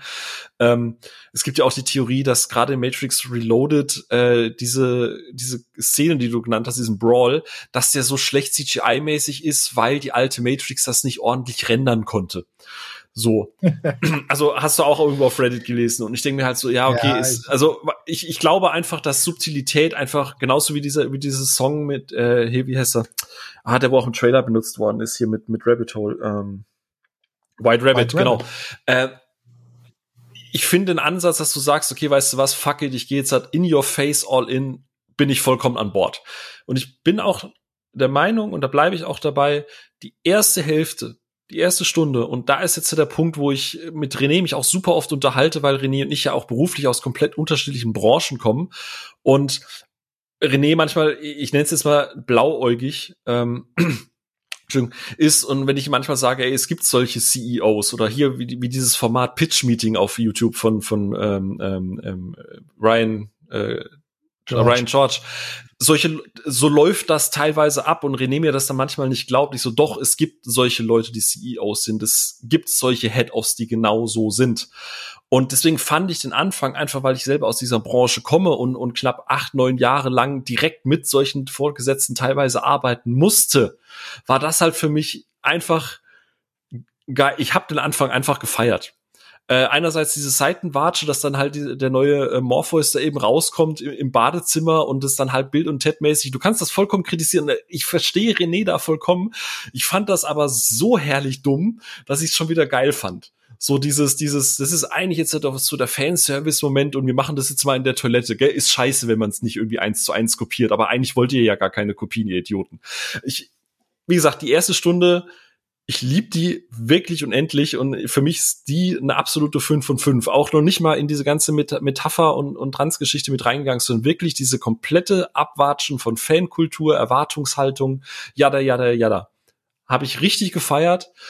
Aber, und das ist dann der Punkt, wo ich auch das Zugeständnis an Onno, René und jeden anderen, der da sich kritisch äußert, geben muss. Die zweite Hälfte, wo es dann wirklich darum geht, um die Action, um Zion, um Dialoge, um Pseudo Pseudo, du bist doch nicht der Auserwählte, yada yada und schon wieder Trinity retten. Das ist halt einfach boring as fuck und hat mich dann halt so schnell verloren, äh, wie andere ihre, ihre Kreditkarten irgendwie auf einer Party oder so. Also, das verstehe ich. Also die ganze, die, der, der ganze Brawl in der Lagerhalle ist doch wirklich, das ist doch Valium. Also es ist wirklich öde, öde bis, Lager bis, bis zum Abwinken. Ach so, du meinst da, wo, naja, wo er da rein, wo, wo nie Patrick Harris auf den Bart ja, du? Nee, nicht, das ist ja diese, das ist ja diese Slow Motion, ja. nee, diese, wo sie sich da in der Lagerhalle, in diesem, ich weiß nicht, was das ist, halt diese. Mit den ganzen Soldaten und so? Mit den Polizisten? Nee, nee, nee, nee, der davor, da wo sie mit dieser, mit diesen, mit diesen Zauselpennern da. Ach so, um ähm, Gottes Willen, ja, das ist. Ach so, mit den Merowinger, ja. oder? Die. Ach, das ja, ja stimmt, ja, mehrere, ich vergessen. Aber, ja, stimmt, ja, ja. ja halt, die Szene, das ist halt wirklich so, boah, es ist so ein, es ist, das, ich, ich, ich darf es ja nicht sagen, das muss ich wieder in die Marvel-Kasse einzahlen, aber es ist halt so, ein, so eine Marvel-Location, so dieses, ah, wo machen wir denn die Schlägerei? Ja, wieder irgendeine verkackte Lager. Und, ähm, ja, aber ja, also das, ja. also ich glaube, die einzige wirkliche Action-Sequenz, wo ich sage, okay, cool, äh, ist im Zug, dem, dem kann ich partiell noch ein bisschen was abgewinnen, weil du da zumindest mal ab und zu noch so längere Einstellungen, ein bisschen, bisschen Ganfu hast. Äh, und ich muss gestehen, Props dafür, dass sie am Ende diesen Flug, dass sie den ja auch wirklich gemacht haben. Also Trinity und, und, und, und, und, und Neo sind ja das wirklich, stimmt, ja. hingen ja wirklich da im, im 40. oder 50. Stockwerk äh, und haben sich da wirklich äh, hängen lassen. Und das ist ja alles in Camera, also da ist ja nichts, außer halt äh, die Wires, die, die rausretuschiert wurden. Es ist das ganze Finale ja komplett äh, ähm, mit, äh, in Camera. Aber äh, ansonsten ähm, gehe ich bei der Kritik komplett mit. Und was ich noch mal was ich zusätzlich erwähnen muss, der Soundtrack ist eine abartige Katastrophe. Also das ist ja wirklich, das ist für mich der absolut größte Kritikpunkt. Das ist so, ich finde die ganze Musik in diesem Film so ultra hart beschissen, ähm, dass ich mir einen Cut wünsche, wo es gar keine Musik gibt, sondern nur Dialoge und Soundeffekte. Ich finde die, ich finde die Musik, die neue Abmischung von einem Theme und so, wo ich mich echt frage, haben, haben die bewusst so scheiße gemacht? Dieses Piano-Geklimper und teilweise, das passt gar nicht rein. Äh, ich verstehe es nicht, warum, weil Tom Tikva hat doch auch bei Lola Ren schon gezeigt, dass er eigentlich ganz gute Sachen ja, machen kann. Also, da ist halt die Frage, ist das bewusst schon, so? Der hat schon gutes Zeug. Keine Ahnung, aber ja, ich war, also ich fand die Musik auch furchtbar. Ja. Und um, um vielleicht auch mal, wie gesagt, ich glaube, wir haben unsere Standpunkte soweit auch mal, mal geklärt. Ich sage, ich bin eigentlich weitestgehend bei, bei dir. Ähm, ich, ich kann es nochmal wiederholen, ich, ich mag die erste Hälfte, für mich ist das vollkommen fein. Und ich bin auch fein damit, dass du sagst, du richtest die Matrix. Ich mag auch den Gedanken. Also ich fand am Anfang dieses, dieses Doppelbödige mit, ist Neo jetzt eigentlich wirklich verrückt oder nicht? Gibt es diese Welt jetzt wirklich oder nicht? War das jetzt wirklich so oder nicht? Die Gedankenspiele fand ich echt gut und hätte. Ich meine, das ist, das, das, das, das ist ja eigentlich auch ein gutes klassisches Thema. Ich meine, das, es gibt ja diesen Moment in uh, Total Recall. Ja, ja, wo genau. sie ihm so wo sie ihm so plötzlich sagen, da kommt doch auch ein Psychologe an mit. Sie hatten diesen Anfall, während sie halt bei Total Recall waren und sie haben halt irgendwie einen Gehirnschlag gekriegt und äh, deswegen haben sie sich das alles eingebildet. Aber ähm, jetzt kommen sie mal wieder runter und äh, äh, das ist alles nur, das ist alles nur eingebildet, was sie sich da haben. Mhm. Und dieses, wo, wo er dann diesen, wir sind immer noch in ihrer Vorstellung drin. Und dann sieht er, glaube ich, so einen Schweißtropfen äh, an der, am, am, am äh, Kopf ja. runterlaufen und dann denkt er, ja, aber in der Simulation würde der Typ jetzt nicht schwitzen und erkennt halt, dass es fake ist und solche. Also diese Momente sind ja eigentlich total spannend. Mhm zu erzählen mit diesem mit diesem Doppelböding. Deswegen ist die erste Hälfte ja auch eigentlich ziemlich. Genau. Und ich, ich finde auch die Idee, ich meine, es wird nur nebenbei erzählt, aber dass ja die Maschinen selber einen Krieg unter sich geführt haben, weil es halt wie damals in der Matrix schon pro Mensch Programme gab und halt kontra Mensch Programme. So und dass die halt sich noch mal aufgesplittet haben. Selbst das finde ich eine spannende Story aber schon wieder Trinity zu retten und wieder da rein und wieder in Zion, was ja und diese komischen organischen Roboterviecher mit den, mit den, äh, dass Morpheus dann jetzt irgendwie auch Maschine ist, die raus, das ist alles so Zeug, so, nee, also nee, das ist das vor allem, das soll echt, das soll, das soll die echte Welt sein und dann hast du diesen Roboter, der, der, der aus Kügelchen besteht. Ja, ja. so Man of Steel äh, Erklärbär Polaroid Bild da. Ähm, ja, finde ich, finde ich also ganz, ganz schlimm. Also deswegen, und ich, das muss ich dem Film halt zugute halten, weil egal ob du den scheiße findest, egal ob du den irgendwie jetzt als das große Meisterwerk ist, ich finde, du hast halt viel, wenn du möchtest. Ich meine, du kannst auch wie René einfach sagen, ich bin nicht wütend, ich bin enttäuscht und, und hast gar keine Emotionen mehr in dem Punkt. Aber ich finde, man kann über Matrix Resurrections im Gegensatz zu den ersten drei Teilen hervorragend diskutieren auf sehr, sehr, sehr vielen Ebenen, weil er so vielschichtig ist wenn man Bock drauf hat. Und ich bin gespannt, und das wäre jetzt eine Frage, die ich an euch noch äh, mitgebe, jetzt so zum Schluss, vielleicht mal erst zuerst an Onno. Denkst du, dass Matrix Resurrections über die Jahre, ähnlich wie die eigentlichen Pre äh, Sequels, vielleicht noch ein bisschen an, an, an Popularität gewinnt, wenn vielleicht auch mehr Leute sich eingelesen haben, was dahinter steckt, was jetzt Batz vielleicht auch gesagt hat? Oder denkst du, dass Matrix Resurrections jetzt endlich der Sargnagel ist, wo die Wachowskis vielleicht auch einfach sagen, Gott sei Dank, und jetzt haben wir Ruhe? Also es ist jetzt gerade schon so eine Enttäuschung, die sich ja größtenteils breit gemacht hat. Ob er, ich denke mal, er hat aber trotz alledem ja jetzt schon äh, hier und da auch seine Fans, ob sich das über die Jahre ändert, puh, kann ich, kann ich da irgendwie schwer urteilen. Ich weiß auch nicht, ob sich jeder das so wirklich da reinliest oder rein denkt und für mich, für mich eine Glaskugel. Also ich kann da nur für mich sagen, dass ich ihn auf jeden Fall noch mal schauen werde. Also ich hatte es ja eh vorab noch mal vor, mit anderen Gesichtspunkten betrachte und ich meine, Teil zwei und Teil drei sind bei mir persönlich gestiegen, sind, glaube ich, auch in der allgemeinen Wahrnehmung ein bisschen gestiegen. Kann hier, denke ich, auch so laufen, aber hm, schwer zu sagen, finde ich. Okay, aber du hast auf jeden, du wirst ihn auf jeden Fall noch mal gucken und dann ja, ja, auf jeden Fall, ja, ja, vielleicht mit einer anderen Erwartungshaltung daran gehen, ne?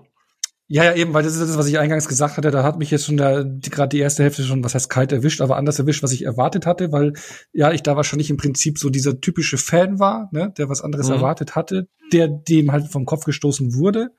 Ähm, gut, jetzt habe ich mir meinen Schlag vom Kopf abgeholt. Mal gucken, wenn ich ja noch mal, äh, wenn ich ihn noch mal sehe, wie es dann ist, ob es dann immer noch mal ein Schlag vom Kopf ist. Aber ähm, ja, ähm, also ich bin da gespannt. Also ich freue mich schon trotz alledem auf einen Rewatch, vor allem auch die neuen Aspekte zu beleuchten, die ich jetzt auch gehört habe. Wie gesagt, habe ich alles so nicht erkannt oder gesehen. Ähm, Filme, es ist auf jeden Fall ein Film, den man ja auf vielen Ebenen entdecken kann und ja, also ich bin jetzt nicht ganz so negativ wie der René, der nochmal in der Scheißigkeit noch mal weiter drunter ist. Ich bin seine äh, Meinung, äh, nicht René selber. René. Ich war ja gut, dass er das ein zweites Mal heute gesagt. Also wir sind nicht so weit auseinander. Also ich bin da so zwischen euch irgendwo gestellt, wobei ich tendenziell noch ein bisschen mehr in Richtung René war, also weil ich nach dem Kinobesuch wirklich, wirklich enttäuscht war. Mhm. Aber er kann natürlich in der Wahrnehmung noch, noch, noch steigen, klar. Das ist eigentlich das Spannende. Eigentlich sind wir vier gar nicht so weit auseinander. Man hat halt nur unterschiedliche emotionale Bindungen, Erwartungshaltung und vielleicht auch ein mhm. anderes Interesse. Also nicht, René, ne, nicht abwerten gemeint, aber so ein einfach ein anderes Interesse an so einem Matrix, weil wie, ich verstehe vollkommen, dass man halt sagt, äh, äh, man will da jetzt halt einen vierten Matrix, der halt gefühlt eins und drei nochmal so aufleben lässt und nochmal diese Coolness zelebriert, was er halt absolut nicht tut. Mhm. Genau. Und deswegen ja. verstehe ich das halt vollkommen. Und es ist eigentlich witzig, dass wir so unterschiedliche Auffassungen von dem Film haben, unterschiedliche Ebenen erkunden, aber eigentlich von der Kritik alle relativ nah beieinander liegen, ne? Ja, aber ich meine, das Zwinkern mit der, Ebene, mit der Ebene finde ich ja auch nicht so verkehrt, aber ich finde, ich, ich für meinen Geschmack hätte ich es lieber subtiler gehabt und mir wird es dann irgendwann zu krass, zu, zu dominant. Und ähm, das hat mir persönlich einfach nicht gefallen. Mhm. Aber es kann, Rewatch kann viele Dinge ändern. Also das habe ich schon bei einigen Filmen gehabt und mit anderen äh, Blickwinkeln. Genau. Bin ich super gespannt. Ist auch mal eher selten, oder? Dass man gespannt ist, so, ob, ob man nicht nur eine Meinung fest, festigt, sondern vielleicht auch ganz neue Facetten irgendwie auch entdeckt. Ja, du hast es ja auch schon häufiger gesagt mit Walter Mitty oder sowas. Also ja, es ja. kann halt eben so Neuentdeckungen einfach geben, wenn du neue Aspekte eben hast, wie du an so einen Film rangehst. Oder ist auch häufig die Tagesform, Erwartungshaltung, es sind da viele Elemente, die da reinspielen. Mhm. Ja. Batz, wie ist es bei dir? Ähm, du hast ja mit dem dritten Matrix irgendwie, äh, also Matrix Revolutions, hast du ja gesagt, nie noch mal ein zweites Mal so ganz durchgeguckt. Wie ist es jetzt bei Resurrections? Ähm, klang er eher in Anführungsstrichen positiv? Ich würde mir den tatsächlich ja. Ich würde mir den tatsächlich noch mal angucken. Ähm, mir, mich hat er jetzt so ein bisschen dran erinnert an meine Reaktion, aber auch an die ähm, die Umstände, zu denen damals Wes Cravens New Nightmare entstanden ist. Ich weiß nicht, ob, ob sich, äh, ob ihr euch nicht daran, daran erinnert, als der herankam. Das war ja so zu einer Zeit, als gefühlt die ähm, Nightmare on Elm Street Reihe sich so ein bisschen totgelaufen hatte, mhm. nachdem ganz viele verschiedene, qualitativ sehr unterschiedliche Filme rankamen, nachdem sich äh, New Line mit Wes Craven damals ähm, ähm, überworfen hatte und er das Gefühl hatte, dass man, dass man seine Figur kaputt gemacht hat und seinen, dass man ihm das Ganze weggenommen hat und dass er auch nie genug Kohle gekriegt hat dafür und ähm, äh, mit ansehen musste, wie Freddy von seiner Figur zu so einem Typen gewesen wurde, der Gastauftritte bei MTV hatte und sowas.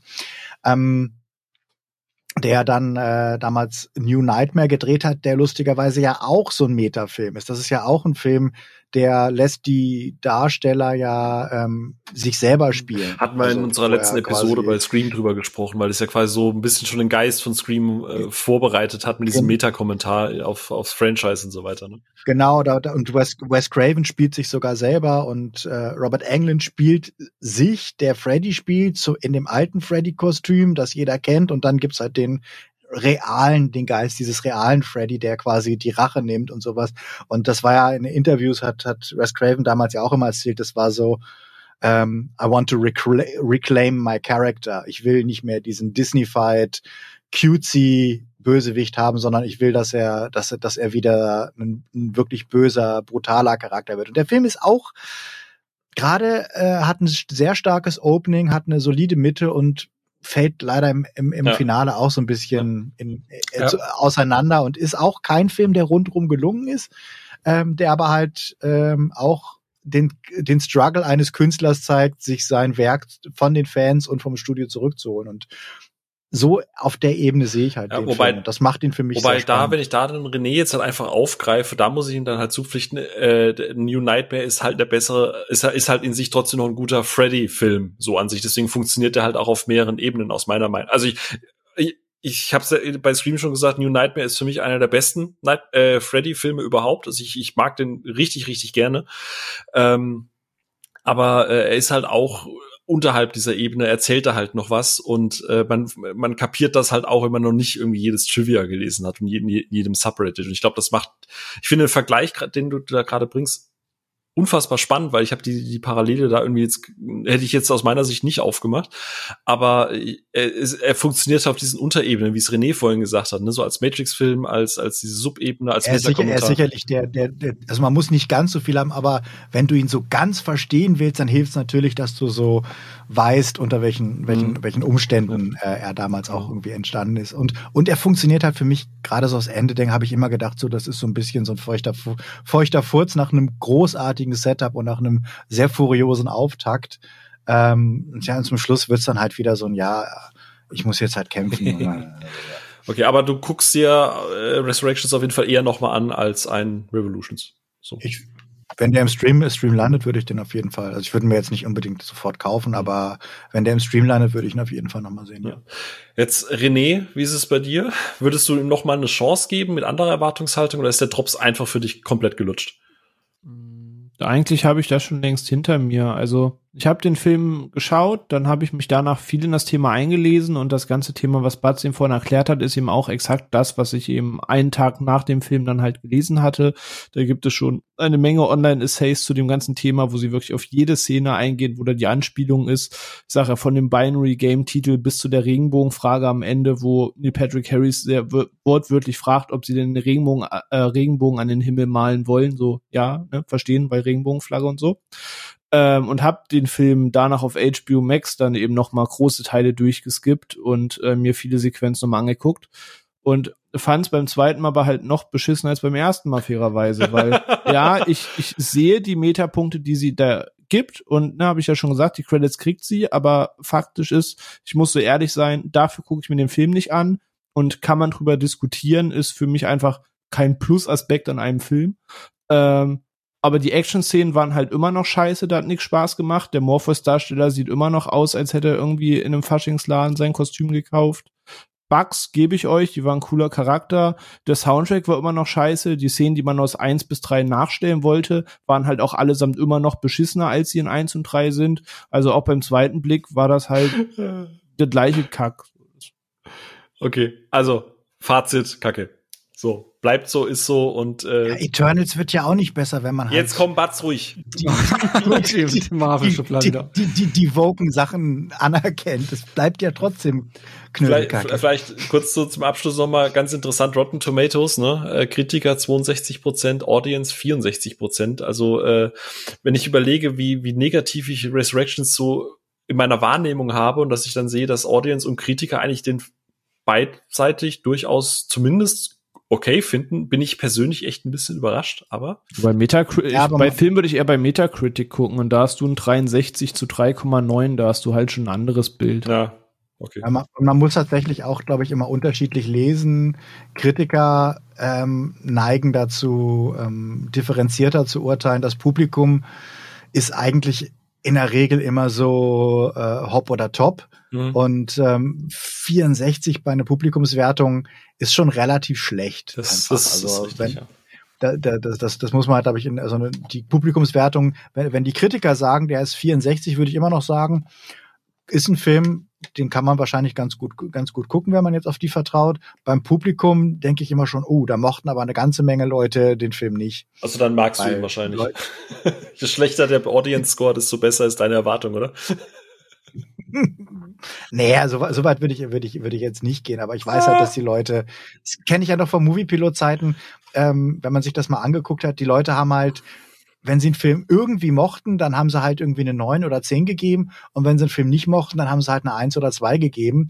Ist jetzt nicht so, wie ich das irgendwie mache, dass ich denke, ja, hat mich gut unterhalten, war jetzt keine Offenbarung, mhm. würde ich aber jedem empfehlen, sage ich, ist eine sieben oder 7,5. Ja. Weißt du, die Leute halt. wählen, wählen, ja, die Leute wählen halt normalerweise nicht so aus, sondern die sagen, war scheiße oder war super. Ja. Wobei ich das auch nicht verkehrt finde, einfach zu sagen, würdest du den Film empfehlen, ja oder nein? Und da würde ich jetzt, jetzt sagen, äh, Batz und ich sagen mal ja. René sagt gar keinen Fall, stecht dir lieber die Augen aus und Ono sagt Ja, nee. Ja, also wenn man so wie ich tickt, äh, der äh, Filmreihen gerne komplettiert hat, auf jeden Fall. Aber ähm, ich habe gehört, du hast Venom 2 gekauft als Steelbook. Ja, äh, René, was sagst du denn dazu? Ich habe mich auch durch die komplette Leprechaun-Reihe oder sonst irgendwas gequält. Also ich bin, ich, ich mag dann schon Filmreihen komplettieren, aber ähm, da kann man auf jeden Fall einen Blick reinwerfen, aber. Ich habe alle Friday 13 Filme gesehen, das war auch nicht schön. ja, das ja. Gut, so zum Abschluss, ähm, ähm, wie gesagt, ich äh, äh, hoffe, wir konnten euch da draußen mal so, so ein bisschen Abriss geben von sehr unterschiedlichen Sichtweisen für diesen Film. Wir sind äh, interessiert daran, wie ihr es da draußen findet, schreibt uns gerne mal auf Twitter oder eben bei uns auf dem Discord-Server. Ich bin sehr gespannt auf die äh, folgende Diskussion. Da ist ja doch durchaus sehr viel los bei uns, äh, erfreulicherweise. Und jetzt einfach nur so zum, zu, für, für die Abmord, zum Rauswurf quasi. Ähm, Onno, hättest du mit Hättest du jetzt zum jetzigen Zeitpunkt Bock auf weiteren Matrix-Output, egal ob als Serie oder Teil 5 oder ja. trotzdem? Ja, was heißt trotzdem? Es ist, ist ja egal. Ich finde, also wenn man eine Geschichte hat es ja auch gezeigt, Filmgeschichte oder sonst irgendwas, es gibt äh, immer, kann immer wieder mal ein Teil kommen, der äh, ein Hit ist. Also es kann ja immer wieder passieren, dass irgendein Treffer dabei ist und ähm, von daher bin ich immer offen für was Neues und ähm, es kann da mal auch wieder etwas sein, was einen anspricht und gefällt. Ich gebe zu, so eine Serie mit Jessica Henwick, gerne auch mit der gleichen Crew oder so, aber mit ihr, also mit Bunny, äh, Bugs, Entschuldigung, äh, Bugs quasi verfolgen äh, mit ihren weiteren Stories, da hätte ich tatsächlich sehr Bock drauf, aber kann kann kann ja sowas auch passieren. Ich meine, wenn man sich jetzt den, den Monsterverse-Deal anschaut mit ja. Apple, dass da halt jetzt das Godzilla King Kong ja. Monsterverse halt auf Apple TV Plus als Serie weitergeht, kann man sich ja auch in so einer Größenordnung so ein Franchise Absolut. auch als Serie Absolut. trotzdem vorstellen. Also es ist im Bereich des Möglichen mittlerweile. Vor 10, 15 Jahren wäre sowas utopisch genau. gewesen, aber jetzt.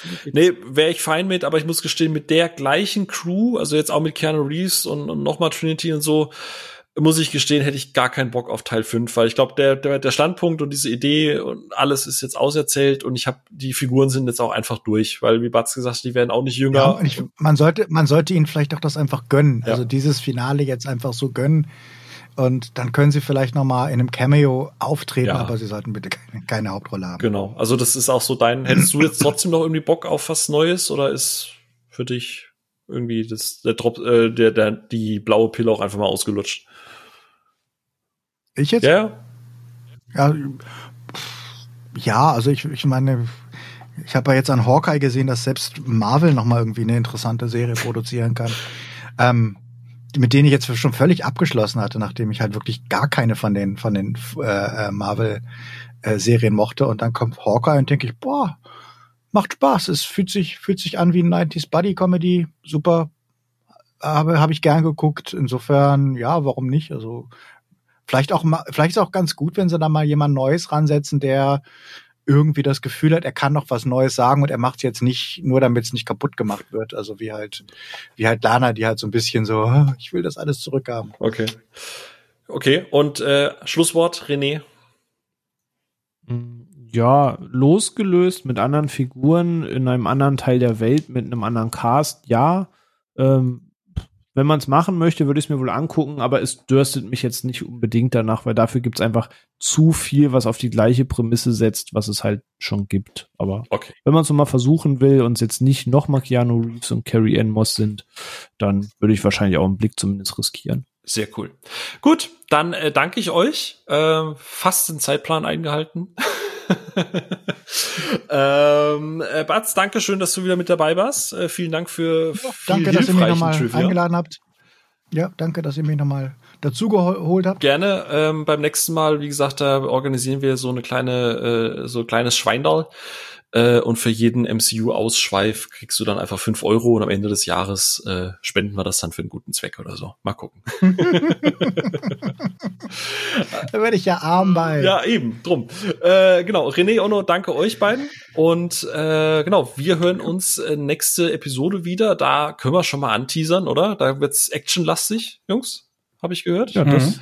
wir haben, das stimmt. Wir haben vielleicht einen, einen, einen Special Guest. Ähm, hat man vielleicht schon mal gehört. Ich glaube, ja, ich würde das jetzt nicht anteasern. Verraten wir es jetzt oder willst du da noch länger Promborium mitmachen? Willst, würdest du es verraten?